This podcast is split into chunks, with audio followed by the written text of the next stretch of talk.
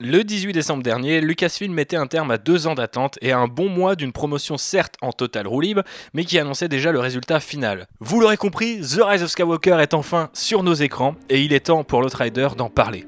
Allez mon gibouille, active le mode spoiler tout de suite. On est parti.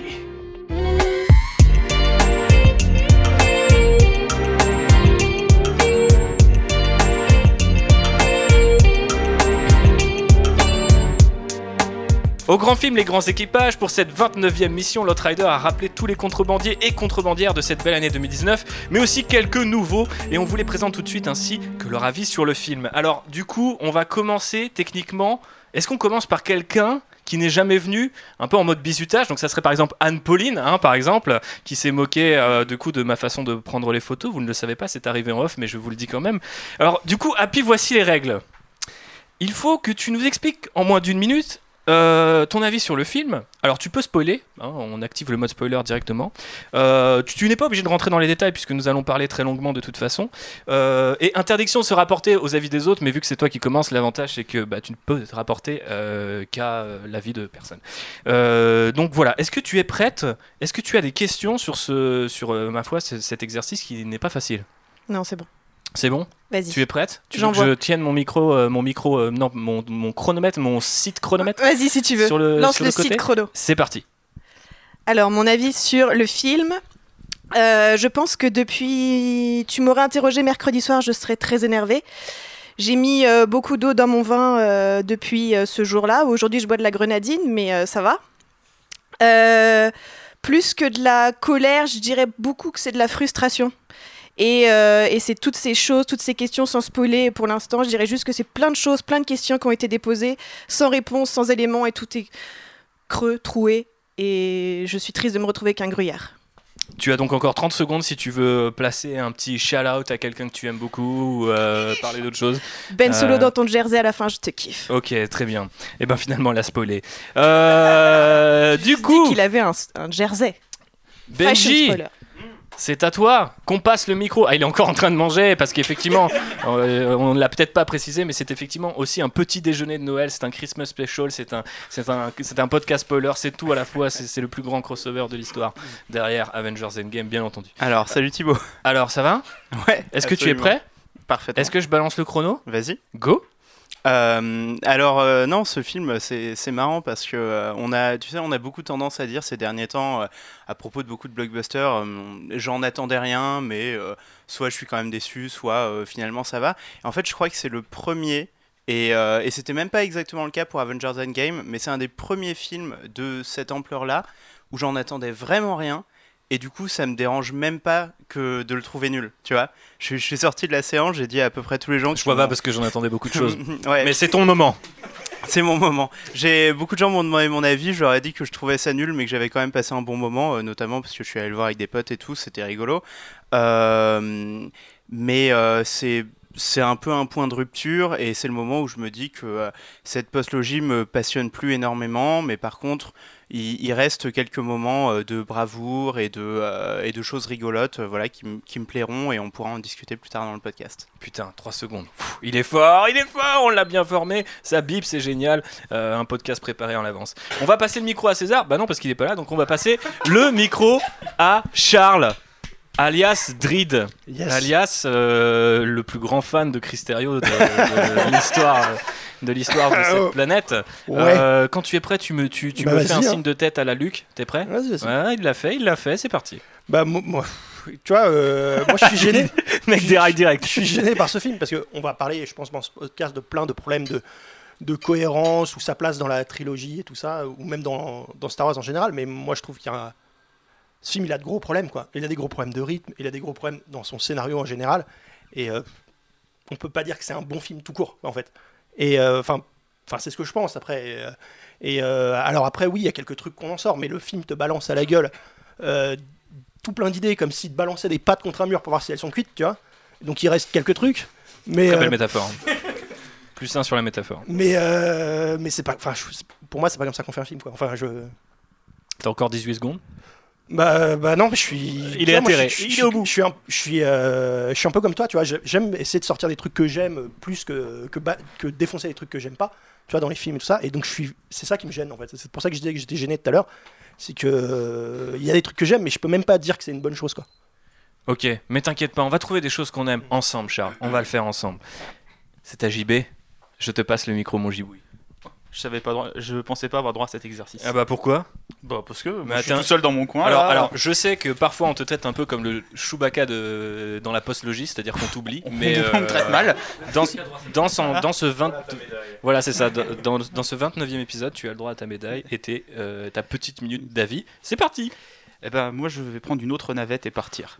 Très Comme Chewbacca. Euh, non, j'ai pas aimé du tout ce film. Je j'ai fait le deuil de c'est pas un Star Wars pour moi dans ce qu'il raconte de l'univers Star Wars. Ça c'est pas grave. Je peux je peux pas aimer tous les Star Wars. Par contre, le film en lui-même, je trouve qu'il a d'autres très gros problèmes. De rythme, de narration et surtout, il se désamorce constamment de tout impact émotionnel et ça ça m'a vraiment ennuyé. Après, c'était joli et la musique est très bien. Ah ouais, t'as bien aimé la musique Ouais, j'ai trouvé que euh, notamment Jedi Step, il était bien intégré à plein de moments euh, intéressants. Je sais même plus où il est, mais on en reparlera. Il restait 22 secondes. Bravo pour cet exercice euh, rempli euh, avec brio, mon cher Voilà. Jean-Baptiste. C'est bon, j'ai ma médaille. Tu as ta médaille, mais tu as deux médailles, tu as toutes les médailles. Il n'y a, aucun problème avec ça, mon pauvre JB. On passe ensuite à Lane, alias Adrien, qui est encore en train de finir son. Un marshmallow dans la bouche.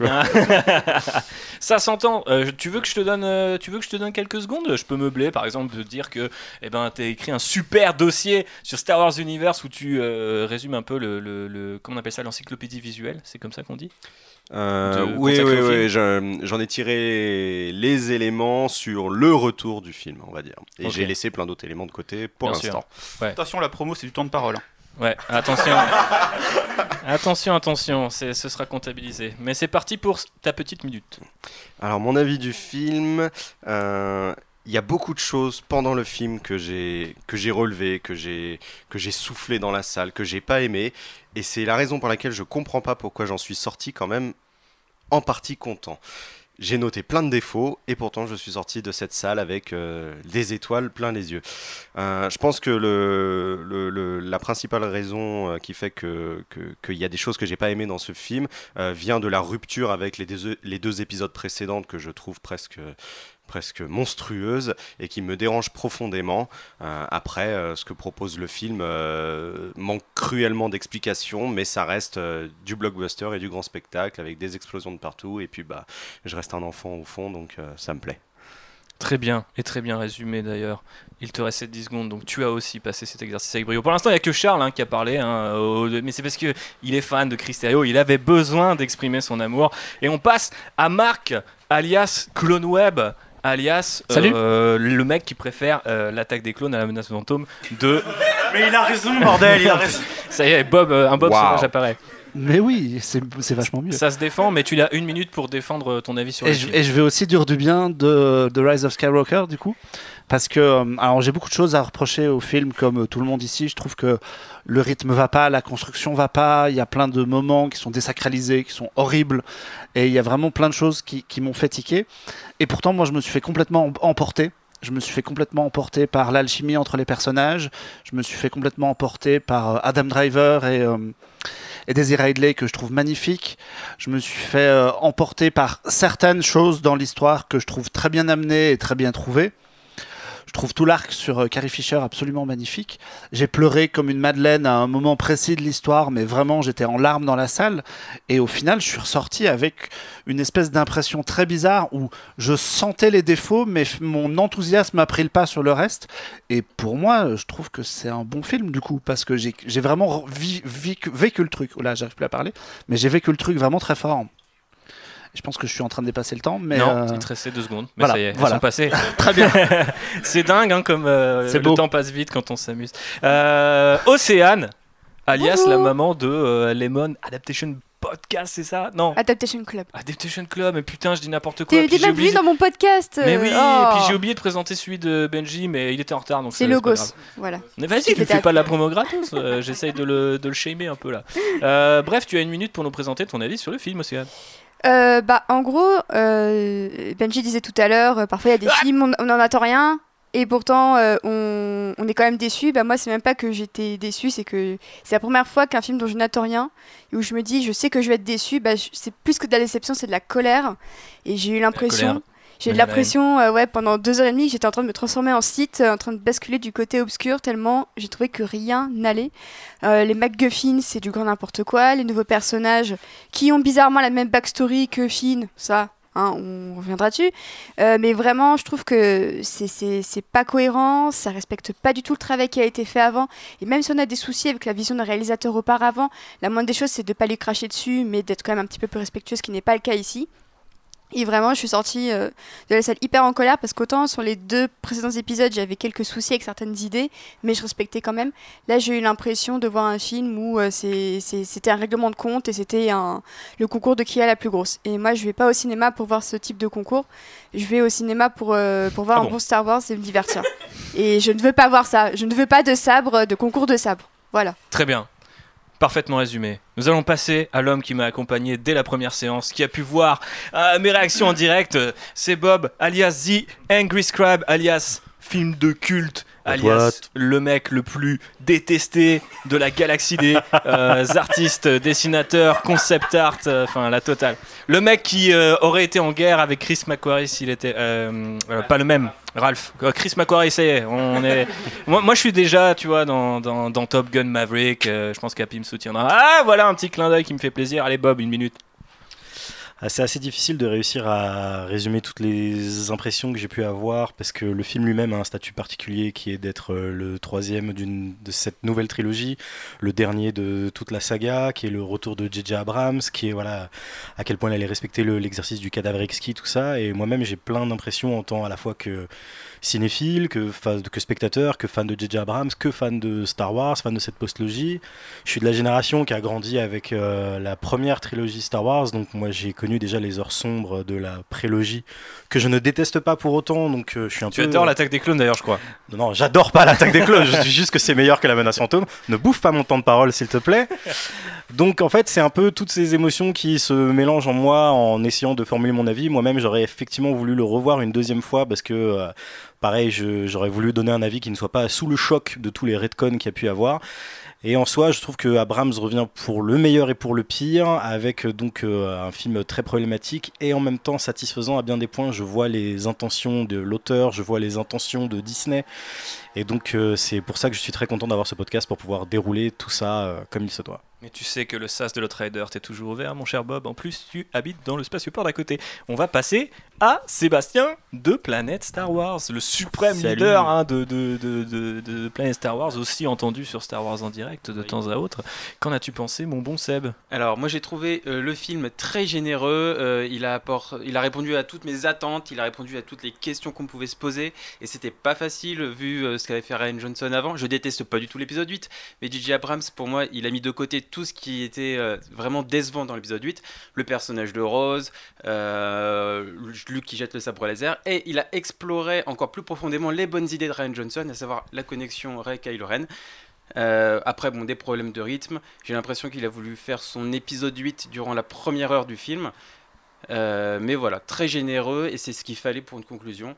Euh, j'ai eu mon petit Han Solo, c'est vraiment ce que je voulais voir. C'était ma petite cerise sur le gâteau, donc j'étais ravi. T'as Voilà. bien aimé Solo d'ailleurs euh, J'en profite. Moyennement. Il te reste 18 secondes. Ok, d'accord. Voilà. Parce que moi, je partais du principe que dès qu'il y avait Solo, t'a- Non, non, non. t'aimerais, Non, non, en non, fait, je suis à minimum objectif quand même, mais je trouve que la scène avec Han Solo est la plus belle scène de la postologie, mais on en reparlera tout à l'heure. Waouh Ok, ça, ça, ça, ça balance des vrais, ça balance des vrais hot tech. Euh, on va passer à un autre représentant de Star Wars en direct. C'est bien sûr euh, Sylvain qui a eu euh, le bon goût de ramener bah, lui-même, mais aussi deux personnes à bord de l'Outrider aujourd'hui. Donc déjà merci Sylvain. Bah de rien. Comment ça va?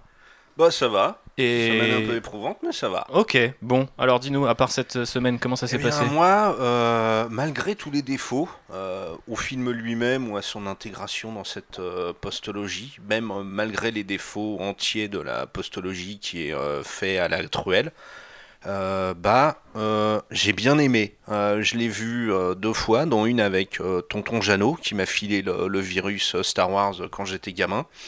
Eh ben, on a. C'est un vrai personnage, je, je- je me permets de te couper Ouais, parce ouais. que on dit souvent le tonton américain, on utilise souvent l'expression tonton, mais tonton Jeannot est un vrai personnage. Ah ouais. On n'a pas Redcon tonton Jeannot, il existe encore. Non, non, c'est euh, c'est ça. On a pris et comme euh, pour le paraphraser, euh, moi il y avait des Jedi, des Sith, des sabres laser, des vaisseaux, des explosions et, et j'aimais euh, malgré tous les défauts dont on va on va reparler.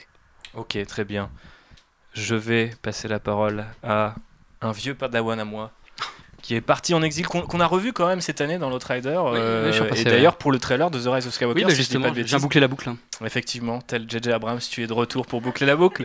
Lui. et boucle-moi ça en une minute par contre du coup. Alors, euh, ce serait mentir que de dire que j'ai rien aimé dans ce film, mais ce serait mentir de dire que j'ai aimé ce film en fait. Euh, Il y a beaucoup de mensonges. Comme- Ouais, ça fait beaucoup de Ouais. mensonges. Et en fait, c'est euh, comment dire, c'est je suis toujours optimiste. Euh, je vois toujours ce qu'il y a de bon dans un film, ce qu'il y a de mauvais. Mais là, en sortant, en fait, tous les bons, tout, enfin, tout ce qui était de bon, je le voyais plus. euh, parce que vraiment, j'étais, euh, j'étais, en- enfin, j'ai, oui, j'ai été en colère alors que ça m'a, enfin, je me suis senti comme se sont sentis euh, les détracteurs du 8. Et déjà, ça, ça m'a fait mal de me sentir comme ça. Et, euh, un peu sali, un ouais. peu. et non, mais en fait, c'est vrai que j'ai vraiment l'impression que cet opus se tient pas en tant que film, en tant que film de la trilogie et en tant que film au sein de la saga Star Wars. Euh, je reparlerai de enfin, pourquoi, pas mal d'incohérences, de, de choses que je comprends pas. Et, euh, et ouais, non, enfin, je... c'est la première fois qu'un contenu Star Wars me fait ça. Même Solo m'avait pas autant euh, dérangé en fait. Peut-être parce qu'il y a moins d'enjeux. derrière. Ouais, Solo, en fait, je c'est mon personnage préféré de Solo, mais je m'en foutais du film un peu. Donc donc, vous euh, allez faire un petit club avec, euh, Ah, on avec ça, du coup, ouais. vous, allez, vous allez être content. Euh, maintenant que le tour de table est terminé et qu'on sait à peu près l'avis de tout le monde, à part le mien parce que je l'ai pas donné, mais je- est-ce que, est-ce que je me prête moi-même à l'exercice? Ce serait quand même, Oui. ce serait quand même sympa de le faire. Allez, je me mets un petit chrono en une minute. Allez, c'est parti. Alors, euh, je vais pas vous le cacher, c'était une immense déception. C'est toujours un crève-cœur. J'ai vu le film trois fois. hein. Euh, Bob ne m'a pas accompagné pour les trois fois. Il aurait dû parce que j'étais en train de chialer à peu près à chaque épisode, mais pour les mauvaises raisons parfois. Euh, j'ai un peu fait mon deuil de euh, ce qu'aurait pu ou ce qu'aurait dû être, à mon sens, euh, la postlogie, euh, notamment euh, en étant fan de The Last Jedi et de ce que Ryan Johnson avait pu apporter. Maintenant, je vais être fidèle à, à ce que disait Rose, très bon personnage, dans The Last Jedi. Je ne vais pas combattre ce que je hais, je vais défendre ce que j'aime, donc j'aime beaucoup The Last Jedi. Il y a deux, trois trucs que j'aime bien dans The Rise of Skywalker. La rédemption de Ben, ça a marché sur moi. Il y a deux, trois passages avec le trio que j'ai trouvé assez, assez fort. Maintenant, j'ai mis énormément de temps à rentrer dans le film. Je l'ai vu trois fois, donc même en évacuant tout ce qui me dérange, euh, j'ai du mal à rentrer dans le film. Je rentre euh, à peu près à 1h20 de film, donc c'est quand même assez dur. Euh, et voilà, on va en parler plus dans le détail, mais quand même une très grosse déception pour moi. Il reste 4 secondes, je vous aime, des bisous. Que la force soit avec vous, il reste 2 secondes. Bref, puisque on en a quand même déjà pas mal parlé dans ce petit tour de table, je propose de mettre les pieds dans le plat et de commencer par la question hein, qui nous taraude un peu tous. Est-ce que on est dans un cas de cohérence avec l'épisode précédent, wink wink, ou est-ce qu'on est dans un cas où on a fait, euh, on a réécrit l'épisode précédent, on l'a redcon comme on dit dans le milieu? Est-ce que tu sais ce que ça veut dire redcon, mon bon Vincent? Est-ce que tu peux nous le présenter? Oui, je peux essayer. de- Quel est ce mot? D'où vient-il? C'est euh, la- la contraction de rétrocontinuité. hein. Retroactive continuity. Rétroactive continuité, exactement. Exactement. Bah, en fait, c'est quand on va changer un élément dans le passé qui a été dit avant, euh, et on vient, alors soit on vient le contredire, soit on vient plutôt euh, dire quelque chose qui était caché, euh, on vient modifier ce qui était pris pour acquis en fait. Exactement, parfaitement résumé. Donc, qui se place du côté de ça va, ça passe, c'est plutôt cohérent? Est-ce qu'il y a quelqu'un qui veut défendre ça? Seb, mon champion avec son micro bleu tel. Alors, euh, je vais pas tout aborder parce que je suis pas tout seul. Euh, moi, sûr. je pense que, bah, comme j'ai dit dans mon avis, euh, bah, J.J. Abrams, il a pas mis tout de côté. Alors, autant il fait un gros bras d'honneur à Ryan Johnson avec le Skywalker, mais euh, pour moi, la, la plus grande prise de risque de Ryan Johnson, c'était cette euh, relation de la, dans la force entre Kylo Ren et, et Ben.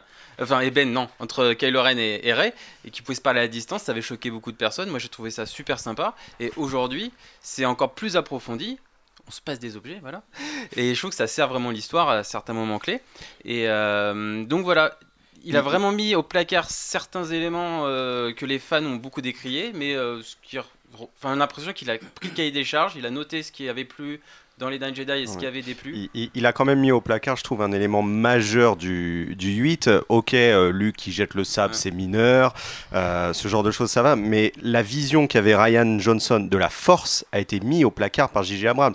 Ryan Johnson, c'était, il y a un héros du côté obscur qui s'élève, Kylo Ren, et pour contrebalancer ça, la force a créé un héros du côté lumineux. On retrouve un peu la prophétie euh, d'Anakin Skywalker euh, pour ramener l'équilibre dans la force. Là, il n'y a pas de déséquilibre, en tout cas pas encore. On a plus l'impression que la force, dans l'épisode 8, prenait de l'avance et pour empêcher un déséquilibre, faisait cette ascension de Rey. Donc on avait vraiment le côté la force se réveille, euh, qui était expliqué dans le, dans le 8. Et avec euh, le 9, on a, bah non, finalement, euh, c'est juste la fille de Palpatine et, et c'est pour ça qu'elle a des pouvoirs. C'est pas parce que la force a donné un petit coup de pouce.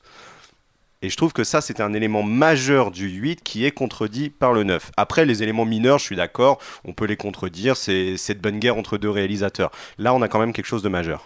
C'est marrant ce que tu dis parce que j'ai l'impression plutôt que ce que tu décris, c'est ce qui se passe dans le 7 et pas nécessairement dans le 8. C'est-à-dire que le fait que bah, la force se réveille, qui est littéralement le titre du 7, et de voir euh, Rey qui apparaît et qui émerge face à, à Kylo Ren, c'est l'histoire de 7, c'est l'histoire qu'Abrams c'était- avait créée oui, lui-même. c'est le- C'est le 8 qui l'expliquait un petit peu. Mais je suis d'accord que Abrams se contredit aussi lui-même euh, dans le 9. Ça oui, ça c'est encore un autre souci. À la limite, moi j'ai plus l'impression que ce que Johnson faisait de la force dans le 8, c'était plus le côté la force n'est pas réservée, comme vous avez pu le voir euh, jusqu'à maintenant dans cette saga, à des lignées, à des dynasties, mais effectivement peut être à la portée d'un euh, petit gamin esclave sur une planète éloignée, etc. Et c'est plus ça à la limite qui, je dirais pas que le 9 le contredit, mais qui l'amoindrit un peu en ramenant une histoire de lignée, parce que Abrams voulait continuer son histoire à lui. Mais là où effectivement je suis pas forcément d'accord avec toi, euh, Sylvain. Sébastien. Sébastien. Pardon, excusez-moi, je connais pas encore tous les prénoms. Euh, c'est euh, c'est quand même, enfin, par rapport à ça, par rapport au fait de faire de Rey la fille de Palpatine, il y a quand même, si ce n'est une contradiction, effectivement un retcon quand même super bourrin. Je dis pas, on y reviendra tout à l'heure sur le quand on abordera le sujet directement. Je pense pas que ce soit complètement inutile de faire de Rey la fille de Palpatine, mais c'est quand même un gros changement. Alors après, on peut dire que euh, finalement le l'espèce de pirouette linguistique que le 9 fait en disant que euh, Kylo Ren il a dit oui oui c'était des nobodies parce qu'ils avaient choisi de l'être. Finalement, on n'est pas si éloigné de la pirouette linguistique de tonton Obi-Wan dans, dans Un Nouvel Espoir. euh, euh, mais, mais voilà, je, c'est, en fait, c'est, pour ce qui est du retcon, c'est un peu au cas par cas. On peut prendre effectivement, parce que le- on a l'impression que le film fait un peu une checklist de tous les griefs, mais également souhaits des fans, donc de toutes, un peu tous les types de fans qu'il peut y avoir, autant les haters du 8 que juste les fans de Star Wars qui voulaient voir euh, du, du Halo et euh, qu'il essaye d'y répondre un par un et si- et aussi d'expliquer ce que certains considéraient comme des plot holes dès son film à lui, à Abrams. Et du coup, je trouve que bah, ça marche plus ou moins bien. Il y a, il y a des fois où thématiquement ça a du sens, il y a des fois où c'est quand même, la plupart du temps, c'est quand même très précipité. Et euh, quelque part, le film est cohérent presque. Bah, de facto parce qu'il y a rien où tu dis c'est pas c'est n'importe quoi c'est pas comme s'il faisait c'est pas comme si le 8 disait euh, Rey est la fille d'Obi-Wan et que le 9 disait non Rey est la fille de Palpatine tu sais, tu vois enfin et qu'on était vraiment dans une espèce de méga clash du style on réécrit tu vois enfin C'est, ça clash euh, pas avec le précédent, mais ça, ça, ça s'antagonise ce que tu pouvais comprendre du précédent. Donc euh, c'est. Bien sûr, mais en fait, c'est ça. Le, le film a un peu le cul entre deux chaises, entre j'approfondis et je révèle des choses cachées, comme on disait, pouvait être euh, un truc que purement du révisionnisme euh, à dire non, ça s'est pas passé comme ça. Mais si on peut mettre euh, l'or- l'origine de Ray de, de côté, je te passe la parole, euh, Océane, peut-être sur d'autres exemples, parce que je voulais parler de Ray. euh, Enfin, je pense que c'est un personnage. enfin, c'est le personnage principal de cette euh, postlogie, donc il faut qu'on lui consacre un chapitre en entier. Mais on a quand même, du coup, le retour de Palpatine, le coup du sabre qui est reconstruit, le coup du casque qui est reconstruit pour globalement rien. Je trouve que c'est l'exemple le plus le plus symptomatique en fait. C'est il lui refait le casque, tu peux dire parce que pour mieux marquer le retour vers le côté clair, mais il a déjà plus le casque au moment où il affronterait euh, dans, les, dans les restes de l'étoile de la mort, ce qui pour moi est limite là pour le coup une incohérence euh, avec ce que Abrams et euh, Cristerio, le, le pote à, à, à- à Drid, essayent de- de- d'établir euh, dans le film. Bref, Océane. Ouais, moi, ce qui me, ce qui m'a beaucoup déçu aussi, c'est ce concept de dyad. Euh, The Dyad in the Force. parce que euh, ça, ça veut dire quand, enfin, je trouve que ça rationalise la force au final. Et, euh, et ce qui est d'autant plus incompréhensible que dans le film, Finn, il aussi, il parle aussi de la force dans son petit coin, mais c'est jamais totalement exploité, alors que même le 7 lançait des pistes là-dessus. Bon, le 8 a un peu fait l'impasse, ce qui m'a un peu déçu. Mais dans le 9, à la fin d'un côté, Abrams il rationalise la force en disant bah c'est la diade et donc il y a la force entre Kylo et Rey, il faut l'équilibre machin bidule. Et de l'autre côté, bah du coup il, met totalement de, côté le, le fait que ça peut être pour tout le monde. Et en fait je trouve que ça c'est à nouveau excluant. Là où le 8 démocratisait la force en disant qu'elle était à portée de main et que c'était à toi d'en faire ce que tu voulais. Dans le 9, toutes ces notions-là sont totalement perdues. On a juste Finn qui dit bah moi je l'ai senti donc bah, j'ai j'ai suivi mon truc. C'est jamais vraiment totalement exploité. J'ai l'impression que Abrams il a jamais su quoi faire de la force et que euh, et que ça, ça se ressent ici parce que bah ça ça, ça contredit complètement ce que ce que disait Abrams et c'est ce qui m'a beaucoup déçu parce que justement l'idée de faire de la force quelque chose de, de, de à la portée de tous c'est euh, le concept le plus universel qui soit, et c'est celui qui, fait qui est censé faire rêver les gosses, c'est-à-dire que t'as pas besoin d'être de telle lignée ou de, de telle lignée pour avoir ce, ce pouvoir. Et, et C'est là ce qu'on qui- fait référence au tweet de euh, Joseph Oui, Kahn, qui a, qui a encore tweeté tout à l'heure Fuck the Broom Kid, euh, DJ Abrams fixed everything. Ah ouais, waouh Ouais, Le non, mec est parti euh, en croisade totale. Ne faites pas comme Joseph Kahn, quoi, quoi- quoi- quoi que vous pensiez du film. Non, mais euh, moi je trouve ça difficile quand même de dire qu'il y a pas que c'est la suite logique, qu'il n'y a pas de retcon et tout ça. Quand on voit que la première phrase du film, c'est les morts parlent. de- les morts parlent, Que ouais. Palpatine n'est pas mort. Euh, et tout ça c'est en off, tu sais. Euh, donc la fin du 6, elle est. Ouais, C'est dans Fortnite. C'est dans Fortnite. La fin du 6, bah en fait euh, c'est pas exactement ce que comme tu l'as vu. Euh, le 7 on n'en parle pas, le 8 on n'en parle pas, mais là Palpatine est là. Ah bah ok. Et euh, maintenant et en plus il a une armée. Maintenant, enfin il- Ouais. c'est c'est difficile. Enfin, je, dis pas que ça fait le film mauvais ou bon, mais c'est quand même difficile à avaler dès la première phase du film. en fait. Bah c'est, ça va avec, euh, enfin, à l'encontre de ce que Ouais. les gens. euh, Enfin, je pense que le message de The Last Jedi va plus loin, voire n'est pas euh, kill de passe, tu vois. Mhm. Mais c'est vrai que forcément, quand tu commences par The Dead Speak, c'est quand même la première crotte de nez envoyée. Et dès Mhm. les lettres jaunes, c'est quand même. Enfin, moi, je m'attendais pas à ce que ça soit aussi rapide. Bref, Marc, tu voulais parler. Ouais, je voulais, je voulais rajouter un truc. Euh, le, donc le, le 9 passe son temps à expliquer des choses et à donner des réponses à des questions qu'on se, moi je me posais pas forcément et dont les réponses de, de de Johnson, merci, me, me, me satisfaisaient. Mais est-ce que c'est pas sa propre faute à Abrams? Parce que dans le réveil de la force, c'est lui qui a commencé à poser des questions. C'est lui qui a, qui, qui a insisté sur hey, on va vraiment s'interroger sur qui sont les parents de. Et on va s'interroger sur qui est Snoke. Et c'est lui qui, s'obli- qui, qui, qui cherche à répondre à ses propres questions, en plus sous la pression des fans qui n'ont pas aimé euh, The Last Jedi. Mais quand vous prenez la trilogie originale, toutes ces questions-là, on se les pose jamais en fait. Mhm. Quand Luke apparaît dans le désert de Tatooine, personne ici se demande euh, mais c'était qui son père et euh, qu'est-ce qu'il faisait dans la vie, tu vois? Non. Bah après, il y a aussi une question de Abrams, euh, au-delà de ce qu'il a fait sur Star Wars, à éduquer les gens à, à cette fameuse mystery box et de, de tout questionner, de tout remettre en cause. Du coup, il arrive avec ses propres tics de narration et il nous les a transmis. Enfin, il nous a. Moi, je pense que c'est contagieux. hein. Je pense qu'on est tous devenus euh, euh, horribles à cause de ça. quoi. C'est c'est un peu chiant. Et d'ailleurs, le, le truc symptomatique du fameux Broom Kid, le, le petit gamin avec le balai dans The Last Jedi, c'est que les gens en ont tiré. Le premier truc que les gens en ont tiré, c'était Ah, c'est qui? C'est le fils de qui? Ouais, j'ai voilà. trop envie de savoir. T'es en mode genre, non, en fait, c'est un message pour dire que la force peut toucher tout le monde et, que l'espoir peut renaître de partout. Mais euh, non, donc en fait, effectivement, il tombe un peu dans son propre piège, euh, le bon Jeffrey Jacob. Mais c'est euh, c'est ce que je disais dans mon intro, c'est le problème de cette trilogie. Elle n'a pas été euh, réfléchie avant, et on se retrouve en fait pour le dernier épisode avec le réal du premier qui a vu son jouet entre guillemets euh, cassé par, par le réalisateur et qui en gros passe son temps soit à lui faire des bras d'honneur, je vais le poser ça là, et euh, soit à essayer de réparer son jouet euh, cassé et, et comme euh, tu disais, à répondre à ses propres questions. Sauf que bah, de temps en bah, assez souvent, en fait, tu te demandes vraiment s'il a réfléchi à ses, euh, à- à- à la- aux réponses qu'il doit apporter. Et euh, un, attends, un, un petit autre point que c'est pour ça que je n'aime pas. euh, je n'aime pas spécialement euh, Gigi Abrams parce qu'il est pour moi euh, un peu la, la de, ce que je n'aime pas sur certains réalisateurs qui sont des réalisateurs fans, fans des années 80, fans de Spielberg, fans de Lucas, fans de ceci, fans de cela, et qui passent leur temps à le dire euh, dans leurs propos, dans leurs films, dans leurs séries, et, ça, ça me saoule, parce que euh, bah, euh, ne, ils ne font que des copier-coller de ce qui a été fait avant. Mais ça se voit un petit peu d'ailleurs, euh, je pense par exemple à la scène de, où Kylo Ren est devant ses- ses- les officiers du First Order et qui rappelle euh, hyper, euh, enfin à fond la scène d'un nouvel espoir. Puis euh, on a aussi des rappels à- au retour du Jedi euh, à plusieurs moments.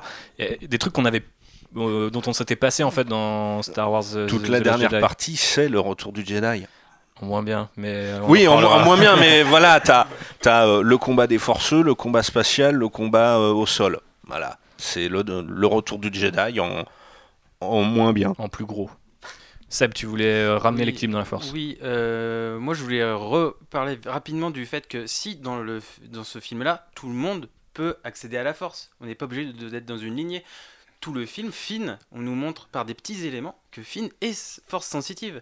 Il commence à avoir des intuitions, il ressent euh, Leia qui, qui meurt dans la force. Je pense que le truc qu'il voulait dire à Rey, c'était que ben, il sent que justement il est en train d'avoir la force. Il y a ouais. plein de petits indices là-dessus. Et Finn, il, n'a, il ne descend d'aucune lignée, il n'est personne. Et Pas J.J. encore, Abrams- Ouais, attends. Attends. Attends. Eh ben, écoute, si on se limite au film, per- euh, Finn ne vient de nulle part. Mhm. Et donc du coup, euh, J.J. Abrams nous montre, nous garde cette tradition des grandes lignées de Star Wars, qui fait partie des traditions de Star Wars, je suis désolé, et nous montre avec le personnage de Finn que ben oui, effectivement, comme Ryan Johnson l'a indiqué dans le, les derniers Jedi, tout le monde peut devenir sa force sensitive. Voilà, on peut le découvrir petit à petit. Moi, moi, moi, j'ai une question sérieuse quand même parce que euh, je suis ce genre de personne, je suis ce genre de personne qui a besoin d'avoir un fautif et j'ai besoin de savoir si mon fautif c'est euh, J.J. Abrams ou Ryan Johnson euh, parce qu'on on a Ryan Johnson qui euh, répond aux questions du film de J.J. Abrams euh, à sa manière, c'est-à-dire en allant aux antipodes des attentes, euh, des, attentes des, fans, ou en tout cas de certains fans. Et on a J.J. Abrams qui n'a pas aimé euh, ses réponses à ces questions, qui va répondre lui-même à, ses à ses propres questions. Et donc moi, la question sérieuse que je me pose, c'est est-ce que J.J. Abrams avait déjà envisagé ces réponses qu'on découvre dans le 9 euh, au moment où il a écrit le 7 Et si oui, est-ce qu'il ne les avait pas fournis euh, à Ryan Johnson? Et est-ce que c'est il, il a dit, il y a un truc qui est ressorti là récemment, Mhm. je me permets de te couper, il a dit qu'on lui avait jamais donné, euh, par exemple, les origines de Ray. Ok. Il a expliqué que la carte était blanche, que, on lui avait, que ni Abrams, ni Kennedy, ni Disney lui avaient dit ça doit être ça ou ça peut être ça. Très bien, donc mon fautif c'est Abrams, merci. En fait, le- le truc c'est. En fait, la- la- la- la- le problème vient effectivement. Je pense pas que le problème vienne du fait que la trilogie n'ait pas été réfléchie d'avance, parce que dans l'absolu, quand on connaît les coulisses des, des- des épisodes euh, co- commandités par Lucas, enfin gérés par Lucas, il n'était pas vraiment réfléchi. ouais. Il n'était pas, il n'était pas réfléchi vraiment à l'avance. Ça, se- ça, ça change tout le temps. euh, enfin, il n'était pas toujours prévu que Dark Vador soit le père de Luke. euh, même la prélogie lui-même, même si là vraiment c'est lui qui écrit et qui réalise, il est toujours en train de répondre aux souhaits des fans. Vous aimez pas Jar Jar, je le jarde complètement du dos, tout ça. tout. Moi, je pense que le problème effectivement vient du fait d'avoir rappelé le mec qui avait initié la trilogie. Je suis, je suis sûr que s'ils avaient pris Trevorrow ou, euh, ou euh, Tartampion ou Brett Ratner. euh, baffe Pensez-y, pensez-y, et maintenant dites que vous n'aimez pas Rise of Skywalker.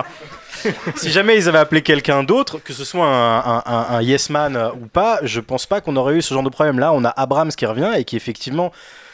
Je, je sais pas, j'ai pas envie d'être méchant et de dire que c'est on a cassé mes jouets. C'est euh, moi, j'arrive à concevoir la position de, de- de l'artiste qui euh, a commencé un truc et qui, du coup, avec son ego, dit bah, ah, c'est pas ce que j'aurais fait.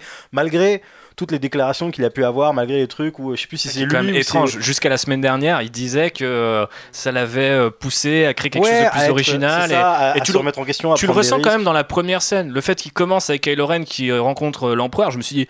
Euh, Abrams, c'est, il, il est, shooté à quoi là? Il- Parce que le mystère, il, est- il y en a pas là. C'est Non, non, mais je suis premières d'accord avec scènes. toi. Non, mais pour moi, au final, on- euh, j'y reviendrai tout à l'heure. Je pense pas que ce soit un film qui prenne zéro risque. C'est pas, c'est pas tellement ça la question. Le- le- mais, mais effectivement, il y a, c'est plus, moi, je suis plus étonné des déclarations où, euh, je sais plus si c'était lui ou Daisy Ridley qui disait Abrams et Johnson m'ont dit exactement la même chose concernant les parents de Ray. Ils m'ont tous les deux dit que c'était personne. Tu vois. Le truc, c'est qu'on saura jamais. Moi, je reviens toujours à cette idée qu'un jour, dans 10 ans, va y avoir un bouquin qui va sortir bouquin et qui va être un, un, un all sur les coulisses et tout, et qu'on saura peut-être enfin qui avait prévu quoi. Abrams, par, spécialisation, par définition, c'est un lanceur. C'est un lanceur de franchise. Même quand il arrive sur Mission Impossible 3, il relance le truc. Il a l'habitude de lancer des séries.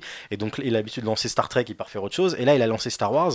Je sais pas à quel point il avait prévu du truc. Quand on avait fait le podcast Outrider avec euh, Bastien et qu'on avait évoqué euh, comment s'écrivait une trilogie, euh, évidemment, il est évident quand tu crées un premier épisode, même si tu penses que tu ne vas jamais revenir, tu ne peux pas tu ne peux pas t'empêcher de penser à ce que toi tu ferais. Après, est-ce qu'il avait vraiment prévu comme il le dit, euh, il dit on avait évoqué euh, euh, le fait que de, ramener Palpatine dès qu'on dès qu'on écrivait l'épisode 7. Encore une fois, évoquer, ça veut tout et rien dire. hein. Ça peut être genre, Eh, si on ramenait Palpatine, machin, ça et tout, ouais, peut-être, ouais, pourquoi pas, JJ. Et enfin, on sait pas si vraiment c'était genre on ramène Palpatine, ce sera le grand méchant, c'est lui qui a, bah, qui a, créé un clone, enfin qui a créé un, Snoke de- depuis un tube dans un dans du formol. C'est lui qui est le père de, enfin voilà. Et, et moi, je me demande vraiment si, quand il a dû s'atteler à la tâche et qu'il s'est rendu compte que merde, il faut que je réussisse à avoir une conclusion satisfaisante. Pardon, satisfaisante à, à 9 films, il faut que je ramène un élément un peu euh, qui va lier tout et euh, bah tiens et si c'était Palpatine? Et peut-être que du coup Palpatine c'est je pense que en se posant ces questions-là, je dis pas que c'est la meilleure réponse et je dis pas que l'exécution a été à la hauteur, mais mais je crois que c'est ça un peu qui a dû guider certains trucs de Redcon qui effectivement en plus pour moi n'efface pas euh, le, le, le, le c'est-à-dire que justement il fait pas ce que dirait Joseph Kahn, c'est pas il y a pas quelqu'un qui va tuer le Broom Kid, il y a pas quelqu'un qui dit genre Boba non mais le Fett. Broom Kid il a juste des ouais c'est ça, le Broom Kid il a juste des pouvoirs télékinésiques mais c'est pas la force, vous inquiétez pas de ça et tout, c'est juste effectivement C'est mutant. existe, mais lui il préfère parler d'autres choses parce que ce sont aussi un peu ses thématiques à lui de, de voilà de la famille et tout. Lui il dit pas tellement euh, la lignée importe peu. Enfin il dit pas euh, il y a pas besoin d'être d'une lignée pour avoir la force. Il dit euh, on peut être d'une lignée et s'en dédier en fait quoi et, et, refuser en fait ce truc là. Le sang importe peu. Tu te choisis ta propre famille qui est un truc qui qu'il fait depuis la série euh, Felicity en fait quoi. Benji, qui Euh, lutte pour avoir la parole depuis 20 minutes. non, mais c'est bon. Non mais je voulais dire aussi euh, non.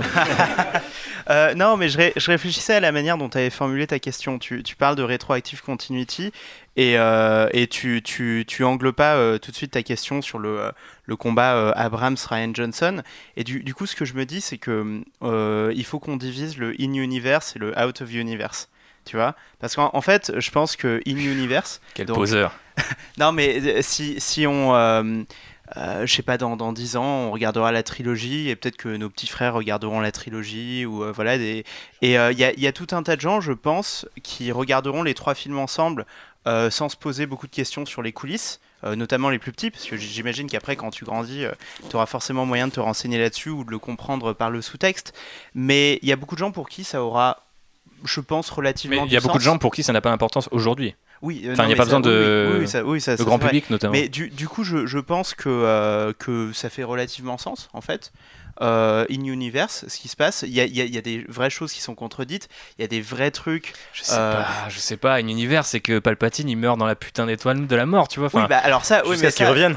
Ouais, non, mais jusqu'à ce qu'ils reviennent. Mais du coup, euh, du coup, une univers, tu peux faire. Enfin, c'est Oui, dur de, de- séparer de- les deux. Tu peux de- faire dire n'importe quoi à un de- univers, de- tu mais bien sûr, de toute façon, on fait son bricolage, c'est le, concept de, de la Redcon. Euh, mais euh, comme, euh, comme le soulignait, euh, comme tu le soulignais très bien, euh, les, euh, la, la- la- la trilogie originale et même la prélogie, le- la prélogie redcon des trucs de la trilogie Mhm. originale, la trilogie originale se redcon elle-même au sein même de, de son propre euh, narratif. Euh, tu vois, enfin, je sais pas, Leia, la sœur de Luke, enfin, il y a, y a- bien sûr, il y a mais- des vrais trucs. hein. Et, et donc, je, je pense que en tant que trilogie, si on s'intéresse pas aux coulisses et par contre à ce qui, ce qui me semble un vrai duel idéologique qui se, euh, qui se mène entre euh, ces deux réalisateurs-là, si tu t'intéresses pas à ça, je pense que le bricolage euh, qui a été fait par Abrams et Terrio est relativement correct. Voilà. Après, il y y, a des trucs, pour moi, même si tu vas au forceps, ça marche pas. Luc qui tu vois, qui, qui, qui, qui se contredit totalement sur ce qu'il a dit dans le dernier film. Pour moi, ça marche pas. Les parents de voilà, on n'en parle pas, mais euh, c'est vrai que euh, Abraham, s'il nous les montre euh, comme des gentils et tout, il nous les montre pas comme des alcooliques et des drogués. Mais après, ce serait rigolo de, de, faire un, je sais pas, un, roman univers étendu pour savoir qui étaient ces gens-là. Peut-être qu'ils sont très complexes. Mais sinon, ce que je trouve intéressant, et je reste sur le in-universe, euh, pas parce que, en, en fait, le out of universe m'intéresse plus, mais je pense que vous en avez tous très bien parlé, donc je vais pas, je vais pas vous répéter.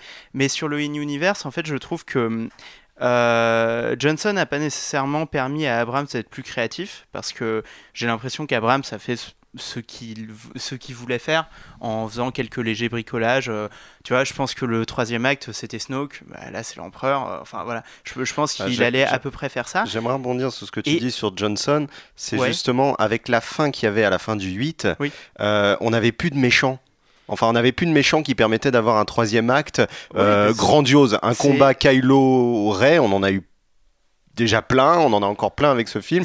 Et ça aurait manqué, ça aurait manqué peut-être de grandiose. Donc, Ah donc euh, Abrams n'avait pas trop le choix ouais. que de ramener quelque chose je suis, je suis de ramener ou de créer quelque chose de très puissant et, il a préféré ramener plutôt que créer. C'est ce que je pensais aussi sur la diète de la force, c'est que euh, euh, moi je suis totalement à fond avec Johnson dans son message La force c'est pour tout le monde, et je, je pense pas que Abrams le contredise euh, foncièrement, mais par contre ça m'a toujours semblé logique que le deuxième épisode puisse se permettre euh, de, de remettre en cause les héros et de dire finalement personne ne compte, il n'y a pas d'élu, etc. Mais qu'un troisième épisode narrativement, euh, parce que euh, après c'est le découpage hollywoodien, hein, ils n'étaient pas obligés de le faire, mais je savais qu'ils allaient le faire. euh, parce qu'un troisième acte doit apporter cette satisfaction un peu primaire de voir les héros triompher, bah, on était obligé de réinstaller des héros dans leur importance, dans leur pouvoir, dans la force, etc. Et je pense, et du coup ce sera mon dernier mot là-dessus, que euh, si euh, Johnson n'a pas permis à Abrams d'être plus créatif euh, intellectuellement, il aura au moins permis au scénario d'être plus nuancé in universe, parce qu'en fait, pour permettre à Abrams d'arriver à la même conclusion qu'il avait toujours envie de faire, Johnson lui a forcé de faire un détour immense. un détour par la caractérisation des personnages, un détour par le lore, un, détour complètement imprévu, euh, qui fait que cette trilogie, quand on la regardera dans une, dans une dizaine d'années, au moins son intrigue sera peut-être et même certainement beaucoup plus créative que ce qu'aurait fait Abrams tout seul euh, sur les trois épisodes. C'est un peu triste comme constat, mais je, je suis d'accord. Et- Avant que. Vas-y, vas-y euh, Vince, mais il Ouais. faut qu'on embraye sur Ouais. le deuxième sujet. Juste pour venir sur le in et le euh, universe out universe, c'est moi je l'ai vu avec un ami à moi qui suit pas du tout ce qui se passe en dehors film Star Wars. Et le premier truc qu'il m'a dit, c'est euh, bah, il est passé où l'épisode 8. J'ai l'impression que je suis passé du 7 au 9. Et, euh, et du coup, je lui ai expliqué un peu l'histoire. Il me fait, ah, bah, ça se ressent quand même dans le film. Et en fait, j'ai l'impression qu'ils ont vraiment rebooté leur trilogie avant de faire le final. Et je pense qu'ils sont peut-être partis sur un. C'est l'effet JJ euh, que, dont parlait Bob. hein. Ouais, c'est ça. C'est qu'ils sont partis sur quelque chose sur un début de trilogie et finalement ils se sont dit non, non, mais en fait, je crois les, les fans voulaient pas ça. Et du coup, ils repartent et ils mettent tous en fait ce que. J'ai l'impression de retrouver. euh, je m'attendais à voir les Yuuzhan Vong, tu vois, limite dans le film, en me disant en fait, ils vont nous balancer tout, euh, tout tartiner sur l'univers étendu, ce genre de choses, etc. Je transpire. non, mais parce que euh, ils ont tenté quelque chose, ils ont fait marche arrière en fait en se disant, mais c'est pour ça que ça contredit même un peu l'épisode 7, dans le sens où euh, en fait, c'est. Ouais, Moi, ça contredit on l'épisode part à 7. zéro. Ouais, ouais, pas mal. Ok. Est-ce qu'on embraye sur notre deuxième sujet qui Yes. était euh, Ray euh, Alors, j'ai pas envie de faire de, un truc euh, hyper basique, mais on n'entend pas beaucoup euh, Anne-Pauline et Océane. Messieurs, soyez un petit peu galants et parlons de l'héroïne euh, de cette postlogie. Ray Palpatine. Vas-y. Me, yes. Euh, quand je ressors de, de cette juste la postlogie, euh, Ray, j'ai du mal à la cerner. Et, euh, et je me mets d'un point de vue, alors ça va être très bizarre hein, comme, euh, comme parti pris, mais je me mets d'un point de vue d'une personne qui écrit beaucoup de fanfiction dans sa vie. Mhm. Et si je vais écrire une fanfiction sur Ray et que je la mets dans des situations complexes, je sais pas comment elle réagirait.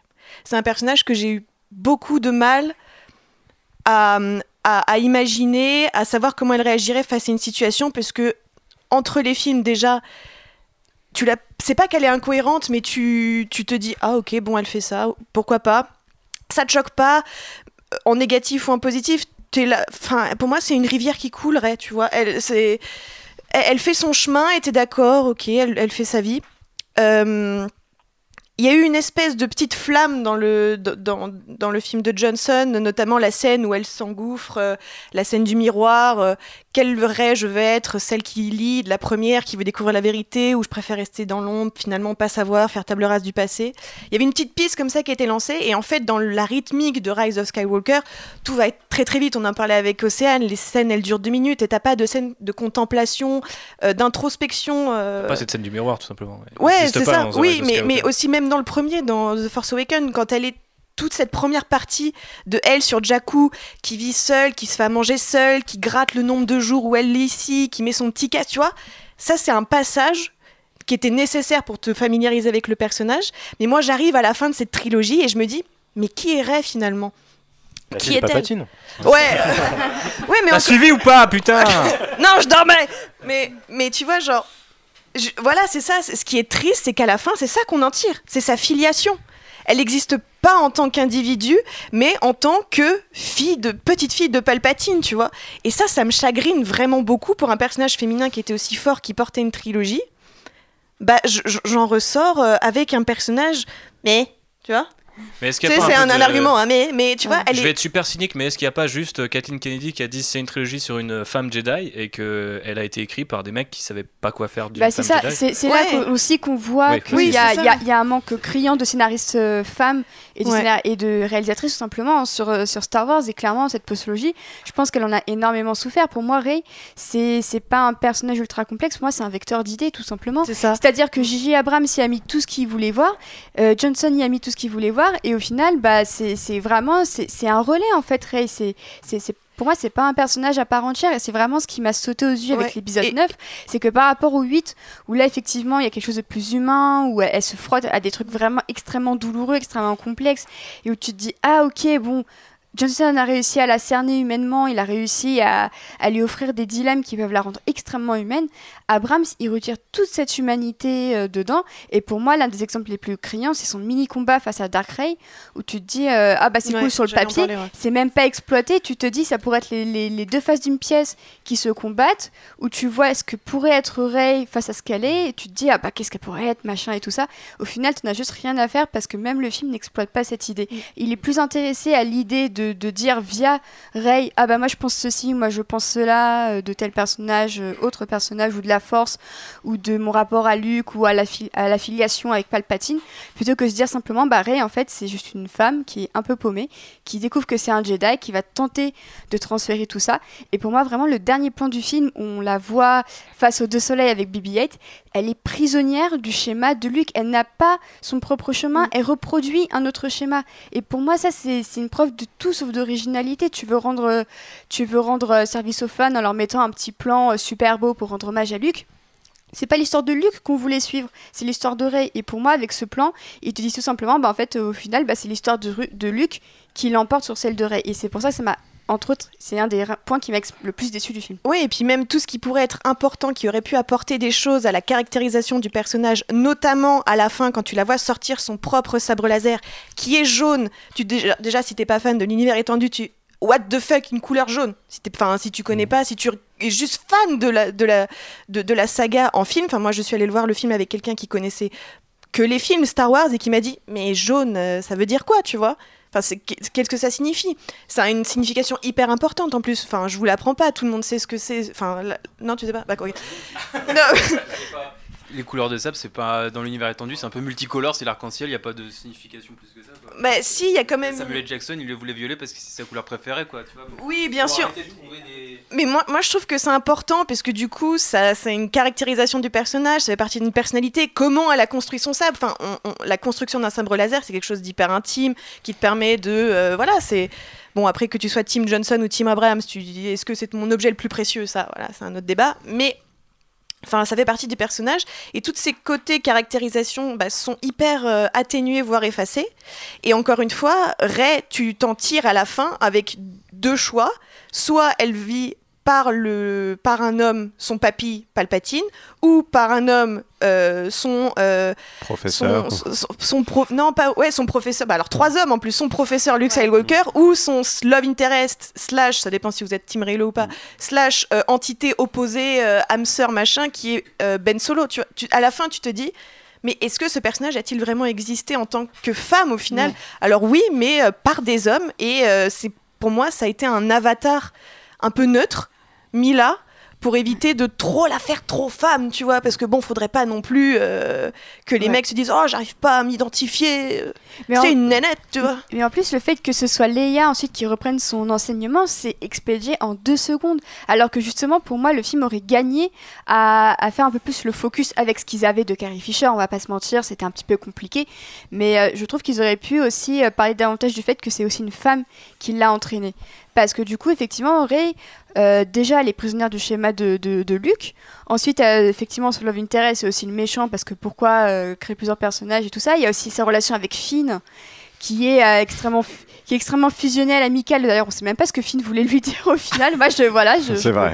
release de Finn Cut, mais mais mais, c'est ça en fait qu'imaginer, c'est que Rey constamment, il y a un côté très paternaliste dans la manière dont elle est écrite, dans la manière dont les, hommes la considèrent, parce que Finn, il est quand même extrêmement possessif envers Rey, je trouve. Il est tout le temps, Eh, elle est où, elle est où, elle est où, je veux machin et tout ça. Le seul, je trouve, qui a un rapport super intéressant à de- parfois, ok, il y, a- Luke parce qu'il y a un rapport effectivement de je t'apprends des choses et tout ça, mais c'est aussi Poe. Je trouve que Poe est celui qui a le regard le plus distancié sur Rey, qui à la fois voit ses qualités comme ses défauts. Et c'est vraiment ce qui manque. euh, et c'est vrai, effectivement, c'est vrai mec. Mais effectivement, je trouve que c'est ce qui manque à la saga, c'est un point de vue plus distancé, moins étouffant vis-à-vis euh, des, des, gens et des mecs vraiment qui entourent euh, Rey.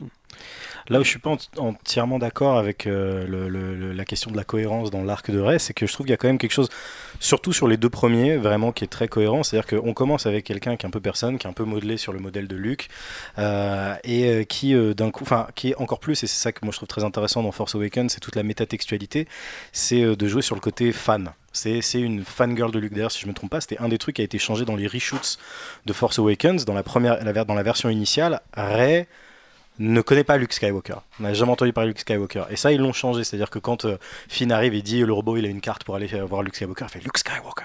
Et, euh, et du coup, il y a un vrai- une vraie opposition avec en face euh, Kylo Ren, qui lui est un fait pareil, est également un fan, un cosplayer de Dark Vador, qui fétichise, qui fétichise le, le- le- le casque et qui s'en ré- qui s'en revendique, qui s'en réclame, ça et tout. Et ce qui est intéressant, c'est de montrer donc cette, ce, personnage qui, qui n'est personne, donc Rey, et qui d'un coup se découvre en rapport avec un rapport avec la Force. Surtout que c'était un des rares bons trucs de la Mystery Box sur Force Awakens, c'est que toute la promo avait, avait joué sur Finn, en montrant dans les bandes annonces et sur les affiches que c'est lui qui avait le sable laser, donc tu croyais vraiment. Et il y avait une espèce de subversion un peu du. euh, du Hero's Journey et donc de montrer que finalement non ce n'était pas la personne qui semblait désignée et en fait c'était Rey Le premier trailer de Force Awakens commençait avec Finn. Oui Et alors que le, le, tra- le, le premier trailer de Rise of Skywalker commence avec Rey, j'ai trouvé la dualité bien foutue du Exactement, ouais. promo. Et, et, euh, et du coup, et c'était ça qui était vachement intéressant dans Johnson, c'était la réponse qu'il donnait aux gens qui lui disaient mais pourquoi est-ce que vous avez fait de, de, de Ray la fille de personne? Surtout quand le premier message disait c'est Abrams, hein, je sais même pas ce qu'il faisait quand il a lancé les doutes, genre ah c'est la fille de qui? Pourquoi est-ce que le, sabre il appelle à, à Ray et tout machin? C'est que Johnson dit euh, si on veut faire un véritable écho à ce que Luke apprend dans l'Empire contre-attaque, Luke apprend absolument la pire chose qu'il pouvait apprendre à ce moment-là, à savoir que le- le- l'ultime méchant, le, le- le mec contre qui il se bat, qui a tué euh, son mentor, même s'il l'a connu que deux jours, euh, c'est euh, euh, c'est- c'est Dark Vador. Et donc, qu'est-ce que tu fais? Quelle est la pire chose que Rey pourrait apprendre à ce moment-là? Bah, C'est qu'en fait, non, alors qu'elle croit être une digne héritière, une Jedi, oh là là, j'ai la force et tout. Dans le deuxième, ah là, je vais aller voir Luke Skywalker. Non seulement Luke Skywalker, c'est vraiment l'incarnation de ne rencontrez pas vos héros, puisque le mec, donc voilà, il est désabusé par rapport à là où lui, il estime avoir échoué. Et donc, c'est non seulement, voilà, lui, il est bidon, mais tu n'es personne. Et comme lui dit Kylo Ren, et ça rejoint un peu ce que, ce que, ce que vous disiez toutes les deux, c'est, c'est, il lui dit, tu n'arrêtes pas de te chercher, parce que tu es une orpheline, tu n'arrêtes pas de te chercher des, figures paternelles. D'abord chez Han Solo, il crève, ensuite chez Luke Skywalker, il veut pas de toi. Et, et- justement, moi je trouve ça très intéressant que dans le troisième, le, le euh, J.J. Abrams il, surenchérit sur, cette idée et il fait euh, non, t'es pas personne, c'est pire. Et en fait, du coup, il fait un peu encore une fois un, un- twist, la même chose. C'est-à-dire, que quelle est la pire chose maintenant que tu puisses entendre? Bah, T'es la fille de Palpatine qui est, qui est vivant. Le problème, c'est que ça arrive, tout arrive d'un coup dans un film très précipité. Mais du coup. Et moi, j'aurais tendance à percevoir la fin comme justement une émancipation de ça. Déjà, effectivement, elle s'entraîne avec Leia. Comme tu dis, après, le problème, c'est que voilà, il y a malheureusement, Carrie Fisher est décédée entre les deux films, donc ils ont été un peu coincés euh, là-dessus. Je pense même par rapport à la rédemption de Kylo, mais on y viendra tout à l'heure. Et, euh, du coup, c'est euh, est-ce que je m'inscris dans, dans ce qui m'est destiné, à savoir donc, bah merde, je suis la fille de Palpatine, donc voilà.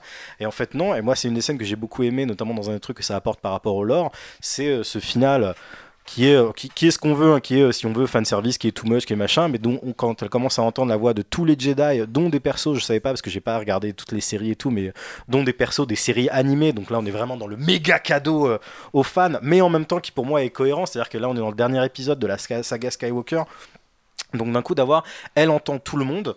Et, euh, et, euh, du coup, effectivement, c'est vraiment ça. C'est elle incarne tous les Jedi, là où Palpatine incarne tous les six. Et c'est en ça que pour moi, le fait que techniquement son nom de famille devrait être Palpatine, à la fin, c'est elle qui se choisit un nom de famille. Alors je suis d'accord, elle choisit celui de Skywalker. Donc je suis d'accord qu'il y a une certaine maladresse en plus à reprendre le plan de- du, coucher de- du double coucher de soleil sur Tatooine. Mais que ce soit effectivement dans, le, dans, la, dans, dans ce qu'elle utilise pour forger son sable laser, qui est en plus pareil, qui est toujours du fanservice. Et, euh, tout, depuis Force Awakens, on était là genre, Eh, ce serait pas mal si le bout du bâton euh, qu'elle a, ce soit son sable laser à elle et tout. Elle le fait. Mais moi, justement, je trouve ça très intéressant qu'elle le fait. À la fin, d'ailleurs, elle ne voit pas que le forgeron Force Ghost de Luke, elle voit le Force Ghost de Luke et Leia, et que du coup elle se réclame un peu de tout le monde, autant des, des, Skywalker qu'elle prend donc comme un symbole de cette. ne- elle s'appelle pas Jedi, tu vois, elle est même pas. On reste un peu dans le truc de, de, Johnson de. euh, Non mais je veux dire, dire, elle se désigne pas comme chevalier Jedi, elle se désigne comme une Skywalker. Il, y a- il y a- il est plus question de caste ou de trucs. On, on revient un peu à ce que disait euh, Johnson, qui est euh, It's time for the Jedi to end et tout machin, etc. Mais Bob, je t'arrête tout de suite. Rey Skywalker, ça n'a du sens que si elle est personne et qu'elle prend un nom. Là, elle change de nom, c'est super chelou. Je la voyais pas dire Rey Palpatine, bien sûr que quand on lui pose la ça, question. ça reste, ça reste elle qui choisit. Avec euh, le, le thème de l'Empire qui arrive en fond. Ça reste elle qui choisit sa famille d'adoption, qui choisit d'être une Skywalker, Ouais, qui enterre les sabres, qui se fait le sien. En fait, moi, ce que je trouve très du film, intéressant, il quoi. se, il, se- il se- il se rend complexe pour rien. quoi. Pour moi, si, si tu Pour veux moi, terminer, Rey se prend un nom.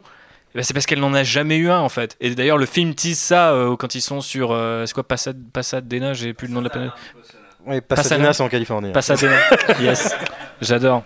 Américain. Non, le- truc, Mais non, mais pourquoi, pour- pourquoi faire ça Tu vois, genre pourquoi dire Parce c'est- Skywalker si c'est Rey Palpatine? Pourquoi pas juste Rey du coup Tu vois, genre? Parce que le truc d'Abraham, c'est de se démarquer des, de, de- de la ligne. C'est la, la thématique abrahamsienne du truc de la famille, de qui est-ce que tu choisis, et c'est pas ton sang qui décide qui tu es, machin de ça et tout, et de choisir finalement, genre non, je renie Palpatine pour être l'incarnation de tous les Jedi. Je m'émancipe justement à nouveau d'un nouveau père, enfin en l'occurrence grand-père, pour justement me, me, me, me revendiquer davantage de la lignée euh, de mes deux mentors. Enfin, finalement, Luke l'a à peine entraîné, celle qui, en gros, l'aura le plus entraîné, vu qu'il y a un an, si je ne m'abuse, C'est ça. techniquement, entre les deux films, bah, ce sera par définition euh, Leia, quoi.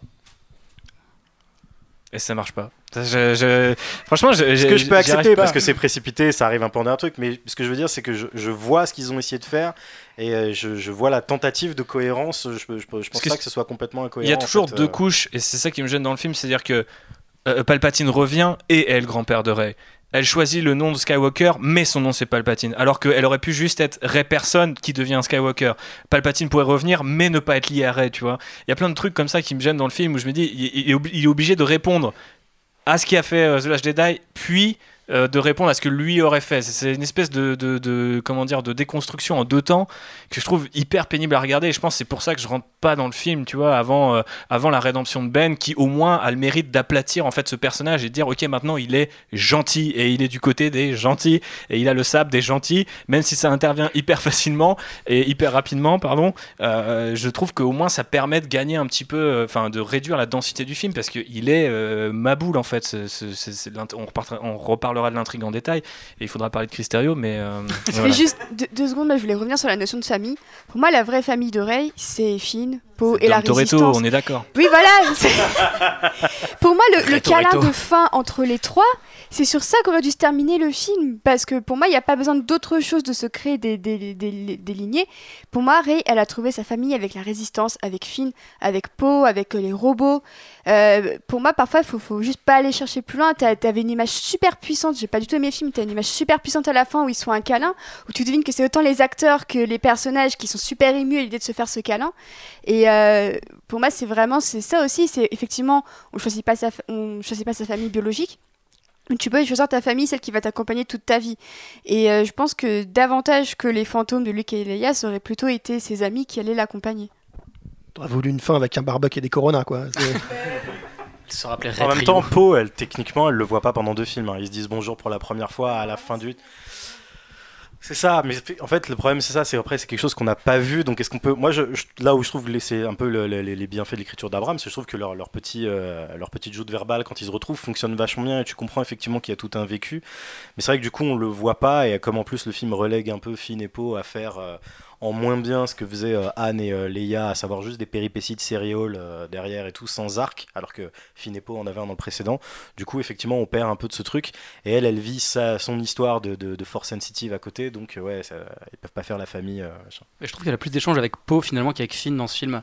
Sa, relation avec Poe, je la trouve bien meilleure que celle de, avec Finn dans les échanges et les dialogues. Bien sûr, parce que le film semble dire que Finn, comme il est noir, il ne peut rester qu'avec des noirs. hein. On Ouais, est c'est d'accord que c'est un des soucis Ah, du mais film. alors, hein. on en reparlera, mais.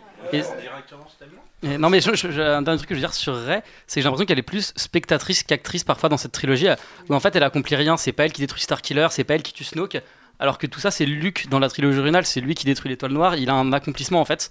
Et Rey, en fait, il faut juste attendre qu'à la fin qu'elle se débarrasse de, de Palpatine. Donc là, du coup, elle s'accomplit. Mais c'est vrai qu'elle a un côté très spectateur où, en fait, à chaque fois, on, on la guide, elle y va, elle glisse sur les obstacles un peu. Et, euh, il lui Elle manque est- un accomplissement. Elle est un vecteur de la force, on a l'impression. C'est c'est- c'est exactement, c'est exactement l'idée que donne le film. À la fin, elle est le vecteur de tous les Jedi. Moi, ce qui, pour revenir à ce que tu disais, ce qui m'a chagriné, c'est que hum, on commence avec une personne qui vit seule et elle repart seule. Ok, du coup, elle a tout le bagage émotionnel qui va avec, qu'elle n'avait pas au tout début du film, à savoir, je suis l'héritière de tous les Jedi, j'ai rencontré euh, euh, une, une famille, mais pourquoi repartir seule juste avec bébé 8 qu'elle a chouré à peau, tu vois? Oui. Parce que, tu vois, genre, Ah, mais Ouais, Luke et- repart- on sait pas Luke- si- Luke si repartait seul, Obi-Wan vivait seul, il y a quand même une. une, euh, oui, mais ils commençaient pas dans la leur vie saga. seuls. Ah oui, bien sûr, mais. Enfin, après, je sais pas ce qu'ils ont fait dans leur pas seul, Le dernier plan, Luke, il avait Oui, ses le potes, dernier euh, plan. euh, Oui, non, mais on, on sait in universe qu'il se détache très vite euh, de Han Solo et de Leia, et, euh, après l'avoir entraîné. en Oui, mais il reste pas très longtemps seul puisqu'il devient après euh, maître Jedi en formant des Padawan. Ouais, tout mais il y a un côté Jedi égale ermite qui, moi, me choque pas dans le fait qu'elle. Et moi, ça me chagrine parce que toute cette partie ermite, elle l'a fait au début. C'est vrai. Et tu vois, genre pour, pour moi, elle a atteint justement le fait euh, d'être force sensitive, etc. Dès ce départ de solitude, dès cette, euh, cette- cet isolement.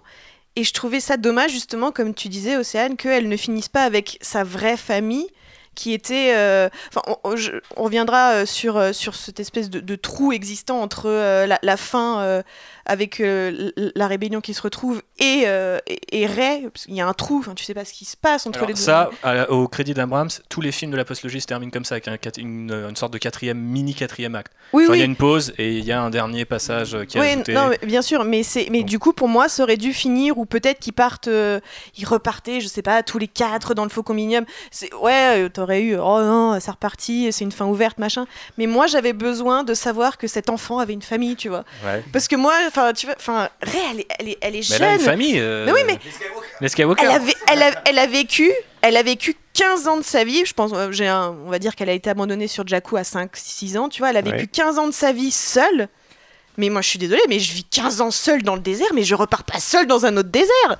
C'est, horrible. que c'est ce à quoi elle est habituée et c'est là où elle se sent bien. tu sais Mais elle pas. se sent pas bien dans le désert. Ah bah je ne peux pas, je ne suis, je ne sais pas. Voilà, enfin, bon, bref, c'était juste pour Je- Elle a- On a l'impression qu'on Vincent, a tu viens de faire ce que j'ai dit de ne pas faire en off tout Ouais, non, mais c'était. euh, Non, juste en fait, on a l'impression que c'est vrai qu'on on part d'un point de vue, enfin d'un point de départ, on finit au point de départ, alors que finalement, la fin de la trilogie originale, bah, il était, même s'il part tout seul, tu regardes le film, tu finis, il est avec ses potes, il fait la fête, tu vois, il a évolué, il a grandi.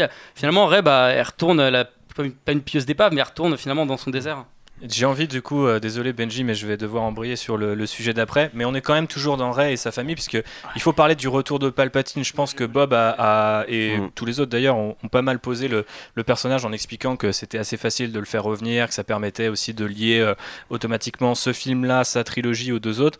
Mais euh, je voulais savoir ce qu'on pensait un peu plus dans les détails, de voilà visuellement ce que ça nous inspirait avec cette, cette scène sur la planète Hexagol au début. Qu'est-ce qu'on pensait de Ian euh, McDiarmid qui a euh, son incarnation prélogie et son incarnation trilogie dans le même film et euh, globalement à quoi ça sert en fait de le faire revenir euh, notamment euh, d'un point de vue on va dire narratif ou euh, tout simplement du, point de vue de l'action euh, dans le dernier tiers du film? Alors moi j'ai juste une question pour commencer. En fait, son- ce qu'on voit de lui, sa forme humaine, c'est un clone?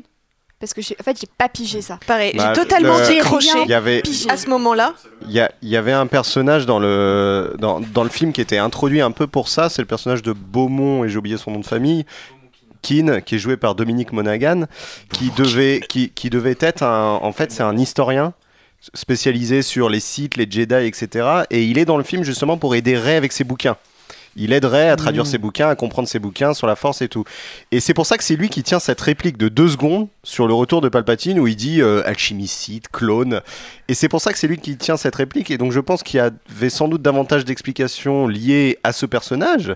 Euh, sinon on lui aurait pas créé un background euh, pareil. Un release de Bomokin Cut plutôt. Voilà, en fait, là. exactement, exactement. Et, et, et, et ces explications sont à moitié, sont à moitié enlevées, même si, comme, comme, comme, on vient de le dire, on voit bien qu'il lui manque les doigts. Donc, donc on a envie de dire, c'est suite à ces éclairs dans l'épisode 6, il a perdu ses doigts, il a perdu quelque chose. Donc ça, ça, ça a bien l'air d'être l'original. Euh, Mais après, pour, pour euh, faire une parenthèse sur ce beau Beaumont, euh, ça c'est ça c'est de la comment dire c'est c'est du lore qui est ajouté euh, a posteriori. Abrams a aucune conscience de qui est ce personnage quand il Ouais. casse euh, Dominique Monaghan. Je, je peux pas croire qu'en fait tu te dis que c'est un historien alors qu'au final il est sans cesse à la droite Bah, de Rose ou non, de Leia en train de passer des coups de fil comme s'il a- il appelait une airstrike euh, non, de la non, rébellion. Normalement, le, le- le livre dont Ray tire la, euh, l'orienteur Sith, je crois en VF, L'orienteur, euh, c'est ça. L'orienteur, The Wayfinder. la, la- la petite pyramide, euh, normalement devait y avoir une scène euh, tous les deux euh, penchés sur ce livre où vraiment il l'aide euh, à comprendre ce livre, Oui, ce mais- livre Sith et cet objet euh, particulier. La phrase qu'il dit, c'est juste pour ouvrir une porte, disant Ah oui, mais en fait, c'est possible qu'il soit là, mais sans te dire c'est vraiment comme ça que Oui. c'est arrivé. Tout ça, c'est. La, la- la façon dont on accepte les autres personnages est très bizarre. Tu vois, Podamon il fait Mais Ah ouais, que- c'était lui depuis le début, dans l'ombre et tout.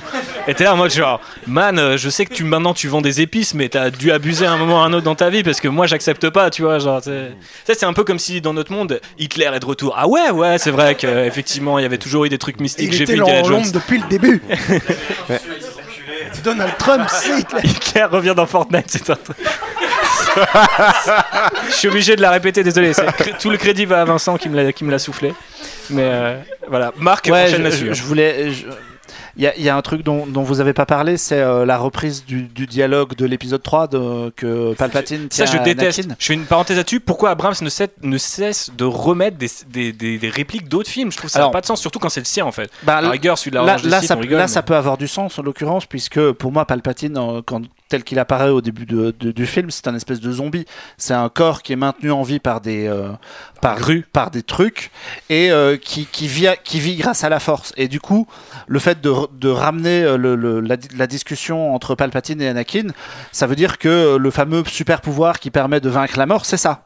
C'est de euh, posséder un espèce de cadavre et, euh, et, de, et de vaincre ça et de- d'utiliser ça. Ça Et peut là, pas être son cadavre, du coup. bah, Enfin, pour moi, c'est son cadavre en fait. Mais l'étoile de ça a la jamais. mort, euh, Bah, on sait pas. On sait pas. On voit une espèce d'explosion, mais on sait pas. Quand, quand- qu'en fait- quand il dit qu'il a créé Snoke, quand il dit qu'il a créé Snoke, ça veut peut-être pas dire euh, il l'a fait dans une éprouvette, ça veut peut-être dire il a fait Snoke, il a, il, il- Non, il non, il- non. il- il- on voit, on l'a vu, mais ça veut Que pas. baiser en fait, Palpatine. C'est clair, Douce Mec a une sexualité, on en parlera. C'est Et un du coup, il y chapitre a, en il y a- il y un truc. euh, on parlait de Redcon tout à l'heure. Il y a un truc complètement débile, c'est que si le vrai pouvoir de Palpatine, c'est de, c'est de posséder un corps comme une espèce de zombie, ça veut dire que c'est ce qu'il a vendu à Anakin pour Padmé. C'est chaud quand même. hein. Ouais, et puis surtout, pourquoi du coup il a besoin de Rey pour survivre? C'est ça aussi, c'est une pro- tu sais, c'est la propre mythologie installée dans le film. J'ai triomphé de la mort depuis 50 ans, mais j'ai besoin de ton corps à toi parce que si tu me tues, je vis à travers toi. Et Non, mais c'est pété ça. Non mais compliqué. là, là- là- là, il tease que tous les sites de la règle de 2 depuis qu'elle a été depuis qu'elle a été instaurée, à chaque fois le, le, le maître continue de vivre d'une certaine manière dans l'apprenti, qui lui-même va continuer de vivre euh, son pas un apprenti, immense etc. doigt à tout ce Mais- qu'on sait des sites depuis pas, toujours. pas- pas forcément. Il dit pas, il dit pas que c'est lui qui va prendre le contrôle de son corps. Il dit qu'il va continuer à vivre comme tous les autres avant lui dans son corps. Ouais, non, mais- Il, il dit pas qu'il va prendre le contrôle de son corps. Il va pas nous la faire à la Legend euh, où c'était le C'est cas. c'est un espèce, c'est un espèce d'héritage en fait. C'est euh, si, Oui, si- c'est ça, si vous avez vu la, série animée, c'est euh, c'est le rapport de c'est Avatar et euh, Legend of Korra, c'est la même chose.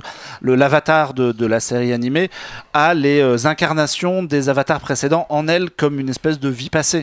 Là, c'est un Ça. petit peu le même principe. C'est une Moi, petite je- voix dans la je tête. qu'on en parle de ce plan, mais pour moi, il a aucun sens. C'est. Au début, il veut être avec Kylo, euh, dire ouais, tu, tu vas tuer Ray pour Tu moi. vas puis tuer après- Rey, mais après, ah, je tu ça, vas tuer alors Kylo ça, on est d'accord, oui. Ah, puis après, ah bah en fait non, je vais vous tuer tous les deux, je vais voler votre quickening.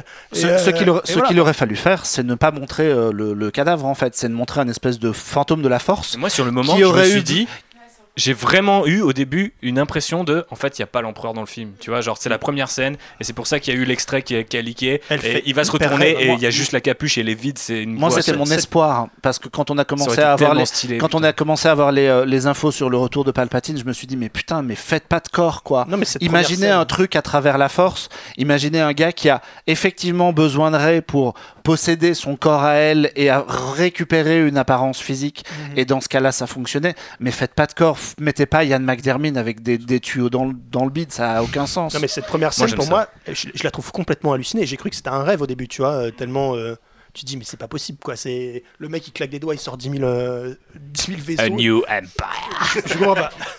Oui, ça va hyper vite, Il effectivement. m'a fait penser à Voldemort. Parce que Voldemort, durant la première partie d'Harry Potter, il cherche un corps en fait. Il cherche Passez le micro à Bob, il, il a beaucoup à dire Et sur J.K. Rowling. euh, c'est pour ça, moi, Palpatine, vraiment, pour moi, c'est c'est vraiment le nouveau Voldemort et ça me fait grave chier.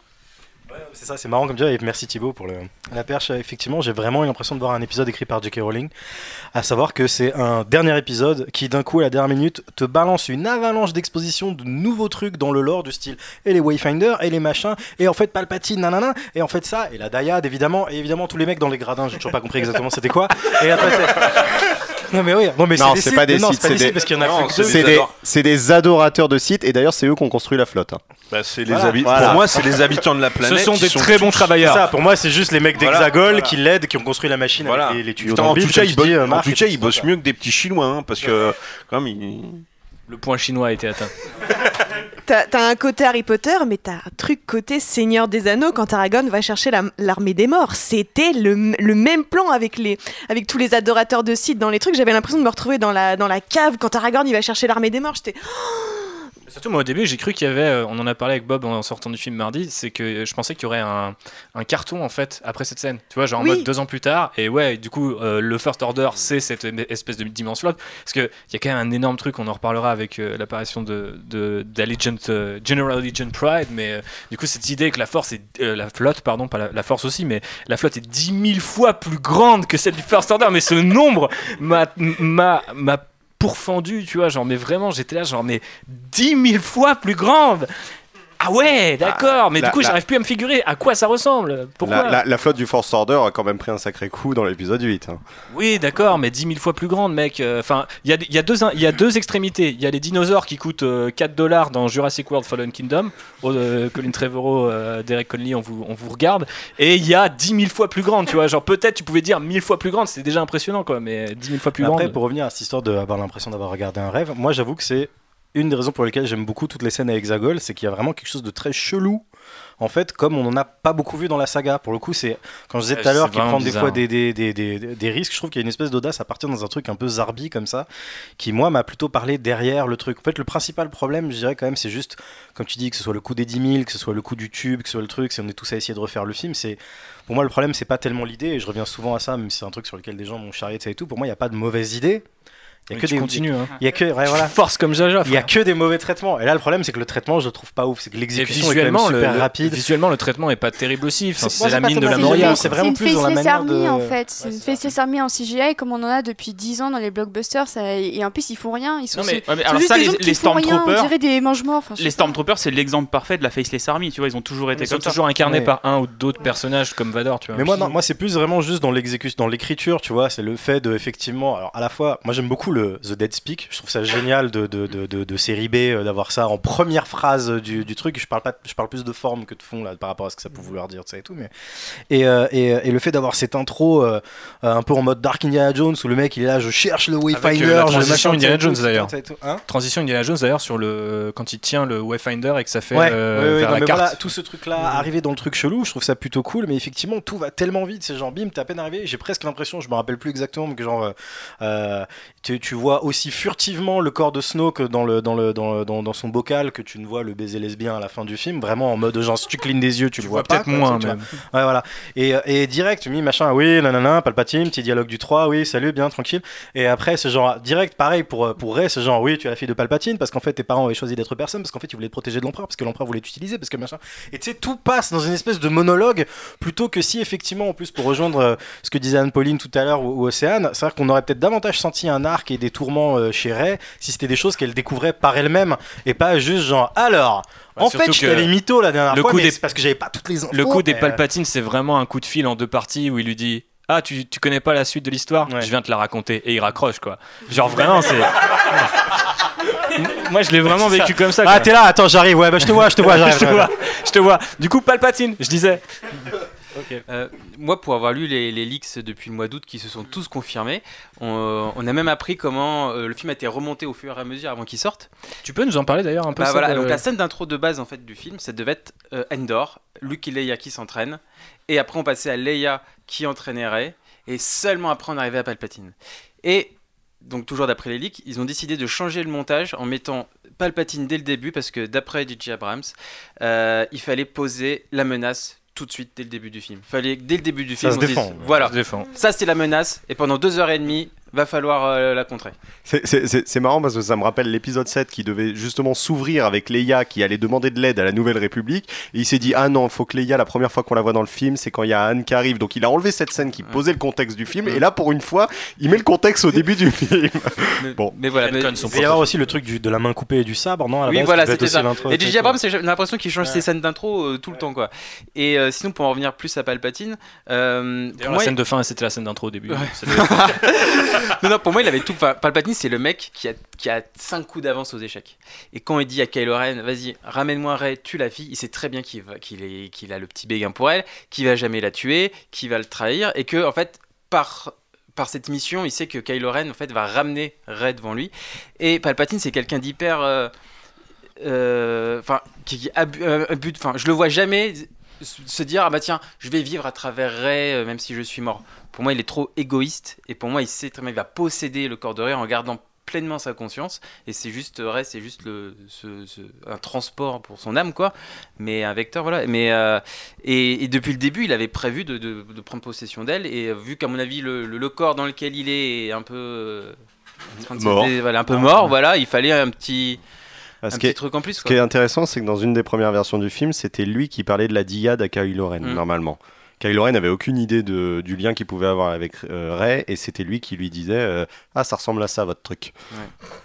Mais pour aller dans le sens de ce que, vous disiez tous les deux d'ailleurs avec Bob aussi, euh, ce sont des bonnes idées mais qui sont tout le temps mal exécutées en fait. Le coup de la diade, c'est pourquoi pas mais c'est balancé comme ça et puis tu te démerdes avec. Et tout ce qui tourne autour de Palpatine fonctionne un peu comme ça. Moi par exemple, je trouve ça très bien d'avoir ramené euh, Rey dans les ruines de l'étoile noire, mais pourquoi tap- se taper cette scène hyper torchée où elle se s'affronte elle-même avec son double sabre laser tout moche et puis balancer et puis de balancer Ouais, ça comme ça? j'ai- bien aimé. dents, ouais, enfin, la, la- la scène, je trouve que la, Rey- la Dark Ray, elle fait pas très Dark Ray. Elle est toujours euh, toute gentille, toute mignonne, je trouve. Ah, voilà. À part le moment, elle fait ah comme ça. Là, ouais. Mais, mais j'aime bien, c'est la, la suite de cette scène, c'est que c'est la première fois qu'on a un peu. euh, pour moi, Rey, ça a toujours été une gentillot gentille. C'est c'est- c'est un peu Captain America euh, dans l'univers Star Wars. Dans les 7 et 8, moi, euh, il suffit que je me dise dans la tête. Rey, elle est gentille et je peux te prédire à peu près toutes ses actions. Dans le 9, j'aime bien le côté, euh, elle devient un petit Ouais, peu, elle doute un peu. y a- y plus et d'idées dans le d'ailleurs, hein, c'est et, et ce qui amène un truc que j'ai adoré vraiment dans le 9, c'est que son combat contre Kylo Ren euh, dans les ruines de l'étoile noire, c'est le premier moment où Rey est sur le point de perdre un combat. C'est le premier moment où Kylo Ren la domine. Kylo Ren, pardon, Kylo Ren. où Kylo Ren la domine. Et donc, j'ai- j'aime bien ce côté de Kylo Ren, lui, il, il- il doute du côté obscur, il perd ses combats. Rey, elle doute de son côté lumineux, elle perd ses combats aussi. Et ça, j'ai bien aimé dans le, dans le 9. C'est le seul moment où on a l'impression qu'elle va perdre un combat, bon, jusqu'à l'intervention de Et Leia. pour, pour en revenir à Palpatine, personne ne parle de cette scène horrible où il balance des éclairs sur toute la flotte. Alors, je voulais On- qu'on en parle quand on parlera. On en parle après Ok, Ouais. parce que c'était vraiment. bah, bah, pour aller quand même dans le sens de ce que je disais, c'est typiquement le genre de truc qui est une Giant idée. Le début de la scène avec Palpatine est une bonne idée, le contexte est bien, et puis il y a toujours. Tout le film est comme ça. Il y a, on part d'un bon truc et ça s'effondre après. Il y a euh, Palpatine, ok, la planète, ok, euh, les éclairs, pas du tout. Moi, j'adore le fait qu'elle aille enterrer les, euh, que Rey ait enterré les sabres à la fin. Mais putain, Binary Sunset, quoi. Faites pas ça. C'est c'est du fan service à outrance. Le, le simple fait qu'elle les emballe et qu'elle les enterre, c'était très bien. Et c'est comme ça, c'est pour ça que je, suis partagé sur le film. Et c'est pour ça que j'arrive à y voir des trucs positifs parce que je me dis que tiens, quand même, il y avait des idées, ça a été réfléchi et euh, j'arrive à me raccrocher à ces trucs-là. J'ai pensé à un truc euh, en réfléchissant beaucoup trop sur le film, comme vous pouvez l'imaginer. C'est qu'il y avait eu cette rumeur super insistante, même si ça n'avait jamais été confirmé, que Matt Smith jouait Palpatine jeune dans le film. Et en fait, je me suis demandé si à un moment il devait pas euh, en fait euh, passer de, enfin redevenir plus jeune qu'on ne l'avait jamais vu en fait dans la trilogie. Et je trouve que ça serait, euh, enfin dans les trilogies. Et je trouve que ça serait hyper chelou, mais dans le ton du film en fait, que d'un coup c'est Matt Smith l'empereur, tu vois, il fait Yes, j'ai de nouveau 30 ans et ah bah je dégaine un sabre et du coup il y a un final qui est peut-être un Mm. peu plus mérité que juste cet échange d'éclairs qui est globalement assez pauvre euh, visuellement, je trouve. Qui ressemble à Wolverine, le, à X-Men 3. Ça, moi, j'ai j'ai eu le, eu le final de, X-Men 3 avec Brett là Ratner que- sur la tête. Mais moi, moi, moi, je vois la mort Brett de Ratner, Voldemort, là. toujours, je, toujours vois, pas je vois la mort de Voldemort, moi, là, Donc il y a le les film, hein. fantômes qui viennent euh, baquer. euh, ah, mais je crois que c'est dans un premier script. Il parlait que, enfin moi j'avais vu qu'il y avait des fantômes qui venaient aider Leia en fait, dans, euh, dans le combat final. Et du coup je m'étais dit, Je mais crois que Seb, mais- tu m'avais expliqué que euh, ils ont testé. Vas-y. Vas-y. Alors, euh, vérifier, donc ça vient toujours de ce fameux Jedi Pack 6 qui avait tout, euh, tout leaké en mois d'août. Il y avait une Tout première, leaké. une première version où en fait le fantôme de Luke et Leia étaient côte à côte euh, de Rey contre, Palpatine. Par contre, euh, Anakin, Oui, ouais. Mace Windu, Liam Neeson, c'était que ça, ça- ça restait à l'étape des voix quoi. Mais il devait y avoir quand même physiquement euh, Luke et, et Leia à ce moment-là. Ahsoka. Et d'ailleurs, juste les éclairs de Palpatine, moi ça m'a fait penser à ce qui se passe dans l'épisode 3 face à Mace Windu, où euh, Palpatine utilise les éclairs contre Mace Windu pour euh, faire euh, basculer Anakin. Et là, c'est la même chose avec Rey, et je trouve que c'est pas du tout original quoi. Mais c'est- Non, mais à chaque fois qu'il sort ses éclairs, il se foire de toute façon. Mais oui, mais c'est- aussi Charles, ça le, voix de la raison. le- le Arrête, truc frère, un peu- trouve un autre truc. C'est aussi ça le truc un peu débile de cette scène-là, c'est que euh, dès qu'il se prend les éclairs dans la tête, on est, euh, on est bien d'accord que c'est lui euh, qui lance les éclairs. Donc pourquoi il les arrête pas, cette andouille? Je sais pas, écoute, mec, là on rentre dans des, dans des niveaux de, de détails que je. Quand, quand, C'est comme pareil dans la prélogie, ouais. quand, quand, tu te prends une électrocution, euh, tu lâches pas le câble. Hein. Je peux te vrai. le dire, tu peux pas, tu peux pas y arriver. C'est le supplément ingénierie de ce podcast. Euh, Vincent, toujours dans le micro. Dis-moi, qu'est-ce que tu voulais dire? Ah, euh, bah, non, enfin, sinon, hein, pour revenir sur le- l'origine de, enfin, le fait de ramener Palpatine, moi, ce qui me dérange vraiment, vraiment, vraiment, et en fait, c'est en ayant parlé, c'est un ami à moi qui m'a donné l'idée. D'ailleurs, je le salue, Maxime Dodin, il va nous écouter. En fait, c'est que ça rend presque caduque le sacrifice de Vador, qui est peut-être un des plus grands sacrifices de l'histoire du cinéma. Et euh, moi, ça, me- ça va me faire chier que dès que j'ai regardé Retour de Jedi, je vais me dire, mais putain, en fait, Vador, il est mort pour rien. Parce que, euh, en fait, bah non, le Je te Palpatine. confirme, il- je l'ai vu avant le film. Enfin, je l'ai revu avant le Ouais, film, mais et c'est ça me pareil, quand même je- chier. j'ai- Non, mais là, je, je me suis dit, mais c'est censé. Complètement, et ça réconne même la prélogie avec. Charles a une main de- en l'air tellement il est Non mais, ouais. non mais ça réconne même la prélogie à ce niveau-là avec l'histoire de, de l'équipe dans la- de rétablir l'équipe de la force Mais par Vador sûr. et tout ça et ça enfin Parce que l'équilibre n'a pas été rétabli au final. ouais non ça a aucun sens Dans les voix, il y a quand même Anakin qui dit Ré- ramène. rétablis euh, l'équilibre dans la force comme je l'ai fait avant. Ouais, mais Mais Ah ouais. pour 30 Ah, ans, d'accord. pour les 30 pro- comme ça. pendant 30 ans, il l'a fait. Et je trouve que l'un des pires moments du film, ça reste quand même Rey qui utilise les éclairs pour euh, contre le, le, le, le- le vaisseau euh, qui on va- elle a mais, pas fait Mais exprès. justement, enfin, ça, ça lie un peu Rey et Palpatine et, euh, et, et je trouve qu'en fait c'est très très mal amené et niveau psyché de Rey parce que voilà pour continuer à parler un peu de Rey, je trouve que les conséquences de, de cette scène sont vraiment très très mal écrites. ah ouais il y avait une autre navette eh Eh ouais, il fallait regarder. Alors, cas- alors on les voit, hein, on les voit les deux hein, dans le film. Pour, pour revenir sur la contextualisation euh, d'Hexagol, je trouve que ça a été vraiment très mal amené, très mal fait. Enfin, moi, j'ai suffi que je cligne un petit peu des yeux pour établir un peu de d'hydratation dans mes lentilles qui étaient asséchées par tous ces, toutes ces scènes très rapides. J'ai l'impression qu'il m'a manqué des trucs. On avait du coup euh, par euh, Beaumont, alors ouais, c'est peut-être des cloneurs, ouais, c'est peut-être des gens qui utilisent des, trucs. Alors du coup, tu sais pas, mais alors, parce que autant dans euh, l'attaque des clones, t'es hyper bien amené vers ce qu'est Camino, pourquoi on va sur Camino, qui sont euh, les gens qui font des clones, tout ça. Là, c'est hyper bien contextualisé. Autant là, t'arrives sur un truc où tu fais une crise d'épilepsie parce que t'as des éclairs toutes les 5 secondes, tu vois pas les gens qui, qui sont. à- Parce qu'il y a des gens qui œuvrent, qui tu les vois vite fait brancher les câbles et tout, mais tu sais pas qui ils sont, tu sais pas pourquoi on est là. Enfin, je trouve que t'as besoin de savoir ça Mais oui Mais oui, monsieur, j'ai besoin Mais non, Moi, je le- pas. le- Un film n'est pas une fiche Wikipédia. Bien sûr, mais pour pouvoir ramener un personnage aussi important que Palpatine, tu es obligé de me dire si oui c'est un clone, si non c'est un cadavre tenu en vie. Vrai ou faux? Non. Tu Bah, m'emmerdes. je je Ni vrai je ni suis- faux, non. Et comment il a, comment il a survécu aussi? Ça, doigts ça- suffisent, les ça- doigts ça- suffisent. ça, oui, la, la, la suite, euh, la, la suite, je suis pas forcément d'accord parce que tu prends la trilogie, t'as pas beaucoup de, con- de, de contexte et de l'explication dans la trilogie. La prélogie, je suis d'accord, il y a énormément de contexte, énormément d'explications.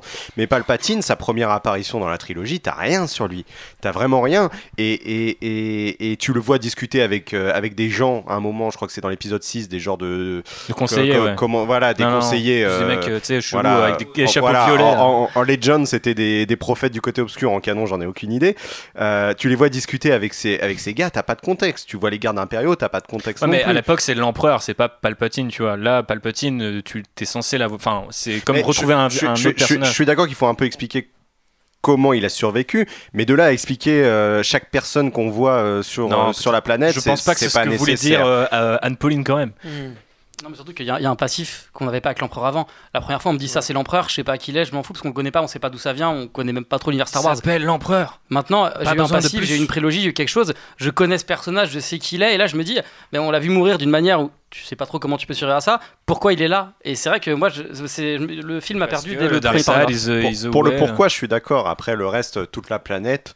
euh, bon, moi, j'en sais un peu plus grâce à toute la littérature, mais, mais je trouve que c'est pas forcément nécessaire d'avoir toute l'histoire de cette planète et des gens qui s'y trouvent. Ils ont leur Moi aussi, c'est juste de le- fan pourquoi l'Empire là. Pas en même temps, Ils ont leur monsieur. petit C'est- stade de f- supporter site, moi je pense. Ouais, mais c'est- pas tant savoir qui fait quoi, quel est le système politique, comment il s'hydrate, je m'en fous, tu vois. Je, je- que- comme tu dis, c'est pas, c'est pas, c'est pas, c'est pas une page Wikipédia, mais je veux au moins que tu m'apportes en une phrase claire, précise, nette. Est-ce que c'est un clone Est-ce que c'est un cadavre tenu en vie qui a été sauvé par ses adorateurs quand l'étoile de la mort est Il y a un décédée truc qui est assez malin, je trouve, qu'il a fait. Il y a l'espèce d'outil qu'il euh, qu'il, euh, utilise, que Snoke utilise dans The Last Jedi pour regarder la flotte, cette espèce de grosse loupe qui est de retour là. Donc on peut imaginer qu'il l'utilise pour euh, voir à travers les yeux ou quelque chose comme ça. Mais Le- ouais, le- pour moi, le- les, doigts, le- les doigts suffisent à te donner l'explication. Non, non, ce n'est pas le titre de ma sextape. c'était la, c'était la vanne de Marc, hein, je la, je la- je la pique.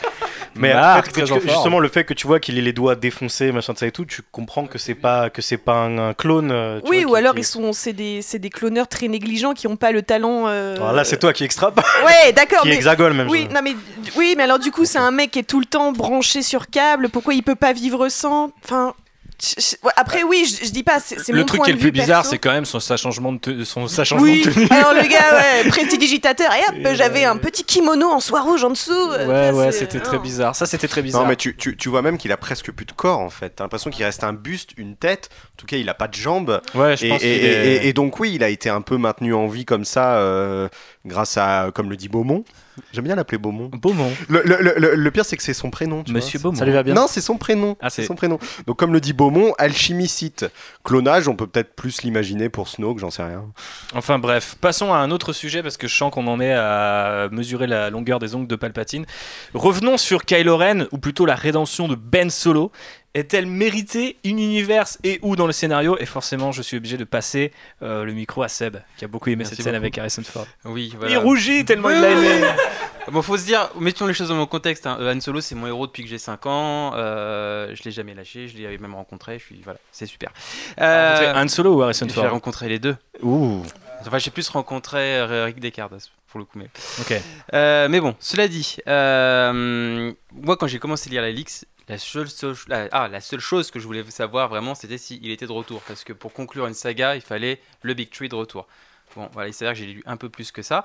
Euh, mais moi je C'est trouve- marrant que ça soit. euh, C'est c'est un truc auquel j'ai jamais envisagé une seule seconde qu'Harrison Ford pourrait revenir, surtout connaissant le personnage. Bah, moi quoi. non plus, mais c'est ça le truc, c'est que je me suis dit, on le connaît, euh, il avait signé pour l'épisode 7 pour tuer le personnage. Et il le dit dans le making of, hein, euh, voilà, euh, c'est plus mon histoire, moi je passe un relais et puis merci, au revoir quoi, merci, je le check et voilà.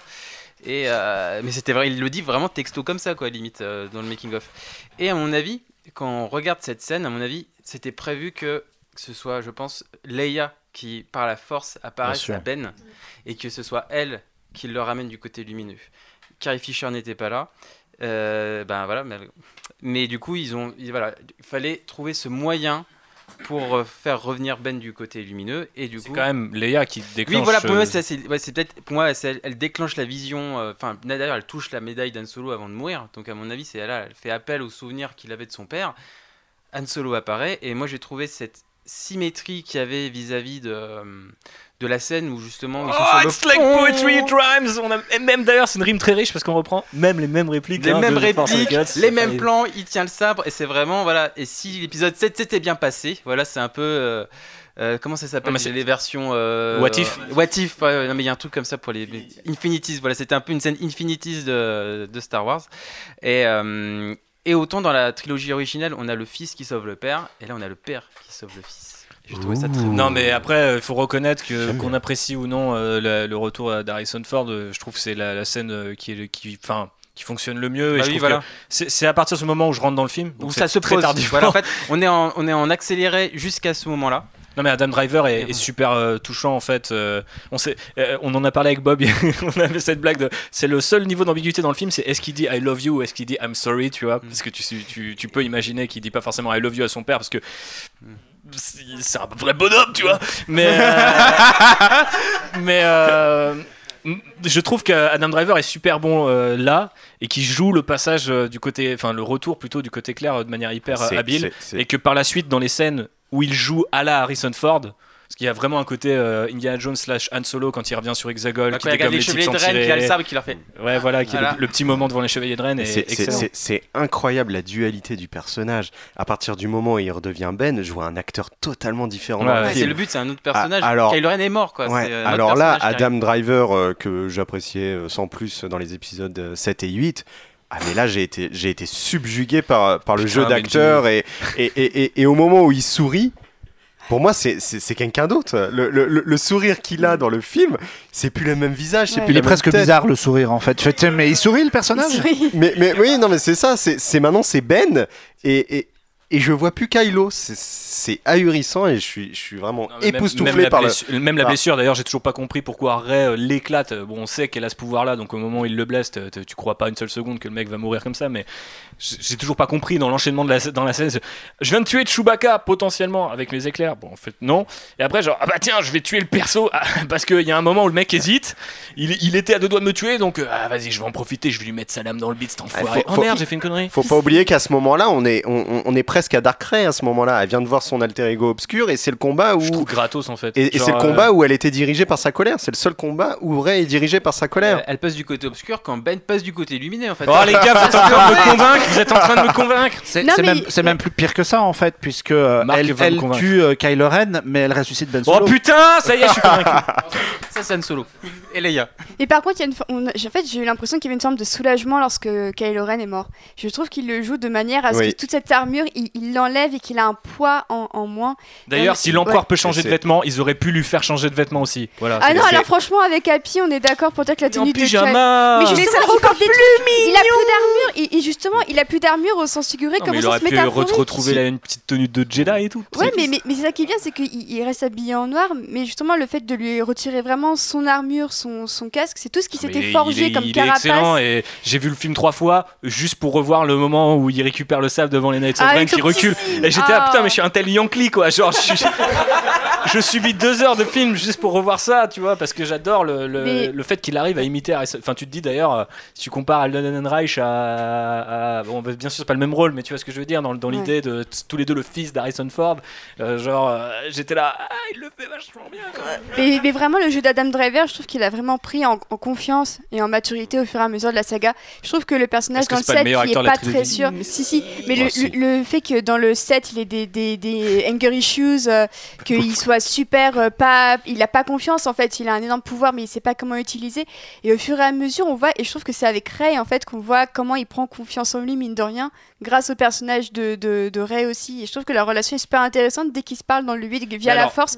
Il y a un rapport entre eux qui se crée où il a l'air beaucoup plus confiant.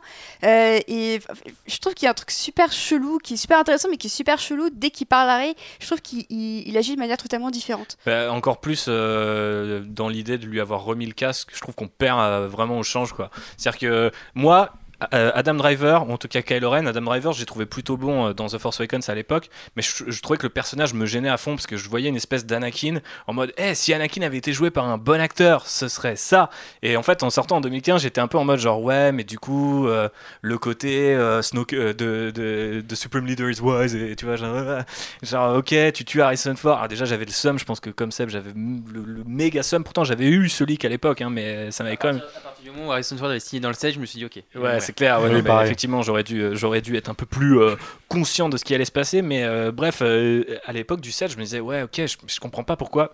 En plus, j'avais vu ce mec dans d'autres séries, d'autres films et tout. Et je disais, ah, pourquoi tout le monde fait un pataquès avec ce type? Il m'insupporte. Il y avait même des rumeurs à un moment comme quoi il allait jouer euh, Nightwing dans, le, dans BVS et tout. Enfin, il était partout. Et j'arrive dans The Last Jedi et je fais, ah ouais, mais en fait, sans le casque, euh, ok, je vois quoi. Il y a des- Le casque annule déjà le regard de ce perso. Donc de base, quand il remet le casque, je suis là, genre, mais Abrams, est-ce que t'es réalisateur ou est-ce que t'es juste un putain de, de bricolo quoi Alors je vais défendre le choix de remettre le casque. Non, Bob, vue- tu n'as pas le droit D'un point de vue purement logique d'écriture, de trucs, qui est- moi aussi je trouve ça un peu, ça faisait, enfin j'étais le premier, je me rappelle justement dans le podcast qu'on avait fait sur la bande-annonce de Rise of Skywalker. Pareil, je disais mon fameux adage, pas de mauvaises idées que des mauvais traitements. La question c'était de savoir pourquoi ce putain de casque Sors revenait. de chez moi. Et c'est- si, si tu regardes purement d'un point de vue, on va dire binaire, le truc, la personne qui lui dit enlève ce casque de merde, c'est Snoke. Et il tue Snoke.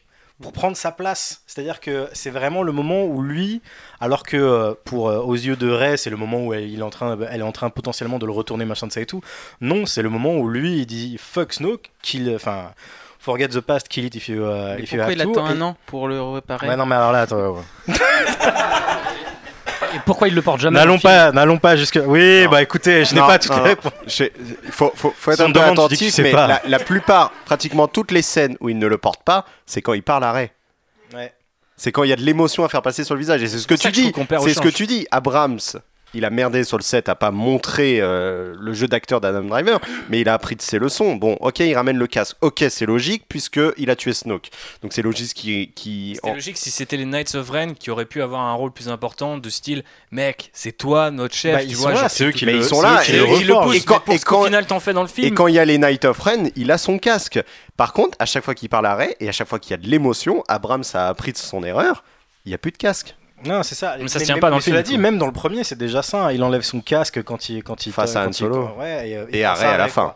C'est les moments où justement le- le- le- il y a une part d'humanité. Face à Ray, pas de casque. Et je trouve logique que si le mec il est toujours dans le côté obscur, il est toujours dans son fétichisme, il a pas abandonné ce truc-là, c'est-à-dire ce qu'Abrams essayait de dire déjà dans Force Awakens, ce n'est qu'une fois qu'il a décidé, enfin qu'il a qu'il est revenu du côté lumineux, qu'il peut, qu'il se défait complètement donc comme vous disiez pas au début du casque et de l'armure. putain de sa mère? Parce que il a pas encore reforgé, parce que euh, je t'emmerde en fait. Faudra trouver le- Non mais les, les après encore une fois c'est la l'exécution pas totalement réussie, excuse-moi. ouais. Moi, je voulais juste revenir sur le côté vraiment de ta question qui est la rédemption. Euh, je fais partie de ces la personnes. Reloademption Ouais, la rédemption. Bendemption. Euh, Je C'est est- le titre officiel hein, sur Twitter, hashtag Bendemption. Je pense qu'on est tous d'accord pour dire que. Enfin, pour moi, Adam Driver, c'est le meilleur acteur de, de cette trilogie. Ouais, du monde. Non, je déconne. Non, non, c'est- non, Ouais, non du mais pour moi, je, je te jure, j'ai envie de retourner voir le film, mais comme toi, mais juste pour cette scène, pour cette fin. Moi, il me donne des émotions, mais je te dis, moi, Adam Driver, il mange un pain d'épices, je chiale, tu vois. Il, est, il, me, il me donne des émotions, mais incroyables, et je trouve que c'est dommage. Comment? Ah oui, des- Vincent ouais. laisse-la parler s'il te plaît Oui, t'es- t'es sur les épices, on, en- on fera des blagues Ouais. plus tard sur ça. Mais euh, en fait, pour moi, un personnage aussi complexe, joué par un acteur aussi complexe qui est capable de t'amener autant d'émotions, ne peut pas racheter, ne peut pas donner une rédemption avec une bonne action. J'ai du mal. Moi, tout ce que tu me donnes, un peu importe du Star Wars, alors les des gens qui ont livres, vu des The Witcher comprendront The Lesser Evil c'est ça. Tu vois, genre, c'est pas. Mais que ce soit tous les médias, les livres, les films, les séries, j'ai du mal à, à- à me dire que tous les personnages qui ont passé leur vie à faire du mal arrivent à se racheter avec une seule action. Pour moi, je trouve que le mal aussi, enfin, que le bien et re- le retour vers le bien, vers cette moralité, vers cette intégrité, doit se faire vers un chemin douloureux. Mec, t'as tué des gens, t'as chié sur Euh, tout ça, le monde. Ça, ça m'a l'air assez douloureux pour lui quand même à la fin. Ouais, mais, oui, non, mais d'accord. Mais, oui, mais Après, justement, Dark la Vador, mort, déjà- la, m- la mort ne devrait pas te racheter. Et c'est pour ça, je pense qu'on ne le voit pas en, en, en Force Ghost à la fin. Tu vois, c'est que pour. Ouais, enfin. Putain il paraît que sa mère et tout Oui, mais tu, tu vois, c'est ils disent- c'est une très belle scène, je- j'ai rien à dire, mais pour moi. Kylo Ren slash là où tu veux en ben, venir. Ben Solo n'a pas, n'a n'a pas obtenu sa rédemption, euh, même s'il a eu un, un petit bisou et un joli sourire. Je suis désolée, le, le, Ouh, le bisou. Ah ouais, mais, mais c'est. J'ai j'ai eu, j'ai eu une salle en encéphalogramme plat de- au cinéma, mais juste cette scène, il y a tout le monde qui était. Ça a énervé tout le monde. Mais bon, bref, tout ça pour dire que moi, je, je- trouve ça dommage. Peut-être que sa rédemption aurait dû venir un petit peu plus tôt. Enfin, En tu fait- vois, son, son passage doucement vers, euh, vers le, côté, euh, le côté bon. Parce que c'est pas en tuant Snoke et en tuant les Knights of Ren Surtout et en. et en- par intérêt en fait Enfin, oui, voilà, par- et en, et en étant euh, un peu sympa avec Ray, que tu arrives à te racheter d'une vie où tu as quand même euh, détruit des planètes, tué des gens, tu vois. Et moi, c'est ça que j'aime bien, mais après, c'est compliqué dans, dans ce genre de film. bah de après, ça c'est c'est l'écho. Enfin, ouais. Dark Vador déjà se rachète avec juste en balançant l'empereur, alors qu'il a fait. Ah, mais pour moi, aussi- Dark Vador, horrible, euh, il mérite pas non plus sa, sa- sa rédemption. Mais c'est Ouais, c'est- mais- dans, cette logique que j'ai, moi, que- qui ai du mal à accorder une rédemption à des personnages qui ont été aussi mauvais aussi Mais je longtemps. suis d'accord, j'aurais Ouais, mais- trouvé plus intéressant justement pour, pour, pour avoir un contraste avec euh, Dark Vador, qu'à chaque fois, effectivement, mais même de manière générale dans la fiction, où en gros la rédemption ne peut passer que par la mort, qui effectivement d'un coup euh, tape sous de tous tes péchés, si je puis dire. Euh, ça, aurait été, ça aurait été intéressant. Ça aurait été. ça aurait été un- un- intéressant d'avoir euh, d'avoir un, un, Kylo Ren qui entre guillemets se rachète à ce moment-là, mais qui survit encore. Et tu vois, la galaxie sont un peu en mode genre bon bah maintenant il Bah, faut qu'on gère. même et que ce Vador- soit lui l'ermite euh, bordel. euh, tu sais, tu Même vois, Vador a plus à faire dans le retour du Jedi. Mais la- il, manque la- cette, la- il manque cette le- scène entre les deux. C'est que la, la scène Luke Vador quand il l'emmène sur la fusée, enfin la, la- la- la navette, et qu'il lui enlève le casque et qu'il lui dit ouais c'est la seule fois où je te verrai avec mes... Enfin ça me déchire. Je remate Oui, film à chaque fois, j'en peux plus. C'est le, le- le moment qui me fait chialer. Là là. T'as le bisou, t'es gêné. Et en plus, alors ce qui est horrible, c'est que cette scène a fait. C'est, euh, alors moi, c'était pas du tout. Mes trois, mes trois expériences, c'est pas du tout l'encéphalogramme plat, mais c'est vraiment le truc en dents de scie. C'est-à-dire que le bisou, tout le monde est en mode What? Et après, le mec claque. Et tu sais, la façon dont c'est filmé est brutale et tout, tu vois. Et tout le monde est en mode genre. et du coup. Tu sais, trois fois de suite, t'es là, genre, ouais, le mec est mort, je sais pas si c'est drôle, mais effectivement, il y a un, un peu un côté euh, chelou qui fait que t'as envie de rigoler parce que c'est doublement gênant, quoi. Puis en plus, il n'y a pas de dialogue entre les deux. Genre, Bah non. oh, Non, on si. se touche la joue et tout ça. Ben. Mais c'est tout. Je pense qu'en fait, il me- il- moi, je pense qu'il manquait un dialogue peut-être c'est- entre c'est- Ray et C'est Kylo une avant diade, ils se sont parlé par les yeux. C'est Bah, peut-être, mais je trouve qu'en fait, il manquait peut-être d'un- mot ou deux pour que vraiment on ressente le fait qu'il y a un lien entre eux et que bah, c'est bien beau de se sourire et de s'embrasser. Mais à partir de ce moment-là, moi, ça, pour moi, ça, ça, ça a brouillé un peu les cartes. Je pense que j'aurais préféré euh, un peu plus de clarté à ce point de vue-là. Vu qu'il y a des gens qui ont récolté de l'argent pour refaire le film je- euh, précédent, euh, je pensais refaire le- la fin de The Rise of Skywalker en ramenant Ben, enfin en le laissant vivant et en le ramenant sur Acto où il y a aussi deux soleils et euh, le faire un- une espèce de continuer la, la dans le montage et terminer sur Ben qui est vivant mais qui reprend la charge de Luke en exil donc et, euh, et Rey qui est effectivement sur Tatooine ou en gardant la même fin à la limite. Ça aurait été plus original. ouais, ouais. C'est du Legend là que tu nous racontes. Hein. C'est Ulick Keldroma qui était parti en exil pendant Bah ouais, que mais- Nomi Sunrider Mais pour moi, euh, c'était ça, une enfin, super Jedi. Pour moi, si Ryan Johnson, parce qu'à un moment, il y a eu l'idée que peut-être il, il, il prendrait la place de Trevorrow et faire, faire la suite, ce qu'il a refusé a priori euh, assez rapidement, et le- si, si je me souviens bien de ses déclarations. Pour moi, il aurait terminé comme ça, il aurait pas tué ce, ce- ce personnage, parce que ça aurait été avec euh, le propos qu'il développait aussi, c'est que t'es pas racheté. Et t'es pas non plus. euh, t'es- ni l'élu euh, du côté clair, ni euh, le, le- le- le diable incarné pour, à, la, à- à la vie et à la mort. quoi. C'est c'est tout un chemin.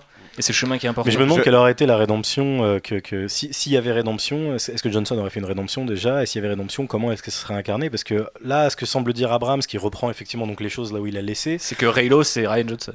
Non, non, c'est Euh, plus ou moins ce tu qu'il Ray, a- Ray lui dit, Ray lui dit, euh, ah je vois, t'arrêtes pas de penser à ton père depuis que tu l'as tué et tout machin etc. Et j'ai envie de dire genre, enfin non, pas dans le 8. Enfin visiblement il y pense jamais. Si, En si, fait, Snoke dit qu'il y pense. Snoke le dit vite fait à un moment Ah, donné, tu- mais sinon c'est pas quelque chose comme là. enfin, quelque Tu le chose vois qui tu le vois qu'il y pense dans lui, qu'il il, il ose pas tuer sa mère. C'est bien qu'il a toujours la mort de son père en tête. Non, pour moi, il ose pas tuer sa mère juste parce qu'il ose pas tuer sa mère. Et ça justifie le fait que là, quand sa mère apparaît, d'un coup, il est troublé, et il se prend un coup de sabre et tout. Mais c'est pas genre juste merde, j'ai déjà tué un parent, je vais peut-être pas tuer le deuxième, c'est pas cool. quoi, tu vois. C'est juste, Ah, ça va, juste pour lui, à ce moment-là, c'était plus dur de tuer sa mère parce que je sais pas, c'est un fils à maman, si tu veux, ou quoi que ce soit, quoi, tu vois. Mais grave, le fait, que, maman, le fait je qu'il aurait été, ça aurait été logique si effectivement il y avait plus de flashbacks. Là, il t'en glisse à la truelle vite fait au début quand, il, quand tu le revois tuer euh, Han Solo pour justement avoir ce moment où tu as l'apparition de, de, de- d'Harrison Ford et tout. Et effectivement, comme le dit mais je pense que ça serait jamais arrivé si Carrie Fisher était pas, était pas morte en fait, Mhm. quoi, tu vois. Il y a même, je sais plus qui, je sais plus si c'est. Je sais plus si c'est un, un prod ou si c'est un des acteurs ou si c'est Trevorrow, je sais plus, qui avait dit genre c'est dom- enfin quand elle est quand elle est morte, c'était genre euh, le 9 était censé être son film. Ouais. Ça allait être le film où justement elle allait euh, ramener euh, Ben. C'est Kennedy qui a dit ça. ouais. Chaque, film était construit autour d'un des personnages Ouais, de la voilà. trilogie. Et, euh, et du coup, bah, enfin, c'est un des trucs. euh, Enfin voilà, c'est je, je, je vais, je vais pas, c'est pas pour pardonner ou pour machin, mais pour expliquer, tu vois. Enfin, Abraham, c'est vraiment On trouvé aurait avec tous aimé voir, ingrate, quoi. voir Lando arriver en mode Oh, tu fais quoi? T'as tué des mon pote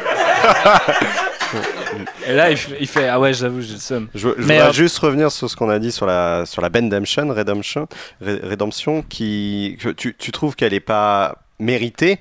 Après, euh, la rédemption, elle y est, euh, pour reprendre des termes, euh, out of universe, c'est-à-dire pour le public. Euh, par contre, in universe, il n'y a que Ray qui, qui, qui d'une certain, d'une certaine manière, accepte cette rédemption. Comme dans l'épisode 6, il n'y a que Luke qui accepte la rédemption de, de Vador. Le reste de la, pour le, tout le reste de la galaxie, Vador, ça reste le grand méchant. D'ailleurs, on le voit dans la littérature Star Wars. Et, euh, et donc là, pareil, avec cette mort, euh, Kylo Ren, ça restera euh, un grand méchant pour la galaxie. Ça restera le leader suprême pendant un an. Et et- et il n'y a que Rey qui va... Pas fini son mandat, apparemment. ouais. il y a que Rey qui va accepter cette rédemption, comme il y avait Il y a- que Luke a- qui l'avait accepté. Leia d'ailleurs l'avait pas vraiment accepté. Il y, a, euh, il y a sa mère quand même, parce que On- Oui. pa- personne, personne parle du fait que les corps de Kylo et Leia pas, disparaissent en même Oui, temps. oui, oui, bien et, sûr. et- et pour moi, pour moi, ça veut dire qu'en en fait, Leia, elle a pen- pendant toute la période où il est Ben Solo, elle vit, elle vit en lui. Et tu disais tout à l'heure que ça devait être le film de Leia. Pour moi, dans, dans toutes les dans toutes les actions que Ben Solo fait, quelque part, c'est Leia qui intervient parce que euh, à partir du moment où elle rentre dans sa tête et qu'elle c'est le pas fait. plus ou moins dit par euh, Y a- y a- y Indiana Jones Han Solo parce que il, il- il lui dit Han Solo, il, a- il lui dit grâce te- à tout- Leia. oui, C'est Leia qui grâce fait à Leia, mais apparaître- il lui dit oui ta mère est morte par contre tout ce pourquoi elle était enfin euh, tout, tout son combat il existe encore en toi et c'est à toi de le porter aujourd'hui Puis il apparaît grâce à Leia. On est d'accord que métaphoriquement, enfin pour moi c'est juste un souvenir. hein, Oui, c'est un- c'est- une- peut-être euh, elle qui déclenche ce souvenir Oui, euh, voilà. chez lui, voilà, en mourant. Voilà. elle prend la baguette de Suro elle sort le souvenir de son de sa tête Mais ouais, ça- c'est- c'est- j'ai eu une discussion avec un camarade à moi, Ludo, à qui je fais un bisou, Ludo. euh, que, euh, que effectivement, en fait, Leia, elle- on, on nous dit qu'elle meurt officiellement, elle meurt au moment où elle fait switcher euh, Ben de- du côté euh, obscur au côté lumineux, mais en réalité pas. En réalité, elle est en Ben pendant euh, toutes ses dernières actions jusqu'à euh, le moment où il meurt. Et c'est peut-être une des raisons pour laquelle lui meurt, c'est parce que elle, elle est au bout de sa vie. Elle a, de- elle a comme euh, Luke dans le film précédent, elle a tout donné de ses pouvoirs mais- pour le maintenir. il meurt parce qu'il Luc, donne sa vie Lu- à Rey, Lu- non Lu- Luc le dit dans le, dans, dans le, quand, quand il apparaît en fantôme Rey, il le dit. Il le dit euh, lors de ce souvenir où on le voit euh, en- s'entraîner avec Leia. Euh, il le dit. Leia a eu cette vision de, elle mourra si elle devient une Jedi, elle mourra quand son fils mourra. Donc euh, on a vraiment ça qui est, bah, qui est dit texto dans le film. Peut-on parler de ce truc? Parce que je trouve que c'est l'un des trucs les plus éclatés de The Rise of Skywalker. Leia qui est omnisciente, qui a tout compris, elle a caché le sabre parce qu'elle sait que quelqu'un euh, prendra la suite de son combat parce que si elle termine son entraînement, ça va mal se mettre, mais au final ça s'est quand même plutôt mal mis pour la galaxie Et, 9. euh, rien que Leia Jedi, j'ai envie de dire, euh, Abrams il se contredit lui-même dans le set là. Ouais, ouais, mais après j'étais content que c'est quand même un truc qui est Qu'on avait envie de voir. Last Jedi et, Et- tu te dis ok s'il a ces pouvoirs là et son sabre est un des plus beaux que j'ai Là- là- vu. là- euh, Bob sera d'accord. Là où c'est là où c'est pété, c'est qu'en fait le, le, le, plan où elle donne le sabre de Luke à, à Rey, elle aurait pu lui donner les deux à ce moment-là en lui disant tiens euh, son héritage à lui Ouais, et le mien. T'as pas et t'as pas besoin de de t'emmerder à le sabre planqué sur Arto, tout le bordel. C'est surtout que c'est un truc qui m'a dérangé dans le film, c'est que moi j'avais pas compris que Leia entraînerait parce que moi dans ma tête Leia c'était pas une Jedi et c'est quand on a ce flashback que je me dis ah mais elle a été entraînée par Luke ah L'appelle donc, Master donc- quand même. hein.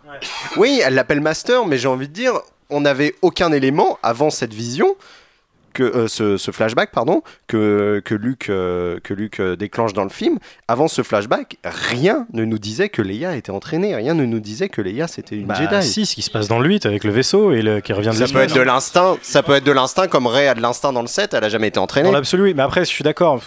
Pour moi, la scène de l'entraînement n'existe que pour répondre aux haters qui ont dit genre euh, tout, Leia, elle fait ça et clair. tout, machin, On etc. est Et tout. Et juste pour montrer genre, là, elle a été entraînée, machin, c'est pour ça qu'elle s'est fait Après, il y a toujours eu cette. euh, ce que j'aime beaucoup l'ancien et même l'actuel univers étendu, c'est que ça, ça crée cette espèce de souvenir lointain où tu te dis, ouais, un jour j'ai lu un truc où Leia elle est entraînée et que t'as pas forcément besoin d'expliciter et que tu peux imaginer que soit c'est un, un réflexe si c'est ta version que t'aimes bien, ou soit imaginer qu'elle a été entraînée. Après, si t'es un connard sur Reddit et que tu dédies deux ans de ta vie à, tracher un film, effectivement t'as besoin d'une réponse et le film. C'est ça, je suis d'accord. Moi, il n'y a pas besoin d'explication. Dans le 6, on me dit, enfin, à la fin du 5, on me dit, c'est, euh, elle a la force et c'est la sœur et tout machin. Je suis là, genre, ok, donc quand on la voit dans le 8 revenir dans le vaisseau, je suis là, genre, ouais, pff, ça me dérange pas. Enfin, c'est logique, quoi, tu sais, tu vois.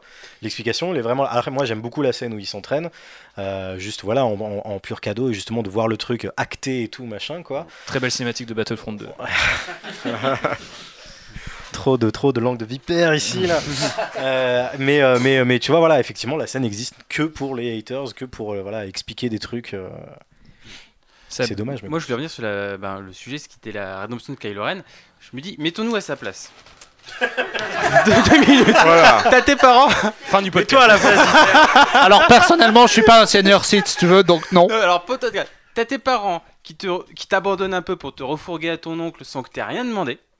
Ton oncle, Qu'est-ce que t'en sais Qu'il a rien demandé. pour l'instant, il a rien demandé. J'ai l'impression. Toi, ton oncle qui t'a formé pendant des années et des années, tu te réveilles, il, il veut te buter. D'un coup. Ça, on est d'accord. tu te défends. Et après, ben voilà, tu t'as un mec facilement comme Snoke qui arrive, qui te manipule. Pour moi, Kylo Ren n'a jamais été noir, il a toujours été gris, de A à Z. Contrairement à Dark Vador, qui est vraiment, pour le coup, lui, il a vraiment fait le choix de devenir mauvais. Je trouve que Kylo Ren, c'est un concours de circonstances. Ouais. Ouais. Bon après, il fait pas moins des choses horribles, mais je veux dire, c'est tu vois, An- Starkiller. Anakin a été manipulé par l'empereur, Oui. Kylo Ren a été Mais tu vois par exemple, manipulé par l'empereur. des circonstances atténuantes. mais tu vois Starkiller, tu vois, Anakin, t'es- il savait il est sa mère et tout. il est pas, je- j'ai même pas l'impression qu'il cautionne euh, Starkiller, tu vois, il est pas sur Starkiller au moment où ça explose, il est sur son Star Destroyer, on a l'impression que lui, ok, moi, je m'en lave les mains, quoi, tu vois. Et, euh, et je trouve que même dans l'épisode 8, on trouve, enfin, il a toujours jonglé entre le bien et le mal. Il a ce personnage a toujours été gris. Je l'ai jamais vu foncièrement méchant. Et je l'ai jamais vu foncièrement gentil, si ce n'est à partir du moment où il redevient Ben Solo.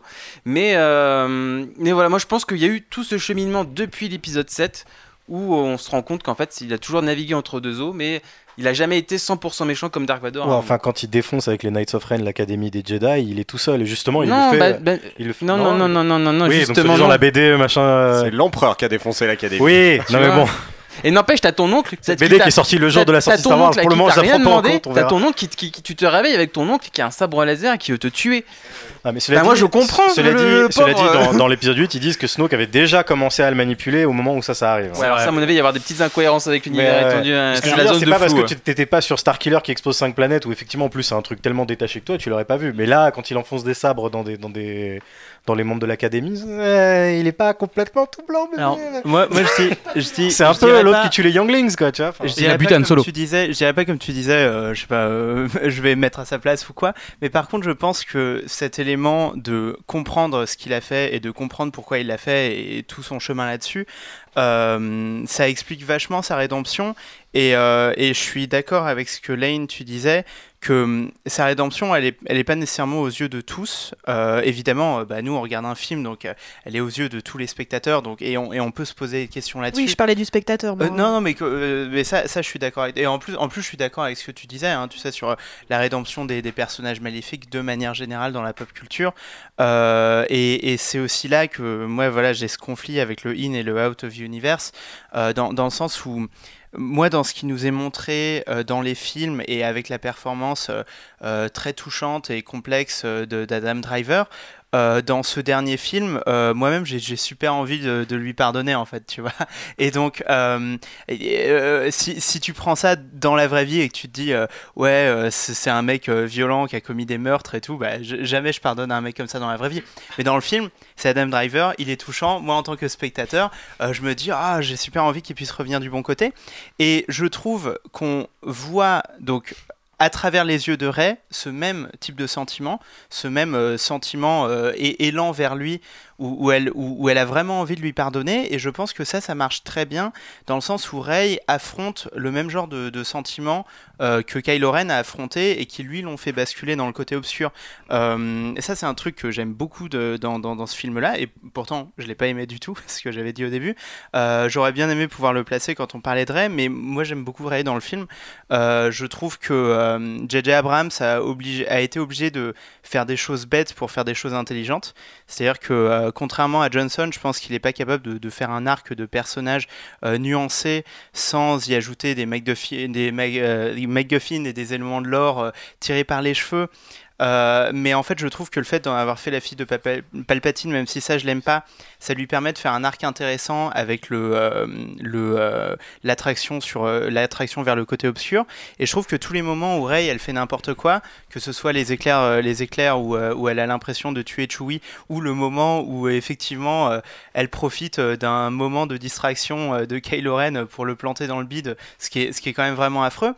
Je trouve qu'elle elle- elle se rend compte que la- que l'attraction vers, euh, vers le mal est, est, euh, est- est incroyablement rapide, séduisante, et qu'on peut faire la mauvaise chose sans s'en rendre compte. Et je pense que c'est pour ça qu'à la fin, elle pardonne totalement à Kylo Ren, ou en- bah, parce qu'elle le comprend, elle se dit, moi j'aurais pu être pareil, il m'aurait suffi d'une mauvaise journée pour être pareil.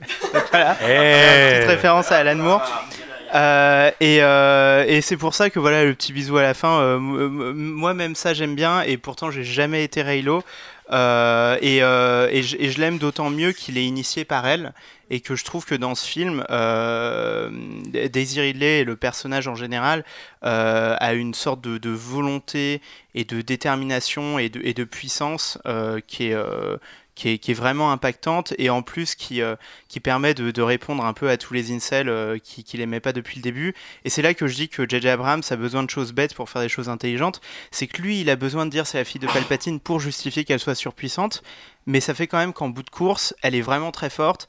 Et du coup, on a notre héroïne euh, qui, qui, qui peut péter la gueule de tout le monde et tirer des vaisseaux avec Messieurs, la je vais force, devoir etc. Tu vois, tu vois que t'as aimé le euh, film. Search arrêtez. it to be, to be true. Pour passer justement à ce que Benji, euh, ma foi, a un petit peu teasé dans son avis, c'était euh, le scénario et notamment son recours systématique, ce qui ne fait pas que euh, placer des, des, rétro-continuités ça et là, il utilise aussi beaucoup la narration par l'objet, qui a quand même pas mal ses limites, on l'avait vu déjà dans The Force Awakens, parce que revoyant The Force Awakens par exemple, je comprends toujours pas pourquoi Luke, on ne le trouve pas, parce qu'apparemment on a une map mais en fait il y a un trou dans cette euh, carte, mais on trouve l'autre partie de la carte. Donc c'est un peu comme s'il te restait une pièce de puzzle et tu te dis, ah, j'arrive pas à deviner, est-ce que c'est une montagne ou une maison? Je ne sais pas. Euh, ça me paraît quand même assez con. Il y avait aussi ce, ce re- ce recours systématique à des trucs qui se passent hors champ, du style euh, Ah ouais, Starkiller, ouais, ouais, on savait pas, mais là on vient de faire un raid de reconnaissance et donc effectivement ils ont un bouclier et il est à ce truc, et il est à cet endroit-là. On est encore une fois euh, de retour en fait là-dedans parce que je, pense que malgré ce que les gens peuvent dire et que oui il n'y a pas d'essence dans Star Wars The Last Jedi ça a pas de sens le scénario je trouve que The Rise of Skywalker quand même a, re- a recours à pas mal d'écueils narratifs mais vraiment pas digne en fait euh, d'un Star Wars et notamment cette triple narration par l'objet. Donc je rappelle le vaisseau la dague les Wayfinder qui sont au nombre de deux et ensuite on peut aussi euh, ajouter limite Dio donc le petit robot en forme de, de mégaphone qui à un moment arrive et dit Hé, hé, au fait bah oui j'étais le robot de ce mec donc euh, j'ai été sur Exegol et donc je sais qu'il y a une antenne qui permet à la flotte de se diriger. Pratique non? Donc euh, voilà. Si on peut défoncer casser un peu de sucre sur Chris Terrio et, euh, et JJ Abrams c'est le moment. Charles il est, il est déter Ouais, il a ouais. retroussé ses manches. Bah ouais. Non mais c'est quand même assez terrible. J'ai vu des gens tweeter que c'était le BVS ou le Kings of Monster de Star Wars. Ce Oui, très peur. J'ai beaucoup pensé Et, à euh, Godzilla, ouais. Un, un côté un peu trop plein de. Il y a tellement de trucs qui sont explicités par des objets qui eux-mêmes sont connectés entre eux, parce qu'à la rigueur, ça pourrait être un côté un peu presque Indiana Jones de on trouve le vaisseau, on trouve la dague, on trouve le truc. Non, tout est là en même temps. Et encore aujourd'hui, regardez, j'ai un putain de schéma que j'ai fait en sortant du film pour essayer de comprendre ce qui se passait avec le vaisseau, le petit truc. Le petit... Déjà, la dague, je comprends pas. Tu vois, je, je sais pas à quel moment elle, Elle- elle est intervient. jolie, hein, euh, pourquoi, pourquoi elle est, elle est conçue La, la- exactement la- pour. la euh, dague, on a presque l'impression que c'est un, c'est, c'est un mémo.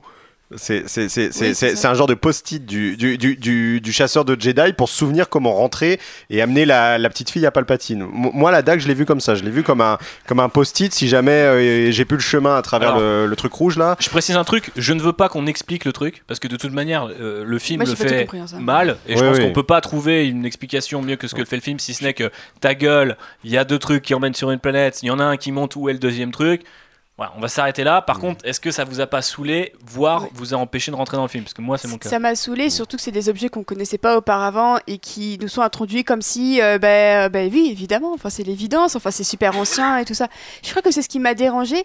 Je pense en fait que ça m'aurait un peu moins saoulé si ça avait concerné des objets qu'on avait vus auparavant, parce que ça aurait pu créer une sorte quoi, de, connexion.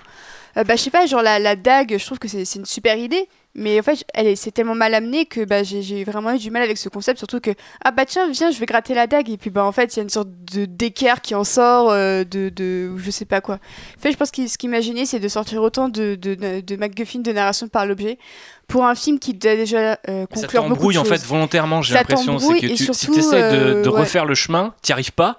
Donc en fait, t'es obligé de te concentrer sur autre chose. Et puis fait ça- que la ça- première fois que j'ai vu le film, la, la première heure, je, sais, je me souvenais même plus ce qui se passait. et puis ça, ouais, ça crée plein d'obstacles artificiels aussi pour les avoir. Je pense notamment à Shui qui a la dague pendant que le vaisseau se fait exploser. Je pense aux deux finders de site qui du coup bah, se font euh, rétamer. Alors, ah bah tiens, bizarrement il y en a encore un dernier qui existe comme de par hasard. Enfin, je trouve qu'à chaque fois ce sont des... En fait c'est ce qui à mon sens symbolise le mieux le, le scénario qui y arrive vraiment pas et qui veut à la fois tout conclure mais en utilisant plein plein de trucs pas super utiles et qui au final aurait très bien pu utiliser ce qui existait déjà pour euh, tout conclure sans rajouter des tonnes et des tonnes. En fait, le souci, c'est ça. C'est comme tu dis, c'est le côté un peu artificiel. C'est-à-dire que c'est un peu le propre de- de- d'Abrams d'être dans une constante propulsion narrative. C'est le propre de ses films. C'est vraiment d'être dans des mecs qui courent tout le temps. Il y a un truc qui est ressorti récemment de La patte de la de, de, de, euh, de Chris Pine qui explique que sur euh, le tournage de Star Trek, au bout d'un moment, il, est, il dit vraiment, il dit, et JJ, il me dit genre, euh, là, tu cours de, de, de, de, de manière super urgente et t'arrives devant le truc et tu, tu parles de manière super énergique, ça et tout. Et il dit, mais je parle de quoi, ça et tout. Et il dit, on s'en fout. Le, spectateur s'en foutra parce que c'est l'émotion du truc. C'est pas entièrement faux. Le cinéma, c'est aussi ce genre de truc là, ça et tout. Et le problème, c'est que là, pour avoir cette constante propulsion narrative, il est obligé de faire une espèce de jeu de piste. Moi, ça m'a un peu rappelé le début de l'attaque des clones euh, avec, euh, tu vois, genre. Le dard. Ouais, voilà, c'est ça. Le saber dart utilisé par un chasseur de primes, embauché par un autre chasseur de primes, embauché par le comte Dooku, qui, mais en même temps qui est logé à Camino, où il y a les clones commandés par Saifo Dyas qu'on n'a pas vu. Enfin, tu vois, le, le- le propre du blockbuster alambiqué, qui est un peu devenu le mode d'écriture général des Horrible. blockbusters depuis une vingtaine d'années. Oui, voilà, Euh, c'est un MacGuffin qui mène à un autre MacGuffin, qui mène à un autre autant le MacGuffin. sable de. Luke qui était une sorte de MacGuffin ou même le Faucon Millennium qui sont utilisés un petit peu comme des, des espèces de, de, de, de propulsion. Comme disait comme disait Océane, t'as une- un affect envers ces objets. Quand Bah, tu vois ce truc et que tu vois ce truc et j'étais là, yes, un holocron bébé.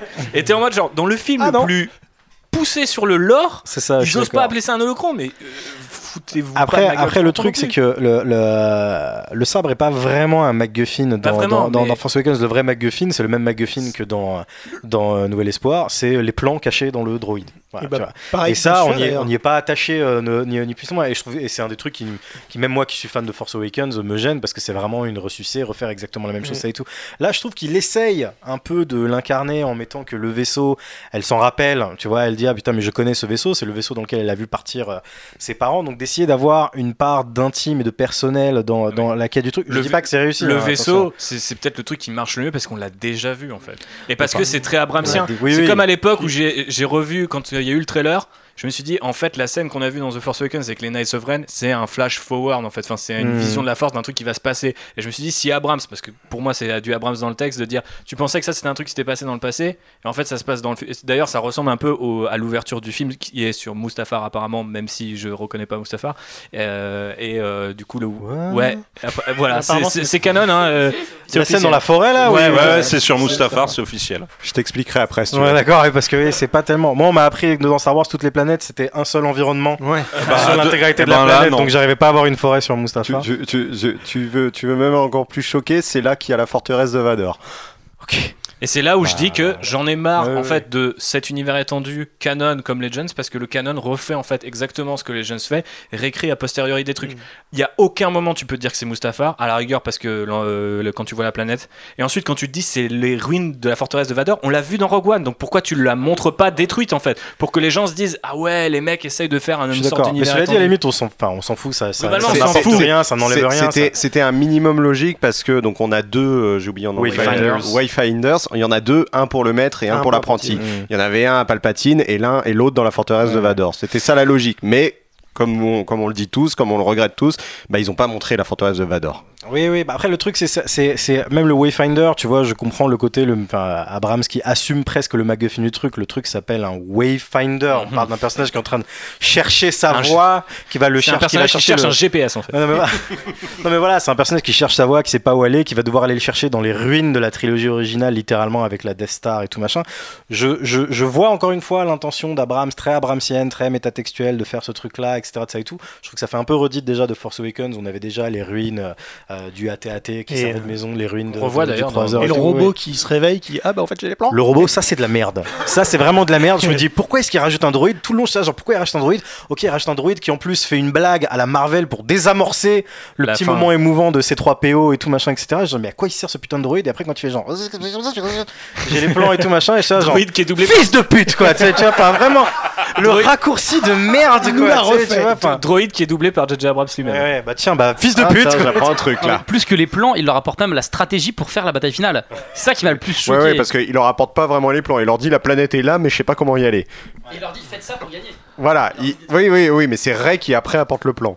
Mais de base, cette idée de carte, c'est quand même une idée de merde. Déjà dans le, ré- déjà dans le réveil de la Mais force, c'était une idée de merde. quoi. À partir du moment où toi, t'es un gars qui se dit, je vais partir à l'autre bout de la planète, quitter tous mes potes pour vivre en autarcie dans un coin, euh, que ça soit au fin fond de la galaxie pour reconstruire une armée ou sur une petite île, tu laisses pas une carte en plus en deux morceaux.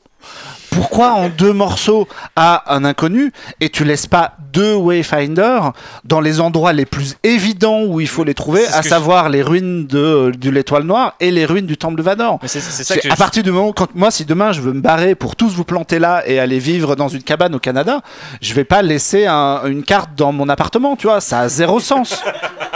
Sur le bureau avec une lettre. Ouais, voilà Je ça. suis Hey, je suis là. Je venez, venez me rechercher. Je suis là. Bah non, les gars, il a voulu se barrer. C'est Bah, la merde. C'est ce que je voulais dire avec ce syndrome de, de la double couche quoi. C'est-à-dire il pourrait avoir un Wayfinder, le Wayfinder pourrait être l'unique MacGuffin, mais non il y en a trois. Et il y en a qu'un qui a un petit peu de sens, c'est le vaisseau, parce que effectivement il y a une approche très abramsienne que moi j'aime bien. Les gens avaient capté que le vaisseau ressemblait à celui de The Force Awakens dès le trailer, et moi j'étais oh là là les gars vous partez tout de suite dans un truc qui va redcon The Last Jedi, arrêtez, il a dit qu'il redconnerait pas. Et comme j'ai été ignorant, mais euh, celui-là il marche. Été La comme dague- Ryan Johnson, Ouais, ouais, le vaisseau, ça va. Ouais, ouais, mais, mais, mais la dague, ça, ça fonctionne pas. le- et, et- et cette histoire de cartes et le fait. En fait, c'est aussi un autre problème du scénario. Euh, J'embraye sur une autre idée, j'espère qu'elle va vous parler, mais c'est que. euh, Il n'y a pas de, vraies conséquences. Je sais que Ben doit mourir pour se racheter et que c'est une conséquence, que Snap Wexley euh, se fait dégommer par un TIE Fighter et que c'est une conséquence. Et RIP Snap, il a Snap. Mais euh, du coup. Joli. Mais le problème, c'est que dans ce film, euh, tout est désamorcé, pas forcément par l'humour. On en parlait avec JB en allant chercher euh, le jus de fruits tout à l'heure, mais c'est que on se disait en fait, la mémoire de ces 3 PO.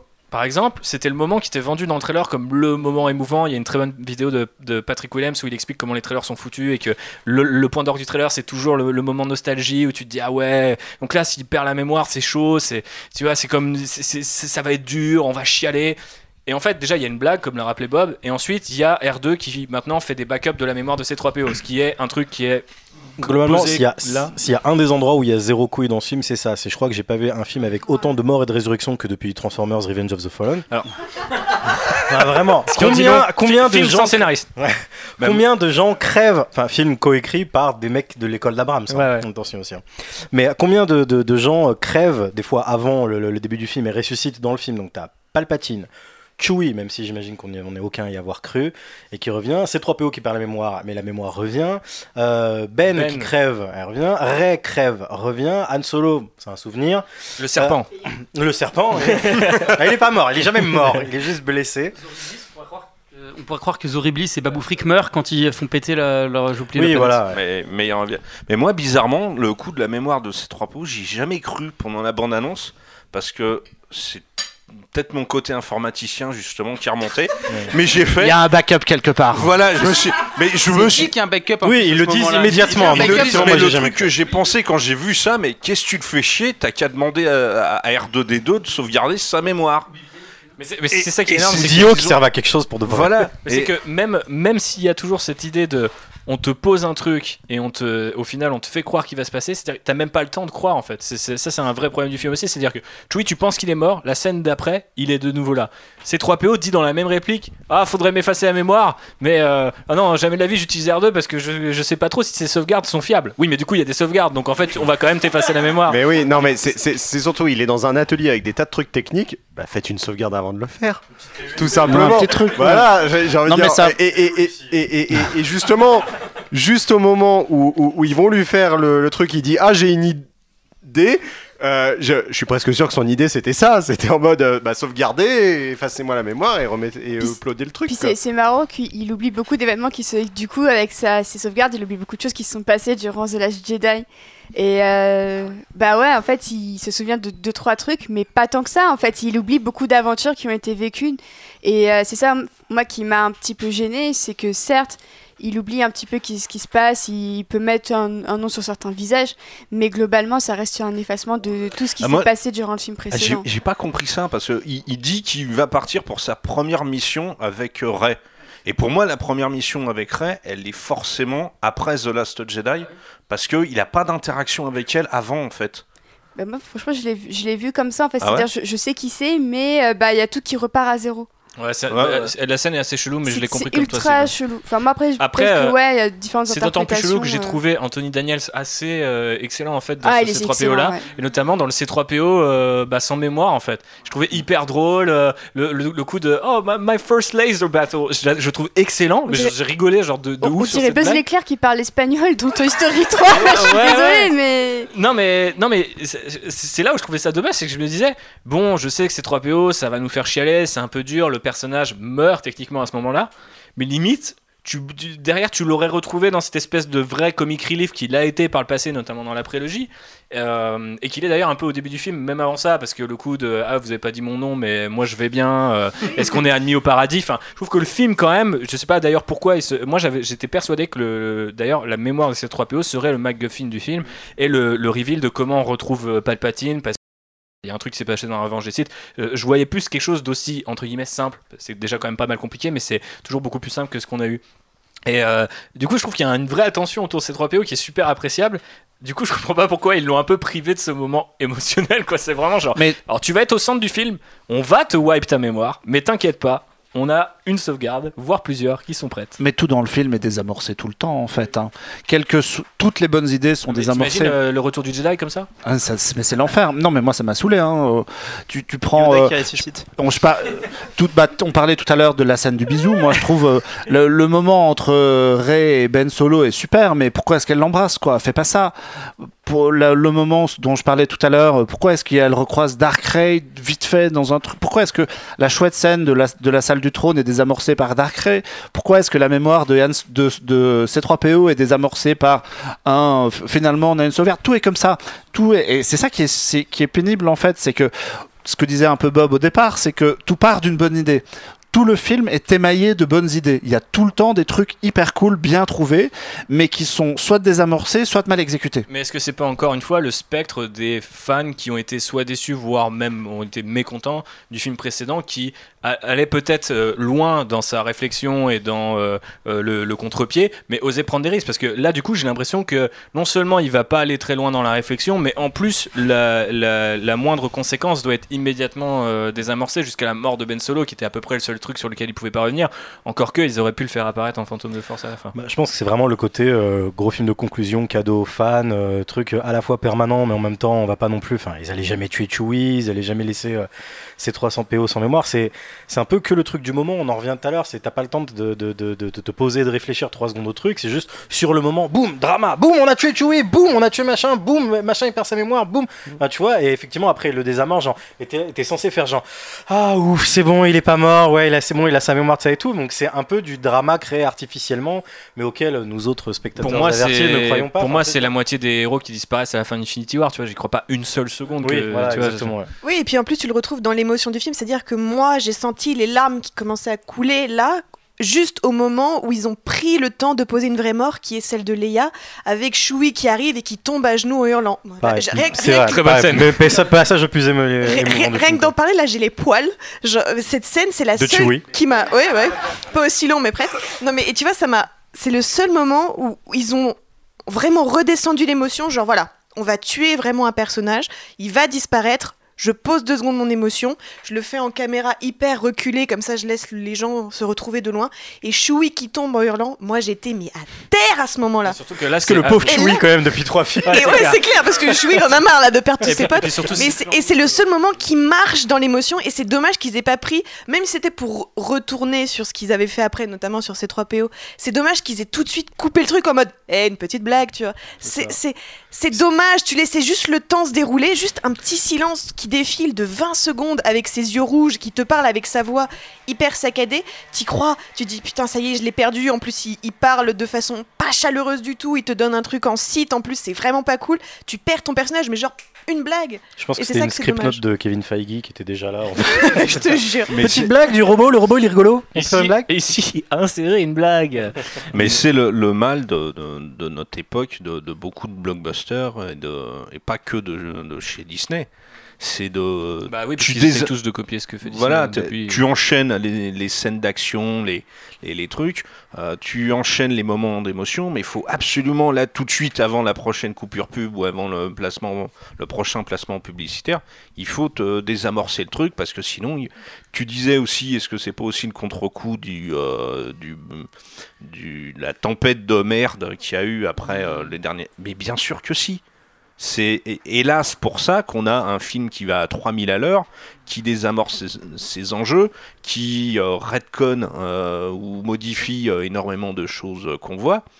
Euh, c'est à cause de cette tempête de merde. Et à quel moment on arrête? À, à quel moment, on, comme, comme je te disais quand j'avais fait l'Outrider, à quel moment nous, on commence à sortir la, boîte à claques pour défoncer ces petits cons sur Reddit? Mais moi, ce qui, ce qui m'attriste, c'est qu'effectivement, la seule mort du film, je pense aussi qu'on a eu les frissons parce que Carrie Fisher était morte en vrai. Et euh, moi, c'est ça qui me pose souci, c'est que euh, je me suis retrouvée, effectivement, j'ai été très émue aussi. En plus, les bip bip de R2D2 aussi, moi, ça m'a dévastée à ce moment-là. Entre Choui et R2, j'étais, pas très bien. Mais euh, ce refus de la vraie émotion, de, de laisser ses sentiments s'affirmer, c'est, euh, j'ai l'impression de voir Kylo Ren en fait. J'ai, l'impression de voir des visions extrêmement masculines qui n'a- n'arrivent pas à assumer euh, les émotions tout simplement. Parfois, c'est, bien de pleurer aussi, c'est bien de prendre une minute pour pleurer. Il y a rien de mal à ça. On est, tous- on est tous humains et j'ai l'impression que plus ça va, plus les scénaristes ils s'enferment dans des dans des schémas où on refuse de, l'intimité, on refuse d'ouvrir son cœur, alors que bah, c'est, ce ça en fait qui mène au côté obscur, c'est justement de, de, refuser aussi euh, d'avoir un contact tout simplement émouvant avec un autre être humain. Et, et ça en fait honnêtement qui me fait très très peur pour la prochaine décennie, c'est que j'ai l'impression que ça va pas aller en s'améliorant et que plus ça va aller, plus on va tenter de vouloir tout, euh, tout désamorcer, y compris parfois ce qui ne peut pas être désamorcé parce que parfois la mort, t'es triste, tu chiales, euh, t'es roulé en boule dans un coin parce que c'est normal, parce que tu aimes quelqu'un. Et j'ai l'impression que ça, ça ne veut pas assumer que tu puisses être triste. ça et, et moi, ça, ça me gêne parce que du coup, j'ai du mal à, à avoir une, une empathie et une connexion avec ces films. Et je repense à Super 8 de DJ Abrams, qui était tout l'inverse de ça, avec la fin, cette acceptation de la mort de, de la mère, qui m'a foutu des larmes et rien que d'y repenser, j'ai encore le, le frisson. Et je me dis, mais où est-ce que l'émotion d'un film comme Super 8, ou même de l'intro du premier Star Trek avec la mort des parents de Kirk, qui est dévastatrice, Ou même la mort de Han Solo, déjà dans Force Awakens, Ouais. il prend plus le temps. Moi, et, je chiale et c'est ça, j'ai l'impression que plus ça va, plus on est dans une époque où on s'endurcit, où on va de moins en moins aller à l'émotion. Parfois on y va avec Yann Solo aussi, où il y a un truc extrêmement fort, mais qui rappelle aussi le set, donc forcément ça joue aussi sur notre nostalgie. Mais j'ai l'impression qu'on est dans une époque où on joue plus sur la nostalgie que sur la vraie émotion au moment M. Et ça, pour moi, ça va être, si ça continue comme ça, le blockbuster, ça va être la mort du blockbuster, parce que les, les gens vont aussi au cinéma pour ressentir des trucs. Et c'est impossible de ressentir quoi que ce soit dans le climat actuel. Moi, j'avais. Euh, en 2017, lorsque ah, ben, j'avais interviewé Ryan Johnson à ce propos, euh, je lui avais dit voilà, est-ce que. Bon, ça, c'est mon côté fanboy qui parle. Est-ce qu'il y aura des clins d'œil à Han Solo dans le film? Et il m'a dit ah non, non, mais il n'y aura pas de funérailles, il n'y aura pas de ça, parce qu'en fait, on n'a pas le temps. Euh, il regarde dans le Nouvel Espoir, Leia, elle voit sa planète se faire détruire, et ben elle pleure pas. Euh, elle doit sauver la base rebelle, elle doit faire exploser l'étoile noire. Enfin, on n'a pas le temps. Les enjeux du film fait que, en fait, euh, on va pleurer plus tard. Mais là, tout de suite, là, faut qu'on se bouge parce que si on bouge, si on s'apitoie sur notre sort, même pendant 5 minutes, on perd du temps. Et euh, C'est pas perdre du temps que s'apitoyer. bah voilà, je, je cite Ryan Johnson, hein, voilà, c'est clairement ce qu'il m'a dit.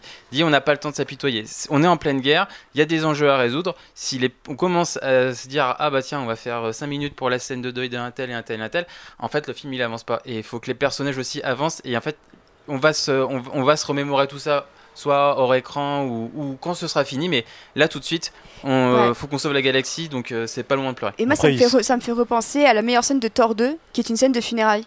Les, les funérailles de la mère de Thor, c'est le moment le plus posé.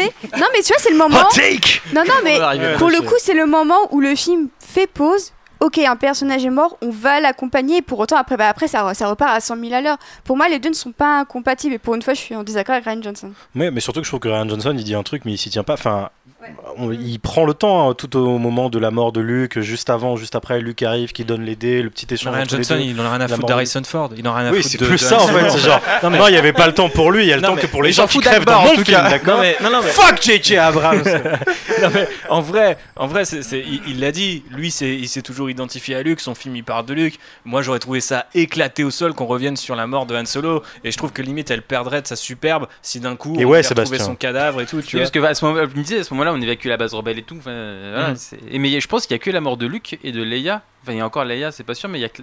mais la mort de Luke, on attend de se poser dessus parce que c'est la fin du film aussi. Oui, c'est ça. Voilà.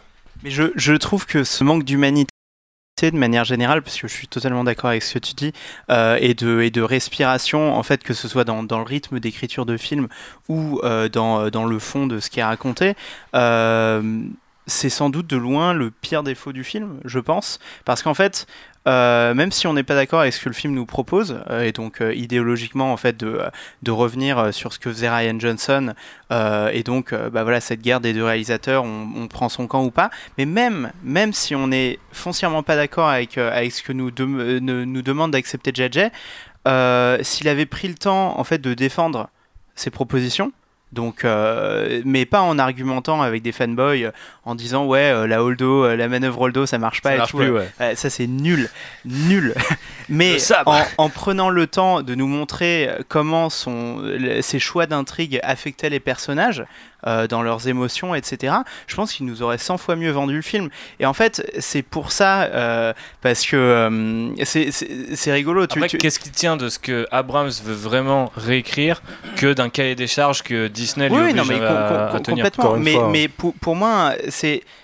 En, en- en fait, c'est mon gros souci avec ce film. Moi, je suis, je suis sorti du film en me disant, j'ai l'impression que c'est le Avengers Endgame euh, de, de Star Wars.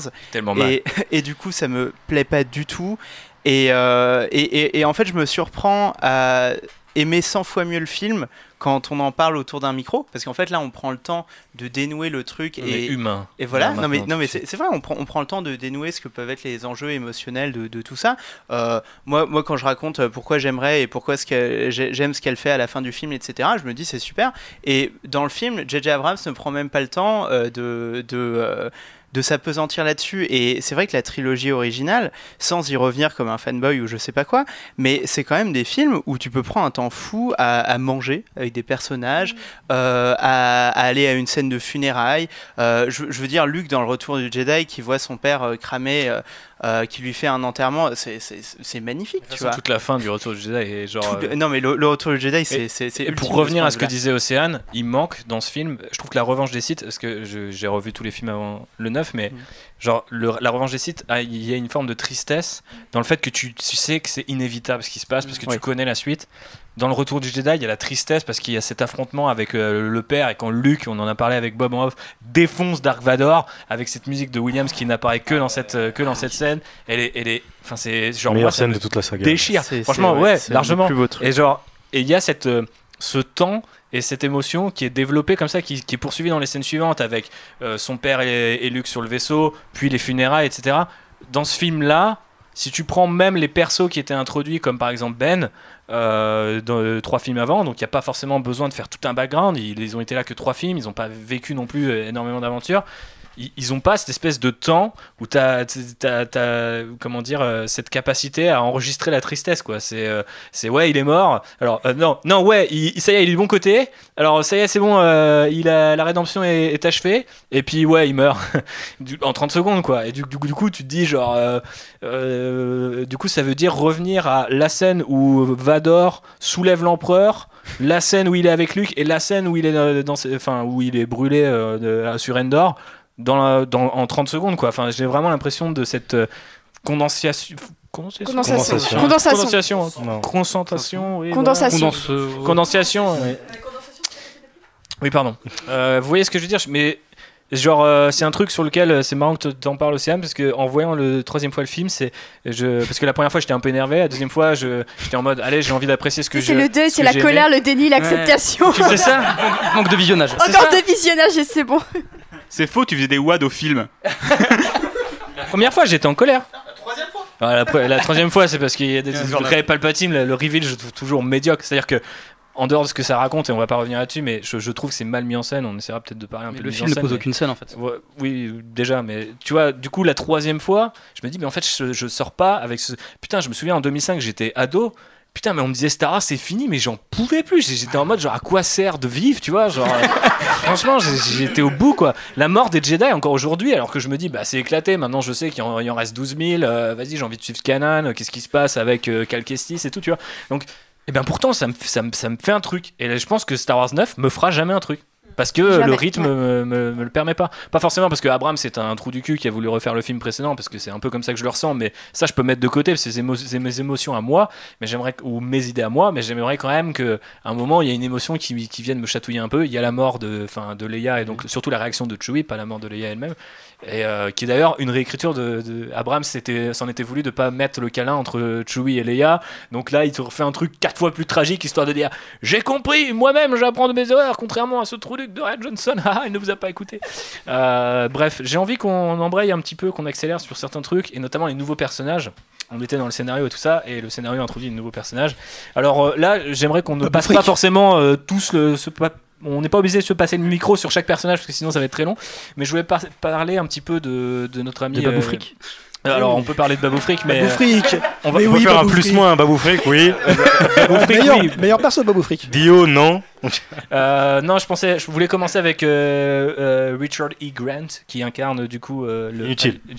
Voilà, à inutile. Il est aussi invisible que la Pride dans le film, hein, je suis désolée de le dire. mais je, ok, je- pas mal. je- je- je trouve que pour ce qu'il apporte, pour ce qu'il apporte au personnage de euh, Général Hux, j'ai adoré. Ce qui arrive au Général Hux dans le film, moi, moi j'ai surkiffé. Ah, j'ai surkiffé ce. ce- C'était moi l'espion, ok Ce, Bah t'es mort. ce petit roquet qui a, littéralement servi à rien dans tous les films, qui fait pitié dans tous les films, et ben il meurt en faisant pitié. Et moi j'ai adoré. Sa réplique Je suis l'espion, il me fait pitié. Donc Mais- la mort qui en découle, elle est pour moi parfaite. Et donc pour moi, le personnage euh, général euh, Pride, euh, et ben il sert à ça pour moi. Il sert à le remplacer, mais Alors c'est Kylo Ren qui le tuait, ils ont re-shooté la scène avec euh, Pride.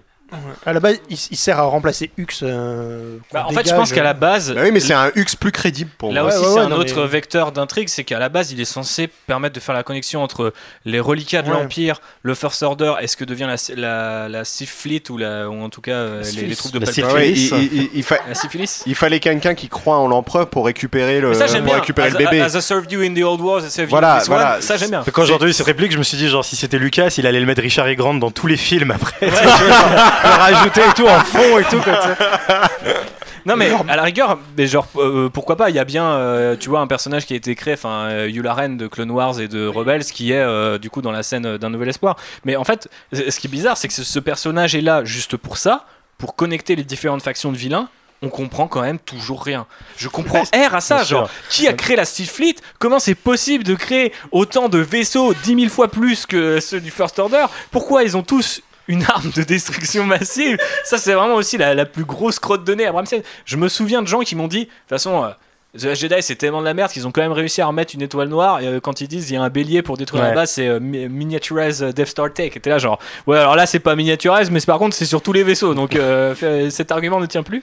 Mais je trouve ça terrible, tu vois, te dire, t'as un mec qui a vaguement l'âge d'être effectivement euh, un type dans l'Empire, mais qui arrive même pas à expliciter ce qui se passe. Quand ils ont tous des nouveaux uniformes qui sont ceux du Force Order, parce que c'est pareil, les Sith Troopers, ça pourrait être un truc un peu plus mystique, un peu plus chelou. euh, Non, c'est euh, les Stormtroopers qui ont c'est les changé de tenue. du First Order en rouge, quoi. Faut arrêter de se foutre de notre gueule, Ouais, quoi. Et... Non, mais c'est- c'est c'est juste que les, que les 30 000 ou 50 000 ou je sais pas adeptes du côté obscur, en plus de construire euh, une flotte 10 000 fois plus nombreuse, ils ont fait les fringues, exactement. Bah non, mais c'est bizarre que ça ressemble tant au First Order ou à un mélange de l'Empire et du First Order. Là où, quand j'arrive sur Exegol, d'ailleurs, dès, la première scène, je me dis Waouh, ok, mythologie site explorée, Abrams en total roue libre. Il avait raison, Ryan Johnson l'a poussé à faire des trucs un peu plus audacieux. T'es là, genre, bah, c'est la mine de. C'est la, c'est- la putain de mine de, la Moria. euh, euh, Il y a deux cuves de Bacta. euh, Il y a un stade de foot rempli de mecs euh, de faceless. Euh, alors que pour moi, je sais pas, mais dans, euh, dans l'image que j'ai des sites de euh, l'univers étendu, c'est une culture autant que la culture Jedi où il y a des couleurs, où il y a euh, des, des adorateurs, pas juste des, des trucs avec des capuches noires euh, sous un fond gris. Parce que je trouve le final d'une pauvreté, enfin visuellement parlant, extrême quoi. C'est, il y a des gens qui m'ont fait chier en disant ah ouais Ryan Johnson il met une couleur rouge et puis c'est toi t'es, toi, t'es content. Genre au moins il y a de la couleur quoi. Enfin du coup Ouais. c'est, je sais pas, mais tu, tu, mets- tu compares ce qui se passe à la fin même le truc des vaisseaux, en fait, je trouve que ça, ça fonctionne pas parce que je comprends pas qui sont euh, leurs ennemis en fait. C'est là Ouais. où euh, JB disait que les Stormtroopers c'est une faceless army de base. Oui, mais si tu sais pas qui sont ces Sith Troopers, parce qu'on pourrait dire ouais c'est une nouvelle génération de mecs super balèzes. euh, Ah non, c'est juste pas, les Stormtroopers qui ont changé de tenue. Ouais, voilà, c'est ça. Et, ça. et- et ça donne l'impression tu sais, qu'il essaye de monter les enjeux en mettant juste des zéros derrière. euh, ouais, ils sont 10 000 fois plus. Ok, bah, mais montre-le-moi, quoi. Je- Et on voit jamais rien. Ouais, ça d'ailleurs, il fallait qu'on en parle, mais qu'est-ce que vous pensez Il faudra qu'on en tire quelque chose de qui a fait Kiwa dans ce film, mais peu importe. Euh, Non, pour les nouveaux persos, de manière générale, enfin, j'ai toujours l'impression qu'ils sont là juste pour, ils sont purement fonctionnels à chaque fois, quoi. Tu vois, c'est-à-dire que Dio, il est là pour avoir, genre, quand ils ont perdu un des MacGuffin, genre, mais je suis un MacGuffin aussi. euh, c'est- Euh, Pride, il est là pour tuer Hux. Effectivement, je sais pas pourquoi ce serait pas Kylo Ren qui le tuerait, ce serait plus logique. Je sais pas de toute façon pour qu'est-ce qu'il fout là, Hux? Hux, je pense que il l'a créé pour avoir un Moff Tarkin jeune euh, dans, dans, dans Force Awakens et ils se rendent compte que de film en film, bah, en fait, on a un peu rien à faire de ce perso qui sert à rien, qui est juste là C'est pour comme représenter Phasma, le, au final, le hein. général. ouais. Ouais, c'est- Phasma, ça me gêne moins parce que Phasma, c'est plus nous autres qui, à partir d'un costume cool et du fait qu'on connaît l'actrice qui est dedans, on se dit elle va avoir un rôle de ouf. Alors que c'est un homme de main, quoi. C'est Hot Job dans Goldfinger, quoi. Tu sais, tu vois, enfin, c'est euh, donc c'est moins important. Ça, C'est- c'est plus de l'exégèse qu'on a qu'on a Hux, fait. c'est le nou- c'est un peu le nouveau Jar Jar. Il a vu que ça plaisait pas, donc hop, on le tue. Hux, Mais c'est un peu ça. Pour moi, il y a un côté aveu d'échec. Hein Hux, la scène où il fait le discours, c'est c'est là que tu te dis, ok, je vois ce que ça, ça veut dire, et après, toutes les promesses de, de, de Hux, dès la fin même du set, je trouve que ça part en Et n'importe quoi. idéologiquement, mettre un jeune à la tête Voilà. du First Order, ça raconte quelque ça. chose. Pour Quand moi, ça avait du euh, sens. Et le fait de le remplacer par un vieux et tout, et de dire genre, vous avez toujours été là, merci de m'avoir servi, machin, tu sais, et boomer. tout, t'es là, genre, ouais, pourquoi Thank you for your service. et ouais, voilà. Et tous les persos sont un peu comme ça. Pourquoi existe Zoribliss Zoribliss, elle est là juste pour lui dire. En plus, en l'espace de 5 secondes, hein, c'est encore la précipitation du film. C'est genre, ouais, je me barrerai d'ici un jour. Tu vois, regarde ce que j'ai et tout. Ouah, t'as un badge de capitaine, mais comment t'as fait pour avoir ça? Autrement dit, Elle est là pour un autre MacGuffin. elle est là juste pour lui donner 5 secondes après. C'est quoi ce truc-là que j'ai très probablement eu beaucoup de mal à acquérir? Eh ben, je te le donne. Tu sais, tu vois, enfin, ok, d'accord, bon, bah, je pars avec et en ça, plus, machin, Po, profite d'elle pour faire sa psychanalyse euh, sur ses doutes, qui est super intéressante. D'ailleurs, les doutes de Po qui dit euh, on a fait un appel euh, pour la bataille de Last Jedi, personne n'est Poe, c'est venu. le seul personnage qui a un arc cohérent Ouais, avec celui de ouais, et, et qui, qui sous-entend personne n'est venu pour The Last Jedi, donc évidemment impossible de ne pas voir euh, le, le double texte derrière cette phrase. Et le fait qu'il exprime tous ses doutes au, au fur et à mesure du film, c'est elle à chaque fois qui est là en mode bah, je, vais, je vais te parler et tout ça. T'as l'impression que c'est sa psy en fait, et que ok, c'est son ex. À la fin, il se pécho pas, c'est cool. Mais euh, j'ai vraiment eu l'impression de voir un personnage féminin qui était là pour encore une fois euh, écouter le mec se plaindre un petit peu de ses soucis. Il se, quoi. il se pécho pas, mais j'ai quand même l'impression que le mec l'a rajouté là pour dire genre, vous inquiétez pas les haters, il y aura jamais de Finpo. Ah oui, Regardez, il est hétéro à Ah bah oui. 100%, il baise Kerry Mais en plus, elle a un Il super, l'a baisé en plus, elle, elle a un super design. Tu sens qu'elle a un super potentiel, et c'est juste qu'elle est là juste pour écouter Po parler. Quoi. Il y aura des BD, il y aura des BD. À part leur fonction, ils servent à rien les nouveaux personnages. C'est-à-dire que euh, Jana, c'est euh, c'est pour euh, c'est pour Poe, euh, Jana c'est pour euh, Finn. Enfin c'est histoire de dire mais non mais t'es pas tout seul. Il y a aussi des déserteurs dans l'Empire. On est plusieurs, on est Mm. comme toi. Donc en fait à part cette fonction, ils ne servent absolument à, à rien. Et d'ailleurs bah, euh, je peux dire un mot sur Jana aussi. hein. Moi je trouve ça très étrange cette scène avec Lando à la fin. Parce qu'en fait au début j'avais vu devait- un, j'avais vu devait un leak comme quoi ça devait être sa fille. Et quand je vois cette scène au début je me dis Elle- mais il va dire que c'est sa devait- fille. Elle devait justifier le fait que Lando n'a jamais pris part à la guerre. En fait, il était vraiment euh, traumatisé, effrayé du premier ordre. Et donc, s'il se cache pendant tout ce temps, c'est justement parce que sa fille a été enlevée d'après sur Passana, si je dis pas de bêtises. Ouais. Elle a été enlevée et c'est pour ça qu'il est sur Passana.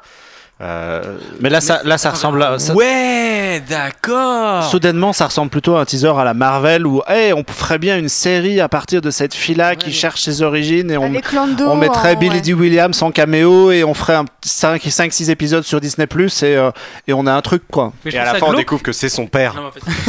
Mais c'est ça, il y a vraiment le côté ridicule de à la fin. C'est pas, c'est ça le truc. Moi, j'ai vra- déjà j'ai eu peur effectivement quand elle lui dit Where are you from? Question super gratos. Hein, genre quelqu'un tu l'as jamais vu, tu vois genre Eh, t'es d'où? T'es d'où? Euh, Moi, je viens, je viens du Gold System et tout machin. Et j'ai eu peur que quand il lui dit et toi qui disent ouais moi aussi. Et j'étais là, genre ah putain. Et heureusement il dit moi je sais pas. Et quand il dit genre eh ben let's find out. J'étais là, genre waouh le setup de spin-off le plus Non, grossier du monde. c'est ultra méga. euh, Mais tu sais pas si c'est sa fille ou s'il veut la pécho en fait. Et moi ça m'a perturbé ça. Ouais, mais alors, c'est ça. C'est ça le Ah le fameux inceste Star Warsien. Comme, on a lu avec Seb certains délits, on savait que c'était sa fille. Oui. Et en le sachant, tu dis Attends, mais ils sont pas quand même en train de nous forcer un truc à la, Tu- Mais du Eh, coup, ça eh, l'est peut-être plus, T'as vu, on a des trucs à te dire. Mais surtout, ce qui est ridicule, c'est que ça fait vraiment, si tu penses 2-3 secondes à la scène, c'est Jana, elle est là, célébration de tout le monde, et là, genre, ah, il y a un Renoir là. Attends, Ouais, je elle vais va voir le seul noir. En fait, vraiment, genre, le seul noir, je vais un- demander d'où il vient au cas où, on sait pas. En fait, il y Are you, are you my father? Dans, dans les leaks, on expliquait aussi qu'en fait, le Premier Ordre voulait se venger de la rébellion en, euh, en capturant les, les enfants des héros rebelles. Et c'était Ce un qui est peu- franchement une idée vraiment à chier, Voilà. hein, je pense qu'on peut le dire. Et Ah, Il n'y a Jana- pas de mauvaise idée avec des mauvais traitements. Merci. mais-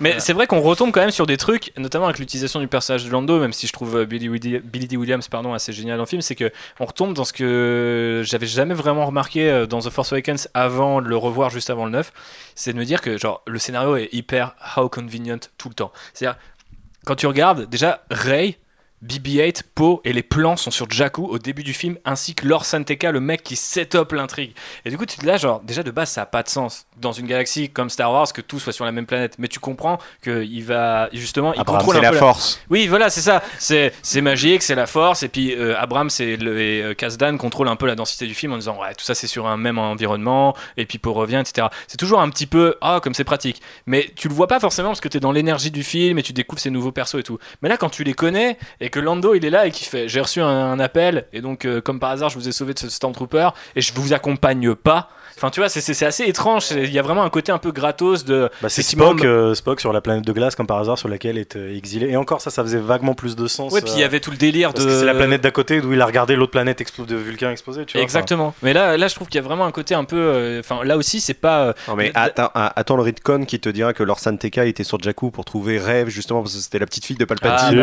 bah, j'ai. J'ai- J'ai hâte de tout, de tout ce canon qui va se créer autour. va de- s'auto-expliquer, hein, façon, exactement. Mais hein. c'est ça qui est triste parce que du coup, tu sais très bien, même si parfois on a en tant que fan de Star Wars ce désir un peu complétiste de tout savoir, c'est très bien que ce que tu vas lire n'est jamais qu'un truc, euh, un texte à trous un peu foireux.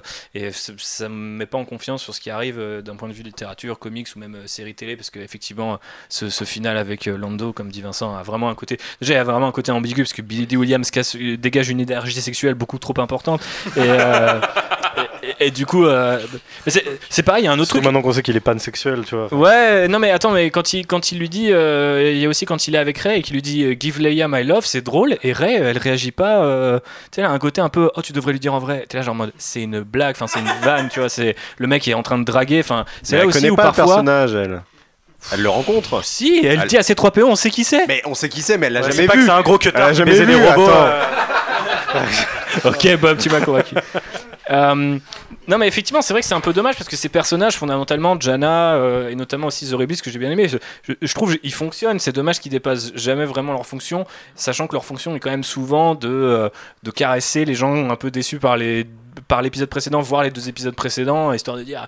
euh, par, par exemple, je comprends pas pourquoi, et euh, là, faut que mes amis Seb et, et Lane éventuellement m'expliquent, mais je comprends pas pourquoi on est obligé de faire de Podamron un vendeur de. Enfin, un marchand de drogue. Ah parce non, que- c'est pas expliqué dans le livre. Ah ouais. C'est incohérent un peu même avec les, les avec la romans. Parce qu'il il était, il était Non, un il pilote était de la flotte de euh, la, la de Nouvelle de République. la Nouvelle République. République. Du coup, c'est incohérent. qu'il a quitté pour devenir un mec, un militant. Quoi, il, était peut-être Space Runner. Oui, avant de rejoindre la République, mais, le pire Ses c'est parents qu'on sait sont des soldats. Enfin, Non, mais- c'est pas mais logique. attends, c'est pas logique. C'est- C'est C'est c'est- incohérent. c'est pas logique parce qu'en plus on, on sait que c'est Wedge qui l'a entraîné dans la flotte de la Nouvelle République, qui lui a appris à piloter. Et, et- et, bon, sa mère est morte euh, quand il était jeune, mais ça n'empêche que t'as envie de dire euh, par esprit de contradiction envers son père, il a été Space Runner. euh, Spice Runner, Moi, pardon, vois, avant de rejoindre la Nouvelle République, avant de rejoindre la, ré- la Je résistance. vois rien d'autre qu'une espèce de, de, de- de cohérence euh, au forceps en disant s'il pilote le Faucon Millennium, c'est forcément pas que un gars cool, tu vois. Faut qu'il ait un petit. Surtout que ça commence à base de j'ai volé un speeder.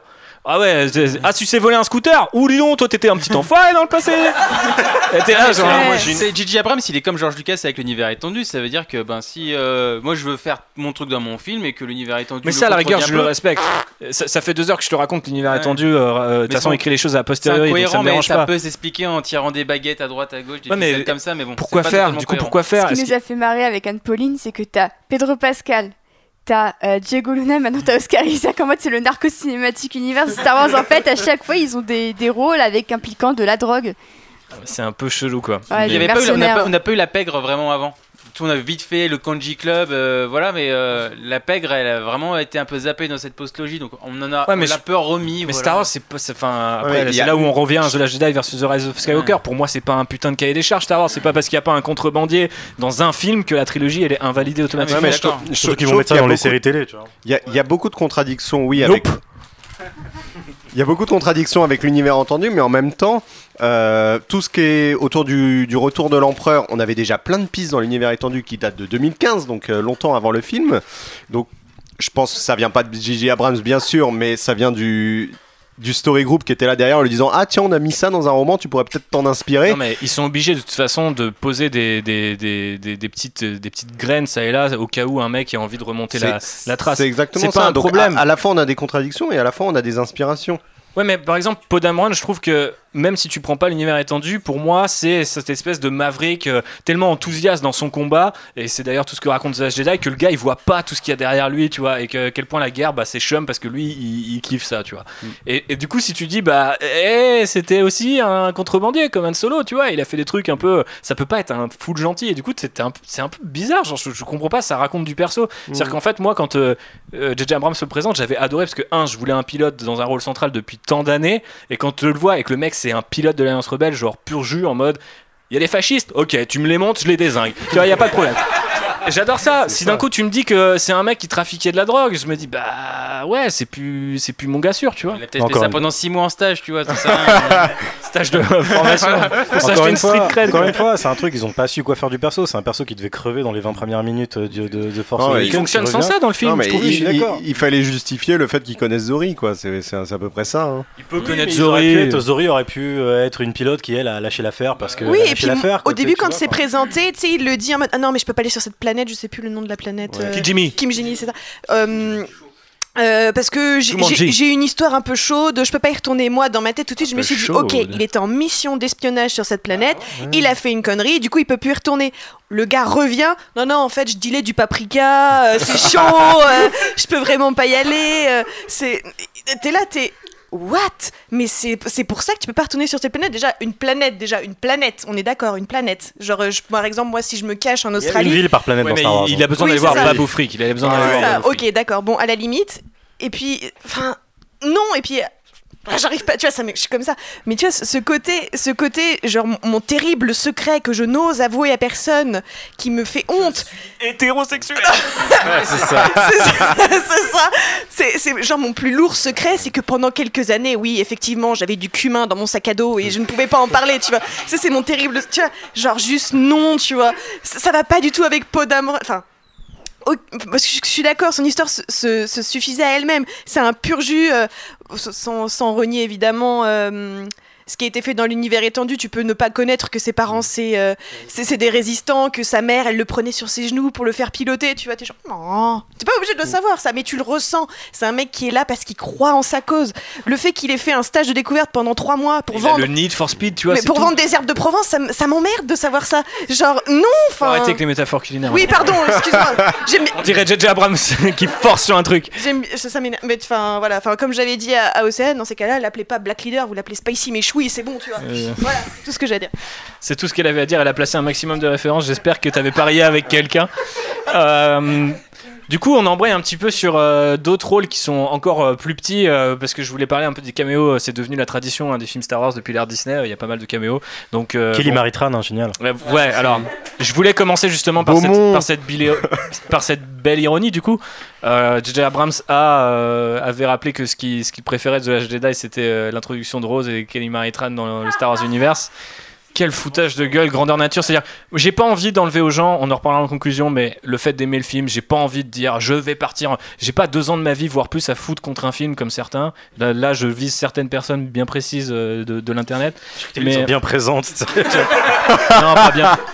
J'inviterai pas. des- Dénoncez-vous. Non mais alors pour le coup, c'est pour le coup c'est pas faux. Il y, a- il y a pas mal de gens qui par le passé ont détesté The Last Jedi, ont voulu venir dire pourquoi, tu vois. Et moi, à partir du moment où j'aime le film, j'ai pas forcément envie de tendre la parole à ces gens-là, surtout quand euh, leurs arguments se tiennent à j'ai regardé une vidéo qui dit que euh, la manœuvre Roldo ça marche pas. Et bon, après quand t'as un film qui te dit que ça marche pas, même si tu la vois à la fin, on a l'impression que quelqu'un l'a fait au-dessus d'Endor. J'ai pas compris. Est-ce que dans le film ils disent ça parce que du coup je me rappelle Ça marche, exactement ça marche une fois sur mille, ils disent. En fait, le truc, mais j'ai l'impression que ça, encore une fois, Une c'était pas c'était pas une vanne envers Johnson, mais c'était une tentative de Oui, répondre. c'est- c'est une explication. Ouais, voilà. Ouais, moi, je- pourquoi comme une vanne. monde fait pas ça Ouais, avec un on a besoin d'une explication, putain. À un Ah, moment, pour- il est. Je suis d'accord, mais pour répondre. aux Ah, mais de encore, haters, encore une fois, En ce film-là est, est là pour répondre aux fans et leur ça. plaire. Pour le coup, là, c'est l'inverse. Ah, une là, c'est pas, catégorie ce fans. fait Johnson, c'est limite, il essaie de défendre ce qu'a fait Johnson en donnant une explication. Non mais bientôt les mecs vont expliquer attends. Thanos comment ça marche euh, on va te faire un film pour expliquer que le claquement de doigts comment le gantelet Ah, oui. fonctionne enfin Il t'explique. Alors, le sabre, il s'arrête exactement 1m12 de sa garde parce que, tu vois. Et, et je trouve ça terrible, mais bref, voilà, revenons sur Moi, les ça, caméos. ça me dérange pas juste sur le, le truc Holdo parce que c'est une question légitime qu'en fait que tu pourrais te poser en tant que rebelle en te disant euh, mais attends ils ont fait ça pourquoi on le refait pas tu vois? Donc là ça m'a moins dérangé je l'ai pas vu comme une pique à, au- à The Last Jedi et euh, comme par exemple pas qui rattrape le sabre une pique, mais c'est une explication là où il y en a pas putain de besoin. On t'explique jamais pourquoi. Calme-toi. Ça, ça- mais non, mais ça m'énerve. Respire. Je- je- je- genre, c'est vraiment un mal moderne que de devoir tout expliquer tout le temps, surtout dans des trucs. Euh, Il y a la fameuse phrase de c'est Space Wizards, tu vois, genre euh, qui utilisent la magie. Genre, t'as pas besoin de savoir beaucoup plus. Et c'est vrai. Alors, je sais qu'il y a pas mal de films qui vont déjà dans ce sens parce qu'on a un film qui s'appelle Rogue One qui t'explique pourquoi ils peuvent mettre une torpille à tel endroit et pourquoi ça fait exploser le truc. Mais à la rigueur, il y a une proposition derrière tout ça. Faire une espèce de cahier des charges de toutes les questions qu'un mec s'est posé sur Reddit et de lui mettre toutes les réponses dans le même film. Franchement, à un moment, c'est pas de l'art, tu vois. Genre, je, je suis désolé de, de le dire comme ça parce qu'il y a pas mal de trucs que j'aime dans le film, mais tu peux pas à ce point caresser les gens dans le sens du poil. Je pense que quand t'es DJ Abrams, t'es réalisateur, t'as le droit de dire aussi à un moment, les gars, euh, tu sais, euh, et c'est marrant parce que j'ai hâte de voir si, euh, si DJ Abrams va, se, va répondre à toutes les questions des gens comme Ryan Johnson a dû le faire pendant à peu près deux mois, qui ont, les deux mois qui ont suivi la sortie Deux du ans. film. Il Ouais. répond encore, Ouais, hein. ouais, il répond encore. Mais euh, c'est vrai sur, euh, sur Luc récemment. Bon bref, je, je me calme en parlant de John Williams euh, qu'on a vu à l'écran qui a fait son premier caméo dans la saga Star Wars. je l'ai pas vu moi Si, c'est. euh, Le barman sur, Le euh, barman, voilà. Le barman le sur Kijimi, sur Kijimi. Kijimi, ouais. Avec un monocle là sur la gueule. On a déjà dit JJ Abrams qui incarne du coup euh, Dio. Le- Il y a voilà, Chris Terrio qui incarne euh, Akbar Junior, le fils de Akbar. Ah bon Sans, déco- sans déconner. Ouais. Déjà, j'ai même pas vu. Il a À part, cette- je- il a cette- je l'ai pas vu. Non mais tu, tu, tu vois le Moncal? Bah voilà.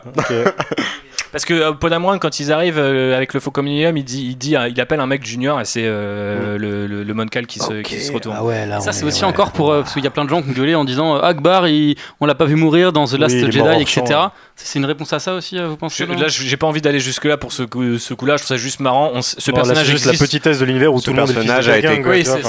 Ce personnage existait dans un comics et bim ils l'ont pris pour le film quoi. D'accord. Et euh, il pilote un E-Wing, si je dis pas de bêtises, et c'est sympa. Euh, Dennis Lawson qui est de retour, euh, Lawson d'ailleurs. De je- Wedge. Lawson, je sais pas comment on Ouais, prononce. de De Wedge, retour de Wedge. qui est là d'ailleurs. pour euh, deux plans. hein, Un, plan. Ah, il y a- dans la célébration à la fin, on le voit. Il a de pas le même uniforme.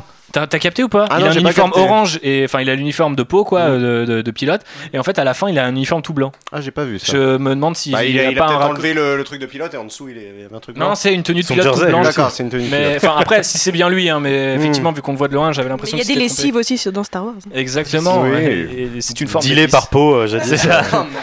Dealer de lessive. Euh, fallait qu'on parle aussi de, des, des- des différents Jedi. Alors, on a cité euh, donc quand Rey euh, appelle. D'ailleurs, vous avez aimé cette scène Moi, je la trouve assez bien. En Moi, fait. j'adore. Moi j'adore cette scène. non, elle est Moi, vraiment j'adore bien. cette le scène, voir, on est vraiment dans du lore à fond, on est dans la bonne conclusion. J'adore le entre guillemets, vu que la prélogie est quand même décriée, les couilles d'avoir Hayden Christensen, euh, avoir la voix machin, et que c'est vraiment la seule voix que j'ai vraiment euh, captée pas dans le dans le lot. Ah, Yoda quand même. Oui, et McGregor. Non mais oui. non mais les voix, les voix un peu inattendues, tu vois. Genre Mm. j'ai pas capté euh, Liam Neeson, mais Hayden Christensen, je l'ai entendu. euh, Ah, moi il y a eu Ahsoka et Kanan c'est tout ce qui m'a Ah fallu ouais. Ouais, Ah, effectivement. Ahsoka, j'ai entendu la petite voix, c'est c'est celle que j'ai reconnue en ouais il y a premier. ce- il y a il y a- Alors, j'ai la liste. Il y a du coup Hayden Christensen en il Anakin. y a Ayla Sekura aussi Olivia Luminara. Dabo en Luminara Unduli, Ashley Eckstein en, en Ahsoka Tano, Jennifer Hale en Ayla Sekura, Samuel. Jackson en Mace Windu, Evan McGregor et Alec Guinness en Obi-Wan Kenobi, Mm. Frank Oz comme, en Yoda, comme Yoda, euh, Angelique Perrine en Adi Gallia, Freddy et Prince Jr. en Kanan Jarrus forcément, et Liam Neeson en Kalgul Et Warwick Davis en Wicket, Et- hein, il faut savoir. Il faut savoir que les voix de euh, Luminara, Ayla et Adigalia, c'est leur voix dans The Clone Wars. Oui, parce qu'elles ont jamais parlé dans la prélogie. Exactement. Mais bon, c'est quand même sympa. et c'est des phrases enregistrées ou des phrases récupérées? Euh, enregistré spécialement. ouais, Hayden Christensen, il a. Enfin, il a jamais dit sauf bring back the balance. Guinness. euh, ah oui c'est vrai oui oui Oui, et Et Guinness, oui. Surtout que la- l'anecdote, c'est que Hayden Christensen a envoyé euh, sa partie vocale euh, à Gigi Abrams en mémo euh, WhatsApp. voilà. Quel beau gosse. Sérieux? Ouais, ouais, c'est vrai, c'est vrai. Et il a été payé combien pour ça? Je sais pas, je sûr, vis pas avec, gratos, mais. c'est euh, un bon gars, Hayden. Prends pas d'argent comme ça. Ah, si, si, il doit faire ses heures. Hein, Christensen. là. Il a pu embaucher beaucoup partout. Bah, disons qu'Hayden Christensen, quand il a besoin d'argent, tu le vois dans les Comic Con. Effectivement. Célébration bon, cette année. Et, euh, pas- un- ouais. un- Oui, à la Comic Con de Londres, moi je l'avais vu en juillet. donc, euh. pour la continuité, ça aurait été pas mal de caler Cal Cestis. C'est dommage qu'il Ça apparaisse aurait pas. été franchement stylé, surtout vu, le- vu la timeline. Il y avait eu euh, cette rumeur, tu sais, euh, on voit le vaisseau du Mandalorien. C'est pas la même, c'est pas la même époque, mais ok. Euh, mais effectivement, Cal Kestis, ça aurait pu, ça aurait pu avoir de la gueule. Surtout que pour le coup, bah pas s'il est pas mort. On sait pas où il en est à cette époque-là, mais c'est 30 plus de 30 piges plus tard quand même. hein. Ahsoka, elle est pas morte à ce moment-là non plus. Hein. Ahsoka, on n'en sait rien, mais s'il y a sa voix, c'est qu'elle est morte. C'est pas trop. hein. Ah bon? Ah oui. on- Ah oui, c'est Bah non, c'est moi à je pense travers la pas. force. Bah non. Si. Ah, Luke, tous il est- les autres sont morts. hein. Bah, Elle serait la seule vivante. bah non, mais je sais pas. Enfin, les Jedi le peuvent coup que tu viens de communiquer. prendre, là Non, non, non, non, mais je, je maintiens. Tous les autres sont morts. Bah, euh, Les quoi, de fin, la voix du Broom Kid, euh, du passé. Hein Dans les crédits de fin, c'est écrit la voix des Jedi du passé. Ouais, ok. Attends, Ouais, encore elle est vivante partie à de l'ordre Jedi, elle aurait dans les 70 ans quand même. hein. Elle est Bah, vivante, Ahsoka. on se- Bah, euh, ça c'est normal. Je sors mais- mon t-shirt Ahsoka Lives, allez vous faire foutre. Non mais regarde par exemple, il n'y a pas celle d'Ezra. Donc lui, il est peut-être vivant. Bah les couilles, frère. Eh Je pense pas qu'ils pensent à ça euh, actuellement, Disney. bah, euh, avoir mis Kanan, Ahsoka et pas Ezra, je pense qu'il y a quand même une petite logique derrière. hein. Mais Ezra, il est perdu. Enfin. Oui, et Ahsoka est parti le chercher. Ouais. Bah, peut-être morte en, retrouvant. ouais. Je vois ce que tu veux dire, mais là, je pense qu'on va un petit peu trop loin. J'aurais bien trouvé, j'aurais bien aimé avoir effectivement euh, Cal Kestis pour la simple et bonne raison d'ailleurs que Fallen Order est vachement plus proche de The Last Jedi dans son message de fin que les euh, The Rise of Skywalker de manière assez surprenante. Mais c'est comme ça. Euh, passons au petit supplément d'âme. Et là, je, je me dirige vers les gens qui aiment les films euh, à base de voitures et d'a- d'avions. Bonjour Anne-Pauline. Euh, Qu'est-ce que vous avez pensé de l'action dans ce film? Parce que moi, ce qui me déçoit quand même pas mal avec euh, The Rise of Skywalker, c'est que il est quand même aussi moins euh, juteux que ce bon The Force Awakens et ça, me déçoit un peu. Il y a énormément de, combats au sabre laser dans celui-là, donc il- peut contenter les fans qui, qui aiment le, le gros bûcheronnage euh, du sabre Ouais. laser parce que ça se met sur la gueule hyper violemment.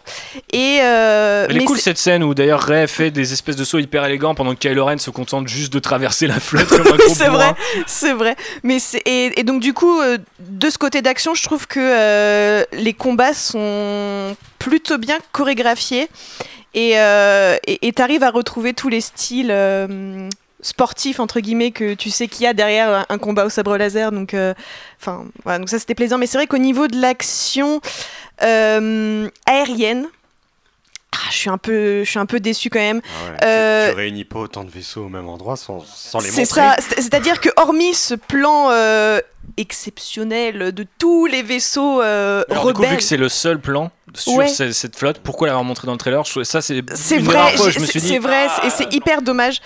Et, euh, et j'avoue que là, c'est- cette scène, elle te procure des frissons et tu te dis, va y avoir des belles scènes, mais elles sont coupées par le combat au sol qui est plus prégnant que le combat Au sol, aérien mais qui, dans les airs. Ouais, ouais, qui est en contre-plongée aérien parfois.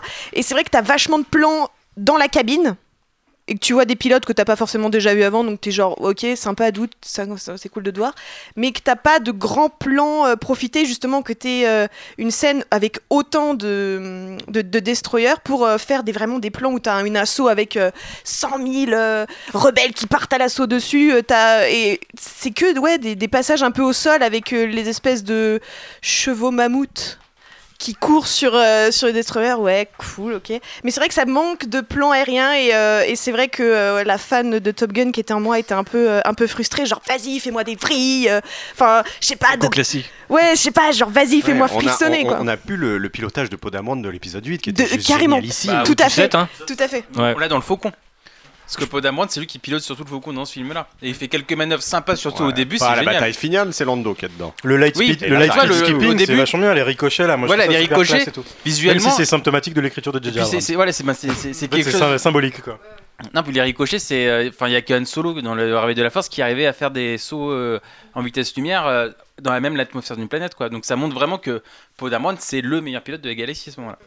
Bah, le, le problème de la bataille spatiale avec euh, 10 000 vaisseaux de chaque côté, c'est que bah, ça, ça coûte euh, un fric fou à faire. Ouais, ils l'ont, hein, que- c'est bon, hein. Ah oui, ça. Ah, le problème c'est ils l'ont. Est-ce qu'ils ont vraiment envie de le dépenser Ah ouais, bah, Il y a des pas. fois, je suis pas sûr. Mais tu vois, mais même sans fric, il y a un truc qu'ils ont fait pour, euh, si on tisse la métaphore, euh, même, sans fric, babou, pas mal, pas mal. Je l'accepte, je l'accepte. Je sais plus ce que je voulais dire du coup. Oui, si on a fait, on a pas mal tiré des, petites comparaisons avec euh, Endgame.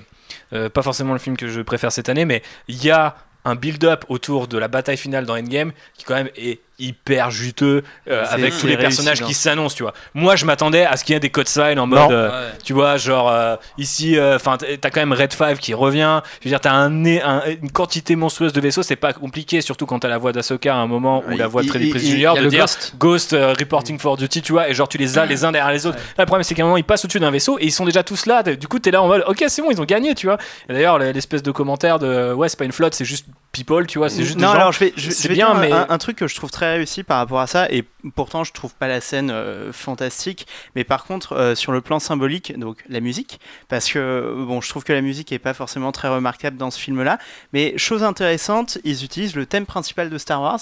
euh, pour annoncer donc l'arrivée de la flotte des gens normaux et le thème principal de Star Wars les gilets jaunes. Exactement. Et le, le- thème principal de Star Wars, il a, euh, il a une histoire euh, assez intéressante dans, dans toute la saga, ce qui est très peu utilisé. Et euh, si tu considères euh, que John Williams fait des leitmotivs, donc c'est-à-dire des, euh, des motifs musicaux qui doivent représenter quelque chose de, de concret dans l'histoire, le, euh, le thème principal de Star Wars, il représente rien in universe, il représente Star Wars out of universe. Et c'est pour ça que la plupart du temps, tu l'as que dans utilisé. le, dans, le, dans le texte défilant du début, parce qu'en fait, il n'existe pas dans l'univers, c'est Star Wars pour nous, les fans. Et du coup, d'avoir ce thème principal au moment où c'est les gens normaux qui débarquent, euh, t'as cette symbolique de dire, en fait, les gens normaux, c'est vous, les fans, et Qui le public, sauver Star qui, Wars. qui débarquez Après et vous faites vivre la saga. Bravo, bravo. Juste deux secondes sur la musique. Un des, des- des rares morceaux musicaux qui m'a vraiment frappé, c'est le thème de Rey mélangé aux notes de Palpatine. Ah, bah moi j'ai remarqué le Ça, thème de Rey trouve- mélangé à celui de Kylo Ren. À la fin, quand il Ah, alors Kylo. Ren ou Palpatine mais... Parce que je sais que le thème de Palpatine m'avait vraiment marqué. Ouais, mais il y a les deux, hein. Mais il y a les deux, mais vraiment le- le- l'enchevêtrement de Rey avec Palpatine, en plus je trouve que mélodiquement ça sonne super bien. Euh, là- Là-dessus, j'ai carrément un truc à dire. Euh, Il y a une très bonne vidéo sur YouTube euh, d'un YouTuber qui s'appelle Sideways, qui est un compositeur classique, un gros taré nerd de, de composition, et qui expliquait à l'époque de l'épisode 7 que le thème de Ray était composé d'une manière très étonnante sur le plan classique, parce qu'il pouvait s'harmoniser avec euh, la plupart des thèmes des personnages principaux du- de la trilogie originale. Donc en fait, il montrait que le thème de Rey s'harmonisait parfaitement avec celui de Yoda, s'harmonisait parfaitement avec celui de Palpatine, il l'avait déjà montré, euh, et avec celui de plein d'autres personnages. Et euh, son hypothèse à l'époque, et qui je pense est complètement confirmée, c'est que euh, Abrams avait dû lui dire on ne sait pas c'est qui, mais c'est forcément la fille de quelqu'un d'important, et que John Williams, euh, maître compositeur qu'il est, avait crafté le thème pour que une fois que la révélation se fasse, il puisse le mélanger avec le thème principal du personnage dont elle serait la fille. Pas En fait, il y a- son thème musical est incomplet parce que comme elle, il est incomplet et genre sur la fin, bah vu qu'il est un peu complété, il... Ok. Ouais, ça se tient. Bah, c'est stylé, mais ça va aussi avec. Enfin, en- du coup, tu, tu- soit tu te places du côté de c'est stylé parce que ça complète quelque chose, ou soit tu te places du côté, bah en fait, c'est un perso qui est jamais entier par lui-même, tu vois, et c'est un peu triste. Ah oui, non, Donc, carrément, euh, moi je trouve ça stylé sur le plan de la composition. Sur le plan musical, c'est ça. Musicalement. Pourquoi tu casses les délires comme ça tu vois Non, Le pas- mec te fait la meilleure take de tout le podcast là avec son truc. C'est genre ouais, on peut dire ça, mais on peut dire que c'est de la merde aussi. Non mais il a une bonne tech, mais tu vois c'est comme le thème de Snoke dans The Force Awakens qui est le thème de Plagueis, tu vois, de quand on, lui- on révèle Plagueis. Je veux dire, c'est quand même le béaba du storytelling dans Star Wars, c'est que le, le thème est associé à quelqu'un, donc je veux dire, ça, on n'est pas non plus... euh, Du coup, c'est pas le thème de Plagueis, c'est le thème de Palpatine. Exactement. Palpatine. C'est effectivement. euh, Putain, il est temps qu'on arrête ce podcast. Grave. Euh, je voulais terminer peut-être quand même du coup. euh, On a parlé du, du- grand final aérien, du duel. On n'a pas parlé de l'affrontement avec les Knights of Ren. Au-delà du fait qu'il y a ce tour de passe-passe qui est super agréable. Euh, déjà, j'ai pas compris pourquoi les Knights of Ren euh, ont décidé de, de- se retourner co- contre leur reine. Mais bon, je pense qu'on nous expliquera via cette fameuse BD qu'en fait, euh, c'est des types. On, nous explique déjà d'ailleurs hein, que globalement, c'est pas les, les mecs qu'on pensait être. D'ailleurs, ce qui est aussi une espèce de crotte de nez envoyée. Moi, par exemple, j'avais une théorie, tu vois, et on m'a dit non, moi, je vais partir aux guerres contre les Knights of Ren. Euh, Non mais je veux dire, c'était tellement plus simple de dire que c'est les mecs que Ben a réussi à, à sortir de ce, à, à retourner de la- de l'académie de, Luke. Enfin, je trouve que ça a tellement plus de gueule, surtout dans ce côté un peu euh, gang de, de, de, de, bikers là. Enfin, j'aurais vraiment aimé voir ça. Boys Et là- band. Et ouais, mais, du coup là, en fait, c'est assez marrant et encore une fois à mettre, à enfin, c'est un peu une une sorte de réponse que j'aurais à J.J. Abrams qui répond tout le temps à à Ryan Johnson. C'est mec, t'as dit que les, les, les Knights of Ren ils racontaient quelque chose de super intéressant et t'en fais en gros la, ce, qu'a, euh, Ryan Johnson a refusé de faire parce qu'il disait euh, j'aurais pu les mettre dans la salle du trône mais je ça fonctionnait pas parce que c'est censé être des, collègues à lui ou des amis ou alors du coup j'ai mis les, les gardes prétoriens. Et du coup euh, là quand je les vois arriver je me dis bon euh, du coup ils sont du côté de Palpatine. Ouais à la rigueur ils peuvent comprendre que Ben a coupé sa connexion au côté obscur etc mais le fight est même pas bon quoi genre visuellement il est pas aussi euh, marquant que celui de, de, de la salle du trône on voit pas grand chose Ils ont pas de sabre, donc à partir du moment où Kylo il a un sabre, c'est joué et ça peut être que pauvre. T'as déjà mis sur son masque aussi. En fait, ils sont en mode euh, le, le mec qui traite Finn de, de, de traître dans, dans Force Awakens, quoi. Mais même pas, parce juste que les mecs il loyaux qui sont là, genre. Traitors Ouais, c'est Mais ils l'ont vu sans son masque parce que ils viennent l'aider à le reforger. Forcément, ouais. Forcément. Bien Ils l'ont sûr. vu. Mais moi, à chaque fois que je les voyais dans le film, je me dis ah, allez, c'est la scène Et où on va aller voir se battre. Et ah bah non, en fait, Bah, il est il- temporel. Chewbacca est, Chewbacca est capturé. Ils auraient pu en faire une scène hyper bien avec Chewie, où il aurait pu en dégommer un ou deux. pareil. Et sur Kijimi, il traverse ils auraient un pu- couloir. Ah, ah, ah, Et, même quand ils sont introduits, parce que à la rigueur, la reforge du casque, j'ai mes problèmes avec ça, mais quand ils sont autour et qu'ils les filment, tu sais, les casques, et tu fais, ah ouais, c'est tous les designs alternatifs de Kylo Ren qui ont jamais été faits. Là aussi, peut-être, hein, il y, a un- sous-texte, mon bon Benji. Mais euh, du coup, je, trouvais ça stylé. Et après, quand ils ramènent l'espèce de poussière dans le vaisseau impeccable du First Order, et t'as les deux Stormtroopers qui sont en mode, ah putain, putain de ghoul, euh, c'est c'est Night Sovereign là. J'ai- j'ai- Je trouvais ça hyper bien. Et du coup, je me suis dit, oui, bah, effectivement, il va avoir euh, ce, que j'ai- ce que je pensais être l'objet du, du 9 en sortant du 8, cette espèce de rivalité interne au sein du First Order. T'as des mecs qui sont mystiques, t'as des mecs qui sont militaires, puis là en plus ils t'introduisent une troisième, une troisième branche, euh, en plus des restes de, de l'Empire. Je pensais vraiment qu'il allait avoir un conflit et qu'ils allaient jouer un rôle, soit en se retournant contre euh, Ben, ou au contraire en, choisissant bah, peut-être de le défendre contre, euh, je sais pas, des Sith Troopers ou, quelque chose d'autre. Et. Et je trouve qu'il y avait une occasion jusqu'au dernier moment où euh, la première fois que j'ai vu le film et que je les vois apparaître dans l'angle, j'ai dit Ok, tu me l'as bien teasé, JJ Abrams, vas-y, envoie-moi la sauce. Et je fais Ah ouais, donc ils se battent dans un couloir noir sur fond gris avec. euh, on voit pas leurs armes, on voit pas leurs costumes et il y a même pas un petit enchaînement qui est stylé. Il y a d'ailleurs cette espèce de moment. euh, alors c'est pareil, là j'ai vraiment envie d'être de mauvaise foi, mais combien de gens ont défoncé la scène du trône parce qu'à un moment, oui, Kylo il part, oh la dague qui disparaît. Là quand même, Kylo qui se place 30 secondes avant le coup en mettant le sabre laser derrière son dos pour attendre le coup de hache du mec à côté. Je suis un peu en mode, ouais, bon, euh, on, peut en conti- on peut continuer longtemps sur le- la Et mise puis, en scène. puis ils attendent chacun leur tour pour euh, taper quoi. Tu vois, ils ont. C'est une Il y en a il a un couteau énorme et tout. On voit qu'il tape sur la tranche et pas sur la. Enfin, Non mais je pense que classique du c'est- cinéma, ça, Ouais, mais c'est. Ouais, mais c'est- c'est c'est vrai que ça aurait pu être intéressant de, de, de, de créer une scène, tu vois, de monter une scène un peu de toute pièce, parce que je pense que Star Wars est aussi dans ce côté, des fois, un peu fan service gratos, de ah putain, tu veux ta scène? Alors, peut-être plus pas à l'époque, mais maintenant, je veux dire très clairement, si tu refaisais la trilogie originale aujourd'hui, Boba Fett, euh,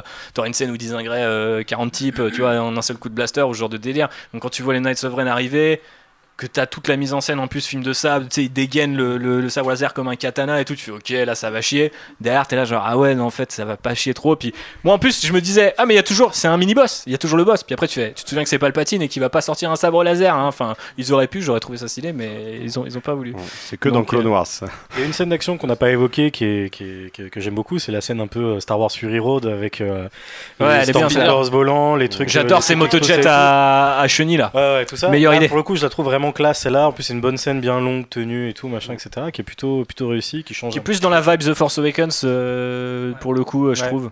Avec euh, les, les vannes, euh, le volent Fly. Now euh, qui, qui, qui fonctionne assez bien, effectivement. Bonne scène. Bien joué. D'autres d'autres trucs qui vous viennent à l'esprit Non, mais c'est vrai que dans, dans l'ensemble, il y a absolument aucune scène qui, qui, qui est du niveau, par exemple, ouais, donc du, du combat contre les gardes de Snoke dans le précédent, ou même du euh, de Luke face au AT-AT euh, sur, euh, sur Crate, et du combat un peu euh, en évitement. De la de manœuvre contre Holdo en termes, tu vois, de de, euh, pur sensation, plan quoi. comme ça, Alors etc. ça, et tout, il y a rien, il y a rien de ce niveau-là. C'est juste effectivement, il y a un côté un peu constant qui est bien. Il y a aucune scène que je trouve nulle, décevante, oui, comme tu dis pour les Knights of Ren et tout. Mais c'est vrai que voilà, il y a rien qui euh, qui, qui imprime vraiment la rétine euh, comme pouvait le faire le- la, la mise en scène de Johnson. Quoi. Même dans The Force Awakens, hein, moi j'adore. euh, le truc de Jakku, ouais. Pardon, c'est dans- c'est- moi j'adore la scène, c'est euh, sur Tokadona. Quand les- la résistance arrive, il y a- il y, a un petit espèce de petit plan avec une GoPro euh, sur le, le X-Wing qui se bat, qui tire partout, et je le trouve hyper stylé. Ouais, C'était surtout le, le parallèle avec, euh, avec Finn au Finn au sol sol et, et, ouais, voilà. et t'as un espèce Pilot. de, de plan euh, enfin de, de plan séquence qui est là et C'est trop ça, stylé il était Et je me génial, dis mais Star plan. Wars en maintenant on fait du Star Wars on peut faire ça et là mais en fait je trouve je la trouve Et un paresseuse peu rétrograde, euh, genre la mise en scène, je trouve. ah, Enfin, et- c'est paresseux je trouve dans ce film les scènes d'action et la en fait tu retiens vraiment aucune scène du film alors que dans les précédents tu pouvais retenir des scènes je retiens quand même le, combat Kylo Kylo euh, Rey euh, sur, Ouais, euh, là sur- limite, sur, ouais. sur, euh, une des lunes d'Endor là celui-là je l'a- je l'aime vraiment bien après oui le reste je trouve ça assez pauvre et, et- et- et ça marque peu on, on va plus aller chercher un geste comme on l'a dit avec le sabre de Kylo On en est là, quoi. de, Enfin, de- Ben c'est ça qui m'inquiète voilà peu, quoi. on va plus aller chercher un geste on va plus retenir un geste que retenir une scène je trouve Pour moi, on est encore dans le problème du rythme en fait du film. C'est qu'il y a aucun moment le rythme est assez constant et en fait à aucun moment le- les scènes d'action il y a un build-up, il y a une augmentation de levée de rythme qui permettent de retenir une scène en particulier et de nous marquer quoi. Et euh, là encore, pareil pour l'histoire, pareil le truc, le rythme, enfin bouffe tout quoi. Ah, Une scène qui marque, c'est parce qu'elle est construite. Là, il n'y a rien qui est construit. Notamment, enfin, moi j'adore euh, dans le retour Ah, du Jedi. la, euh, la seule qui est construite c'est Rey quand on les voit hein, je pense hein. Ouais. Ouais, ouais, c'est la seule. Ouais, c'est ça qui me venait à le build-up que t'as pour euh, le- dans le retour du Jedi sur le palais de Jabba, ça je trouve ça assez brillant. C'est tout doucement, ça va, et puis à la fin t'as Luke qui arrive en grand patron. Et ça manque d'un truc comme ça, je pense, dans ce, ce C'est un film. peu l'inverse, même euh, pour reprendre un peu l'idée de Benji, c'est que genre John Williams, c'est qu'avec les, les espèces de notes qui remontaient où les personnages se regardaient, alors que là, dans ce film, c'est genre les espèces de, de coups de, je sais pas, de, de, de- je, je suis très nul en instrument de musique, mais de, de coups de, des espèces de gros coups de corde, tu sais, dès qu'il y a un éclair sur, euh, Ah oui. sur, euh, ah, j'ai perdu le nom de la planète, Exegol. Et euh, du coup, j'avais trouvé ça aussi assez ridicule que l'empereur peut pas enchaîner deux répliques sans qu'il y ait de la foudre qui tombe, tu vois. Waouh, ok, on en est dans ce niveau de tu vois, le mec est tellement evil. D'ailleurs, je trouve que tous ces éclairs et tout ça, c'est, c'est- ça fait très mal aux yeux pour rien. C'est d'ailleurs la première fois qu'un film Star Wars dit explicitement faites attention, il y a des scènes potentiellement euh, problématiques pour euh, les personnes épileptiques. Et en fait, je trouve que ça n'apporte aucune plus-value parce qu'une fois que tu as compris qu'il y avait des éclairs partout, en fait, il reproduit ce truc à l'infini, surtout avec le visage de, de Palpatine qui est éclairé par un éclair, puis il revient dans l'ombre et tout ça. Je trouve qu'en fait, ils insistent, ils ont une idée de mise en scène, ils se sont dit, ah bah tiens, on va le faire pendant pendant chaque apparition, parce qu'à un moment tu comprends un petit peu ce qui se passe et je trouve que ça, ça devient plus Alors que Matt Smith chose. morphé sur Ian McDermid avec un sabre laser rouge, là Eh, ça aurait Matt, été très Matt- lourd. Matt Smith, il aurait été Skynet et, et, et- et un autre truc. Franchement, ça a décennie, c'est un petit peu chelou. ma- hein. Du coup, Matt Smith, c'est quoi le fin mot de l'histoire euh, Non, bah, je pense qu'il a jamais été dans le film. jamais été casté, ça- hein. Ça n'a jamais Non, été qu'une rumeur. nulle part, j'ai regardé. c'était une rumeur, en fait. C'est une rumeur en fait euh, qui était quand même assez euh, construite, qui s'est répétée sur pas mal de, sites, qui jouait Palpatine jeune et les gens disaient bah ouais Palpatine jeune parce que flashback. Quand tu vois que dans le film il rajeunit, tu te dis moi je pense que ça peut-être été envisagé de la même manière qu'il était envisagé que Rey et les Jedi derrière elle un peu façon l'armée des morts. Je me dis ça aurait pu être sympa à un moment de se dire faut quand même terminer sur un sable de fight digne de ce nom. Moi j'ai un peu l'impression d'être volé euh, aussi de ce point de vue là dans The Rise of Skywalker, c'est-à-dire euh, j'arrive même pas à me dire à la fin ouais quand même la bataille spatiale c'était lourd, euh, le sabre laser tu vois. Genre la revanche des sites, euh, je trouve que c'est pas un film extraordinaire et pourtant euh, il y, a, il y a tellement, enfin je veux dire l'ouverture me met tellement par terre, euh, le duel Anakin Obi-Wan pareil tu vois, donc je me dis même ça je l'ai pas eu tu vois et ça m'embête un peu. Je vais arrêter d'être euh, négatif et puis euh, on va peut-être euh, arriver tranquillement vers la conclusion. Je vois que vos, vos regards et vos visages sont un petit peu, un petit peu déconfits.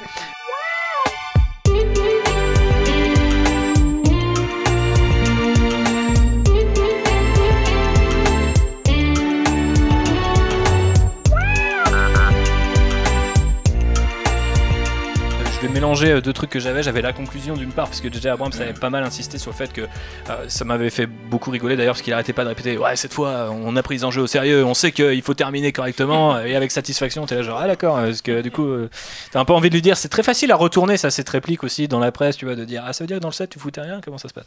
Euh, Donc, bref, je voulais savoir, vu qu'il avait parlé de satisfaction à, à- à de nombreuses reprises, est-ce que vous, vous terminiez, terminez satisfait, pardon Non. Euh, alors, ok, merci Vincent, c'est bon. Du coup, j'interrogerai pas, je ne t'interrogerai pas, et ça nous emmènera, euh, enfin, ça sera notre, notre conclusion à nous, terminer euh, chacun. J'ai pas envie qu'on parte dans des notes ou quoi, mais juste savoir, est-ce que vous êtes satisfait? Parce qu'on peut être satisfait d'un film sans vraiment l'avoir kiffé en tant que film ou en tant que film Star Wars. J'ai encore eu ce débat quand on a été, enfin, moi j'ai vu le film euh, trois fois, dont mardi soir au Grand Rex, et dans la file, les gens disaient un truc que moi j'ai vraiment du mal à comprendre, mais je pense qu'il y a des gens qui se reconnaîtront là-dedans, de, de- de dire, euh, The Last Jedi, c'est un bon film, c'est pas un bon film Star Wars, tu vois. Mais moi j'ai vraiment du mal à C'est comprendre. crétin, je trouve. Euh, tu peux peut-être trouver ça crétin, mais je, je vois, je, je crois comprendre un minimum ce que les gens essaient de dire.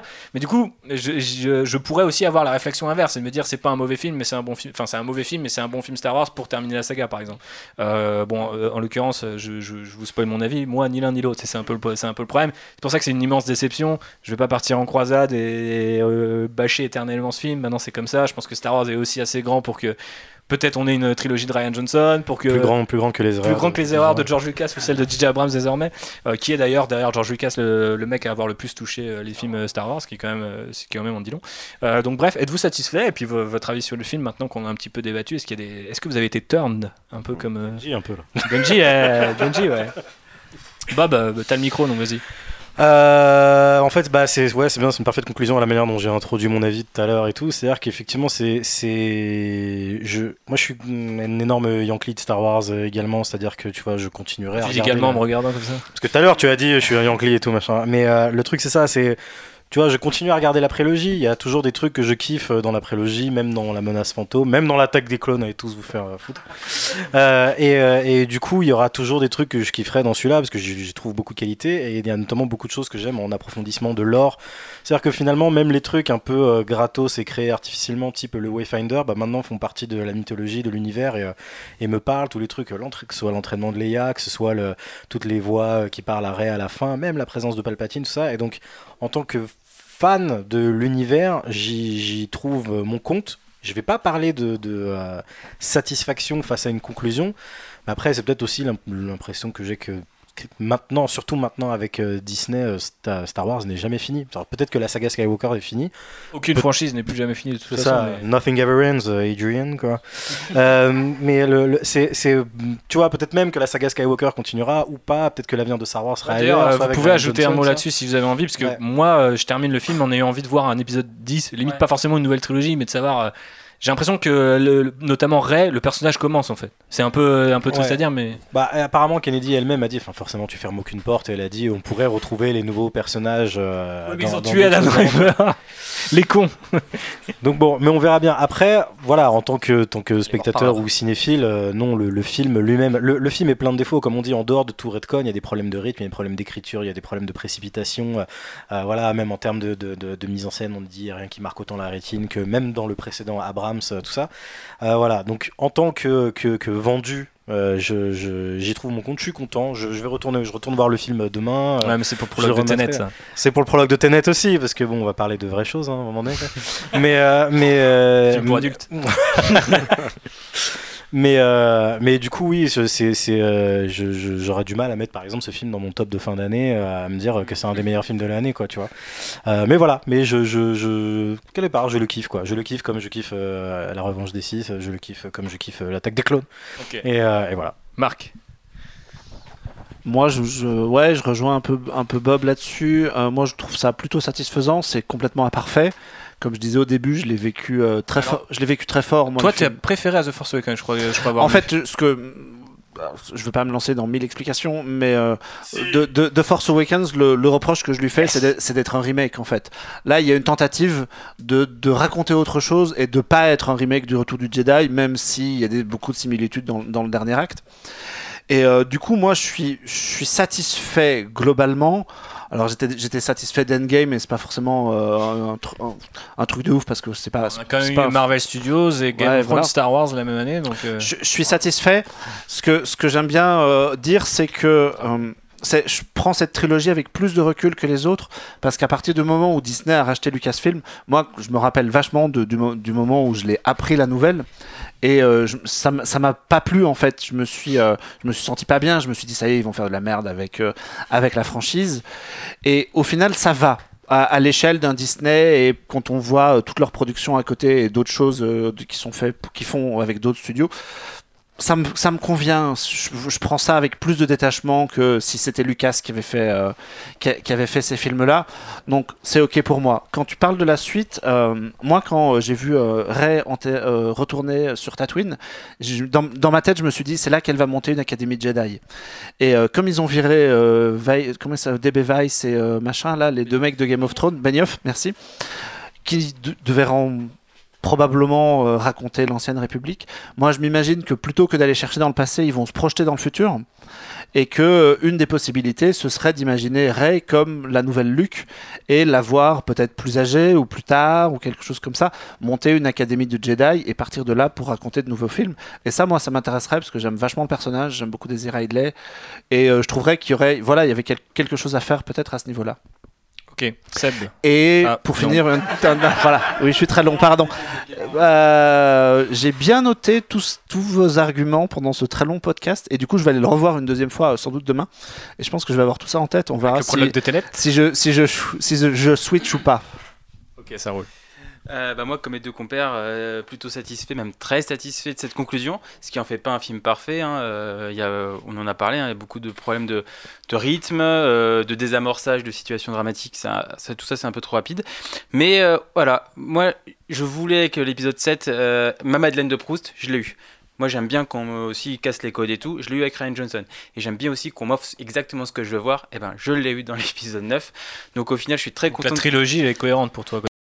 Cohérente. Comme j'ai dit tout à l'heure, enfin, J.J. Abrams a, fait des fucks à Ryan Johnson et il a pas, il a gardé aussi ses idées d'un autre côté. Donc voilà, c'est pas un gros fuck définitif. Euh, mais euh, voilà, pour moi, la trilogie Disney est, euh, aussi, enfin. cohérente que, que la prélogie et je, niveau qualitatif et niveau cinématographique je la mets bien au-delà de la prélogie parce que J.J. Abrams et Ryan Johnson sont des gens qui savent mettre en scène des- des personnages ce qui n'est pas le cas de George Lucas forcément, surtout dans l'attaque des clones. Euh, et euh, désolé cette scène où ils sont dans un salon et qu'ils se regardent pendant 30 secondes avant de parler, c'est pas de la mise. en scène. Et euh, mais voilà. Et par contre, moi je veux pas de suite euh, dans le futur parce que justement la saga Skywalker c'est pour moi ce, les, les, les événements les plus importants qui sont passés dans la galaxie pour moi. C'est important que cette histoire démarrée, par George Lucas soit l'histoire principale de la galaxie. Donc il faut pas de suite. Ou alors vraiment un, un, un bon Dans de, 10 ans. milieu de milliers d'années dans le, dans le futur pour voir l'héritage doré, mais pas forcément la revoir. dans, dans, dans, dans- dans 10 ans peut-être euh, de notre ère, mais dans euh, 10 000 ans plus tard, euh, voilà, pour voir l'héritage à la rigueur. Mais l'histoire principale, la menace principale, le grand méchant de la galaxie, ça doit rester Palpatine. Euh, donc si on doit imaginer un futur dans Star Wars, c'est dans le passé, euh, Old Republic, origine des Jedi, tout ça. Anne-Pauline, qui a déjà un micro. Euh, je pense que le temps jouera sur mon appréciation du film. Mais euh, là, déjà, avec le recul, j'ai pas envie de m'apesantir sur le, film en lui-même et tenir que le, retenir que le bon de ce que m'a apporté la trilogie, à savoir des nouveaux personnages, une héroïne Jedi femme. Euh, des émotions que ça m'a procuré aussi. Enfin, je sais que euh, moi, quand je suis rentrée dans le cinéma pour euh, The Force Awakens et que tu me fous le, gros logo Star Wars et le menu déroulant, j'ai chialé, tu vois, le film avait même pas commencé. Et pour ces émotions-là, le fait de revenir au cinéma, le fait que ça soit un phénomène, qu'on soit là aujourd'hui à en parler, tu vois, pour toutes ces choses-là, j'en tire que du bon et j'ai envie de retenir ça. Et tous ces ouais tous ces bons moments en fait entre guillemets j'ai envie de retenir et pas forcément m'apesantir sur ce qui m'a ce qui m'a déplu euh, enfin les guerres de fans C'est- un beau message. Ouais, mais tu vois, genre les guerres de fans, c'est bon. Enfin, j'ai traversé la période de la Jedi, c'est bon. On a tous traversé, hein, dans un camp, Ouais, dans un camp ou l'autre, hein, C'est pas ça, forcément le bon, c'est- mais C'est ça, c'est que on, on l'a vécu, c'est bon, on n'est pas obligé de remettre le couvert avec, euh, avec ce dernier. Donc euh, je pense qu'on devrait juste voilà, retenir ce qui, nous, ce qui nous a plu sur cette trilogie. Et moi, c'est ce que je fais. euh, tant pis, j'irai peut-être le revoir juste euh, pour avoir cette scène finale de Ben Solo, tu vois. Mais sinon, euh, je- tu vois, je- ça me dérange pas. euh, du favoritisme. Ouais, pardon. Mais tu vois, enfin, c'est, ouais, j'en tire. euh, je crois que j'ai pris de l'âge et de la philosophie, je sais pas, mais je vais pas, ça va pas me, me rester euh, de façon négative. même si j'ai pas vécu une belle expérience, c'est pas parce que euh, j'ai mal vécu ces 2h20 que je vais m'apesantir dessus. euh. ça n'empêchera pas que j'aimerais toujours Star Wars, tu vois. Et après, pour ce qu'il en est de la suite. euh, je, je sais pas. c'est au je- cas où, hein, si vous savez pas, c'est pas Ouais, grave. ouais, mais je- en fait, je suis partagée parce que je me dis, j'ai peur que une, un nouvel, une nouvelle histoire sans Skywalker, ça manque d'enjeu. Mandalorian, tu vois? Et que du coup on arrive avec des personnages euh, sans saveur, euh, sans vraiment euh, grosse histoire derrière, parce que comme tu disais, euh, la saga Skywalker c'est ce qui est arrivé de plus fou à l'univers, donc qu'est-ce qui peut arriver après? Donc euh, je suis partagée. Voilà. Yuuzhan Vong. Euh, je vais reprendre de ce côté-là, Vince. Je vais te. Alors Benji, vas-y. Fais vite. Ok. Ah, ok. Euh, non, euh, que, quand, quand, quand j'ai vu le film, euh, donc euh, mercredi, euh, on m'avait euh, on m'avait demandé euh, de donner une note. J'avais j'avais donné 5 sur 10. Et, Je te euh, dis qu'on veut pas de notes et toi tu me ramènes des notes. non, mais alors, tu vas voir, je vais, je vais t'expliquer pourquoi cette note, elle voulait rien dire. Parce qu'en fait, euh, ça, pourrait, euh, ça pourrait donner l'impression que c'est de l'apathie, mais c'est tout l'inverse. Parce qu'en fait, il y a des choses dans le film que je déteste, ou en tout cas j'aime vraiment pas, euh, mais sans être dans la haine de fanboy. Euh, et euh, et il y a des choses que j'aime vraiment beaucoup, et ces deux trucs-là se, se tirent la bourre pour au final me donner l'impression que c'est un truc très C'est moyen. un peu ta Dyad in the Force. Voilà. En revanche, en tant que conclusion de la trilogie, parce que fi- finalement le, le côté conclusion de la saga 9 films, ça- je le prends même pas vraiment en compte euh, dans, dans le sens où pour moi la trilogie originale c'est un truc, la Ouais. prélogie c'est un vrai truc d'auteur, donc je voilà ça Ça, ça, c'est un aussi. argument marketing. hein. Je pense que personne s'est dit ah ouais ils vont réussir à Voilà. conclure les 9 films. Enfin, Mais pour, ça marche pour, pas moi, euh, The Rise of Skywalker, euh, c'est pas un truc qui conclut neuf films. Par contre, en tant que conclusion de cette post-logie Disney, euh, je trouve ça relativement euh, correct. Et en, en tout cas, c'était plus ou moins ce à quoi je m'attendais. Moi, je- j'en discutais avec, avec mon petit frère à l'époque où le 7 est sorti. et on se disait tous les deux Ah bah oui, le 7, euh, tu lances l'univers. Euh, Ryan Johnson, euh, ouais, apparemment il fait des trucs un peu bressons, euh, il va nous faire l'épisode 5 où tout le monde se met en doute. Et puis après, il y a quelqu'un, à l'époque on croyait que c'était Trevorrow, qui va revenir mettre la pâtée, nous faire un épisode 3 avec des explosions. Finalement, c'est plutôt ça, ils se sont tenus au programme. Ils l'ont fait de manière beaucoup plus. Folle et, euh, et, euh, et complètement imprévisible. Enfin, on n'aurait jamais pu prévoir euh, que ça irait dans, dans ces directions-là et dans ces extrêmes-là. Et en même temps, parce qu'on n'aurait jamais pu prévoir à quoi ressemblerait le monde en 2017, 2018, 2019, tu vois. Je pense que les choses sont devenues... Oh merde, j'ai cité le Joker sans faire exprès. Je veux dire que les choses étaient devenues plus folles. Voilà. Mais, euh, mais finalement, je trouve que le, le programme est plutôt bien tenu. C'est pas ce que j'aime le plus dans Star Wars, mais je pense que ce sera trois films qui seront assez agréables à revoir dans quelques années quand ça sera un peu tassé, quoi. Ok, Océane. Bah en fait, c'est très rare parce que d'habitude, les conclusions, même quand elles sont un peu mal foutues, en général, il y a des éléments qui, me- qui, me plaisent. Et là, en l'occurrence, pour ce Star Wars-là, je suis la plus triste au monde à le dire, mais en fait, rien ne m'a plu dans la conclusion.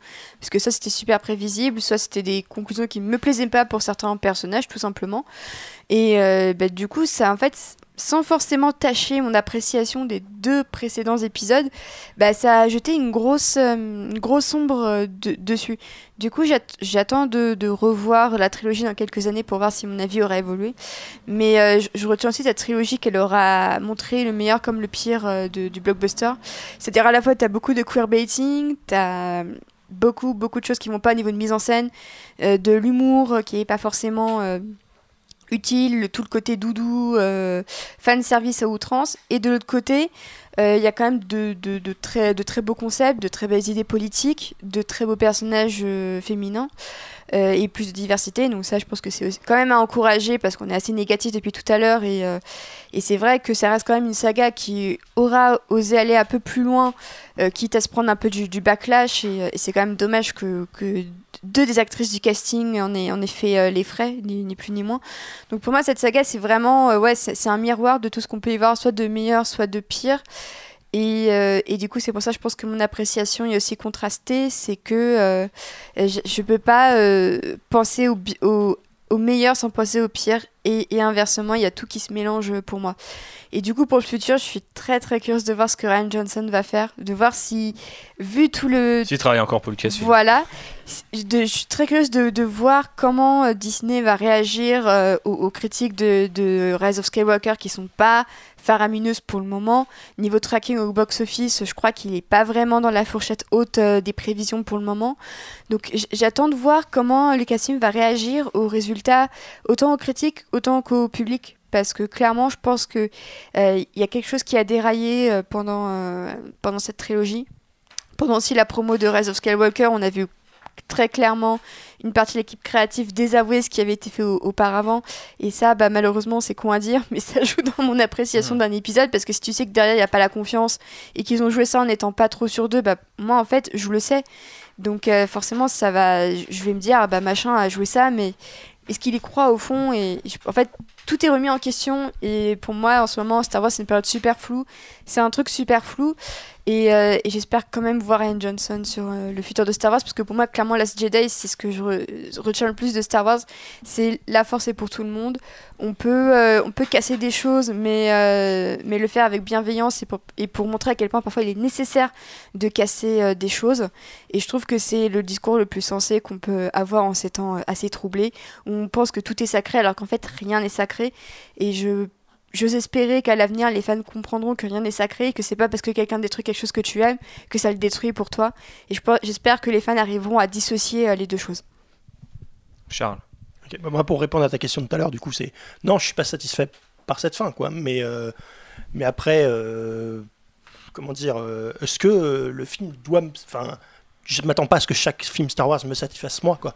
Je suis pas le fan de Star Wars, il y en a plein. je vois que ça plaît à plein de monde quand même sur Internet et ici, même ici, ça, ça a plu à des gens, donc tant mieux, quoi. Et puis euh, après, je le prends avec euh, avec philosophie, quoi. Euh, Star Wars, je l'aime pour plein de raisons. je le vois dans d'autres trucs que j'adore, genre Mandalorian, moi, moi en ce moment qui passe, j'adore ça. Donc tant mieux, quoi. Je vais pas non plus m'apitoyer. Bon, bah celui-là, j'ai pas aimé, j'ai pas aimé. On passe à autre chose, quoi. Voilà. Yes. J'aime cette philosophie. Adrien. Alors moi, ça restera le, le film qui m'aura rendu un peu schizophrène, c'est-à-dire vraiment... On avait compris, ouais. Voilà, on, on en a parlé là pendant, pendant plusieurs heures. Je suis d'accord avec tous les défauts qu'on qu'on qu'on a énoncés. Mais ça n'empêche que à chaque fois que j'en sors de ce film, j'en suis comme toi à, à trois visionnages, euh, bah j'en sors quand même euh, un- heureux quoi. J'en sors heureux. euh, ça reste à- un, un film qui me met des étoiles dans les yeux. Mais derrière, je vois quand même tous les défauts. Ils me sautent tous aux yeux. Et je pense que ce que, ce que je regrette le plus, c'est vraiment le côté cadavre exquis qu'aura eu cette trilogie, où on aura eu un épisode 7 où J.J. Abrams a donné aux fans ce qu'ils connaissaient déjà. On a, on a eu ensuite un épisode 8 où Ryan Johnson a donné aux fans bah, ce qu'ils ce qu'ils attendaient pas. Et moi, finalement, c'est ce que j'aime le plus, c'est ce qu'on me surprenne et ce qu'on me donne ce que je veux pas. Et finalement, avec cet épisode 9, bah donner aux fans ce qu'ils voulaient. Et je le vois vraiment dans le... Je lis beaucoup d'avis sur les forums, euh, sur les réseaux, euh, etc. Là où la presse va être assez critique sur le film, euh, les avis des fans, moi je vois globalement 75% d'avis positifs. Bah, pour l'instant, c'est un peu la, euh, enfin, euh, dra- diamétralement opposé à The Last Jedi, c'est-à-dire que la critique avait adoré The Last Jedi et a pas aimé euh, Rise of Skywalker. À l'inverse, le public a pris la. Donc voilà, donc moi ça me, ça me fait chier de voir que quand on donne aux fans ce qu'ils veulent, et ben ça marche. Niveau box-office, c'est pas encore tout à fait ça, de ce que j'ai cru comprendre sur le film, euh, mais euh, les avis sont là et apparemment c'est plutôt positif. Donc ça me fait chier de voir ça parce que moi ce que j'ai envie de voir c'est davantage de surprises et moins de choses prévisibles ou en tout cas moins de choses que j'ai envie de voir. Je veux vraiment qu'on me surprenne. Et donc, et donc, ça continue de me faire chier. Après, euh, pour le côté conclusion, je trouve que cet épisode-là, davantage d'une conclusion de la trilogie, je trouve que moi, je pourrais, je pourrais pratiquement le regarder après l'épisode 6. J'ai envie de dire, je me fais un 2, 3, 4, 5, 6, je me fais le 9, et j'ai l'impression de voir un peu une, conclusion de cette saga où on enlèverait les 7 et 8 un petit peu. Et je trouve que ça conclut ça met un point tellement, j'allais dire ça conclut tellement bien, mais non, non, ça met un point tellement définitif sur l'histoire, vraiment avec le côté tous les Jedi derrière, qu'on a l'impression que c'est avec, avec euh, littéralement toute la galaxie qui combat d'ailleurs, j'ai l'impression que ça met un point tellement gros que derrière ce film on peut plus raconter d'histoire. Je vois pas comment on pourrait recréer un méchant alors que vraiment c'est en gros euh, tous les Jedi sont venus pour tuer le dernier méchant de la galaxie. J'ai un peu l'impression de ce côté-là. Et donc je vois pas comment on pourrait mettre d'autres histoires derrière, euh, là où celle-ci a mis un point tellement gros à la fin de, à la fin de cette partie de l'histoire de la galaxie. Et pour tout ce qu'on pourrait mettre dans le passé, j'ai envie de dire à quoi bon, puisqu'on sait que le point final, c'est celui-là. Et ça, ça me frustre un petit peu là-dessus. J'espère que ça va évoluer comme, euh, comme ça a évolué au tout début quand on a annoncé le rachat euh, de Disney. Au début, je voulais pas voir les films, euh, je voyais pas l'intérêt, ça m'avait frustré. Et aujourd'hui, bah, je les vois avec plaisir. Et, et- et j'espère que, que, que je ne verrai plus ce film comme un point final à l'histoire de Star Wars et que, et que je prendrai du plaisir à voir tout ce qui sera publié, sorti euh, par la suite. Sylvain. Euh, bah, comme beaucoup de mes compères ici, euh, il y a énormément de défauts au film, mais le côté euh, fan et le côté surtout euh, spectateur très premier degré euh, ressort quand même avec les, les étoiles dans les yeux. J'aime le spectacle qu'on me présente malgré tous ses défauts. Donc le film me, plaît, pas à 100%, mais il me plaît. Pour ce qui est de la conclusion de Skywalker, je suis un peu mitigé parce que bah, finalement on, est arrive à la fin. Il y a une euh, conclusion que je trouve assez belle avec le, passage de relais vers Rey qui enterre quand même tout le monde, que je trouve assez beau. Mais voilà, c'est aussi euh, la fin d'une époque, euh, la fin de mes, la de mes héros de, quand j'étais gamin et ado. Donc j'ai quand même un peu un pincement au cœur là-dessus.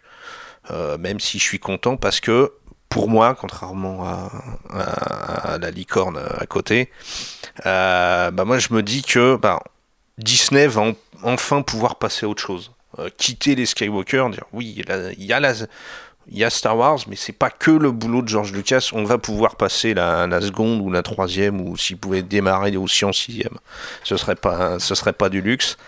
Euh, donc il y a ce côté-là de moi, un peu, un peu à la con, qui espère quand même que Disney se sorte les doigts pour nous proposer euh, d'autres choses à l'avenir. Et si possible, l'avenir, il pouvait y coller euh, Revan, moi ça m'arrangerait. Ok, le souhait sera entendu sans doute. Vincent, tu vas terminer? Euh, oui. Euh, en fait, c'est. Je pense qu'il me faudra du recul pour euh, vraiment. euh, Parce que là, pour l'instant, forcément, je suis un peu en- encore en colère contre le film. Qu'avec le recul, je pense que je serais pas satisfait de ce que j'ai vu, mais je l'aurais accepté. En fait, c'est aussi la première trilogie Star Wars que je vis de l'intérieur, parce que j'étais un peu jeune pour la prélogie.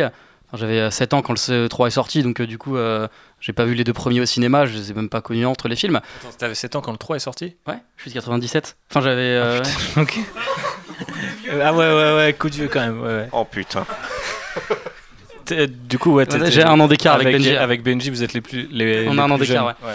Et euh, donc, c'est en fait, c'est la première C'est bien, au final, on a ramené euh, les trois générations euh, de. C'est la première que j'ai vue de l'intérieur et donc je l'ai suivi. J'ai adoré euh, The Force Awakens, j'ai adoré The Last Jedi. Et en fait, là, quand je suis sorti, je me suis dit, mince, c'est, ce qui m'énerve aussi, c'est que, ouais, je me dis, le point final, c'est comme ça. Donc pour l'instant, faut que je l'accepte. Je pense que je l'accepterai, mais je ne serai pas satisfait. Mais ensuite, oui, maintenant, on va passer à autre chose. Et euh, moi, par exemple, j'ai, j'ai très envie de voir euh, ce qui arrive à la suite de nos héros de euh, Star Wars Rebels, par exemple. Ouais, bah, il y a d'autres choses, mais après, c'est là où ce que dit Sylvain est intéressant, c'est-à-dire que même si on n'a pas forcément la suite de cette histoire-là, euh, même si on n'est pas forcément satisfait par le point final qui a été posé et les, et les derniers mots de. D'ailleurs, c'était un truc du trailer, les derniers mots de, de l'histoire des Skywalker qui, au final, est les derniers mots de l'histoire de la rébellion dans, dans le film. Mais euh, il y a quand même toujours un avenir, euh, je sais pas s'il est radieux, mais en tout cas, pour l'instant, plein de promesses pour Star Wars parce que c'est flou, comme le rappelait Océane. Alors après, euh, ça peut aussi très vite virer à- au, au Star Wars Cinematic Universe, c'est quelque chose de très. Je te caresse dans le poil. Le crossover. Comme ça peut aller vers oui il y aura ça mais il y aura aussi une trilogie un peu euh, qui, viendra un peu nous, titiller euh, celle de Ryan Johnson. Il y aura euh, des séries qui seront un peu doudou d'autres qui seront un peu plus originales. Voilà faut juste espérer que les gens derrière Star Wars aujourd'hui aient la jugeote de pas mettre tous les œufs dans le même panier. Malheureusement si moi je prends The Rise of Skywalker et mon avis sur le film comme un exemple, très clairement, ils ont écouté une frange de gens qui était, à mon avis, pas forcément majoritaire, mais qui était très bruyante, et ils ont remis les œufs qu'on leur avait enlevés dans ce fameux panier. Donc j'ai un petit peu peur que euh, si euh, le box-office, euh, en tout cas du film, leur donne raison, non pas que The Last Jedi était un échec, mais effectivement, si les mecs retapent 2 milliards d'un coup, ce que je pense ne va pas arriver, mais on sait jamais, il y aura forcément des, des- des- décisions qui vont être prises chez Lucasfilm et des décisions que je ne vais pas forcément soutenir. Après, je trouve ça assez bizarre en tant que trilogie, tu vois, si tu prends les trois, j'ai du mal à comprendre ce qu'elle a essayé de nous raconter. Je pensais vraiment, même avec le film d'A- d'Abrams, qu'il y avait une idée de. Il y a, il y a- il y a cette, cette idée d'héritier et de dynastie qui- qu'il faut briser, quoi qui sont aussi euh, euh, dans le désert à, gratter pour le moins de bout de pain tu vois genre c'est important de le rappeler. The Last Jedi allait encore plus loin. On revient sur une idée de, euh, un peu Game of Thronesque de maison 1 contre maison 2 euh, tu vois sur la fin. Et, ça- et ça me gêne un peu ça me gêne idéologiquement. J'ai pas trouvé mon compte en tant que spectateur parce que j'ai pas été parfaitement assaisi par ce film. Et je trouve que si tu mets les trois films en parallèle voire les neuf c'est pas extrêmement cohérent non plus Bah, après, je sais que Star Wars, euh, c'est euh, un objet euh, qui va au-delà du cinéma et qui va d'ailleurs continuer à aller enfin dans de plus en plus de choses, si, à moins qu'un jour il y ait une vraie Star Wars fatigue, mais je doute que ça arrive rapidement ou dans les années à venir. Donc il faut juste effectivement, comme le rappelait Charles, le prendre avec philosophie si vous n'avez pas aimé le film. Et si vous l'avez kiffé, eh ben tant mieux pour vous, j'ai envie de dire, c'était plutôt euh, agréable, euh, enfin je, pense que ça serait agréable qu'on on arrête, tu vois, de, se, battre.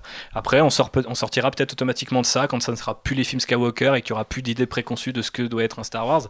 J'ai malheureusement un peu peur que, bah voilà, euh, aujourd'hui on associe Star Wars et Skywalker. Il y a l'exemple de Rogue One qui a un peu fait mentir les gens. Il y a des gens qui ont détesté par exemple toute la trilogie, là, voilà, euh, 7, 8, 9, et, qui ont adoré Rogue One et qui ont même apprécié Solo pour le film un peu d'aventure qu'il était. Donc il y en a pour tous les goûts. Je pense qu'il faut se terminer sur cet avis un petit peu optimiste. Je vous remercie toutes et tous d'avoir euh, rejoint l'Outrider pour cette mission, la plus périlleuse à ce jour. hein, honnêtement, beaucoup d'invités, un très très très gros programme. On est en est à 3h30 de podcast, donc euh, voilà, c'est un peu trop. J'ai rendez-vous chez le coiffeur dans 15 minutes pour me faire beau. Donc euh, je n'avais pas forcément prévu ça, mais je, c'est, tout ça pour vous dire que c'était long. J'espère que vous l'avez apprécié, que c'était euh, sera forcément un petit peu le, le, le bordel à, à la réécoute ou à l'écoute si vous, si vous découvrez ce podcast maintenant.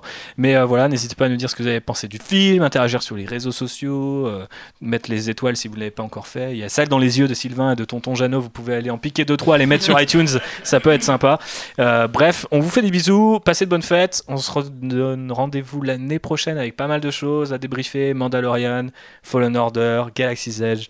Bref, il y a pas mal de choses qui arrivent. La galaxie Star Wars est très vaste. Je vous remercie de l'avoir rendue un peu plus petite dans ce salon aujourd'hui, toutes et tous. Des bisous et que la force soit avec vous. Bisous. Salut. Ciao.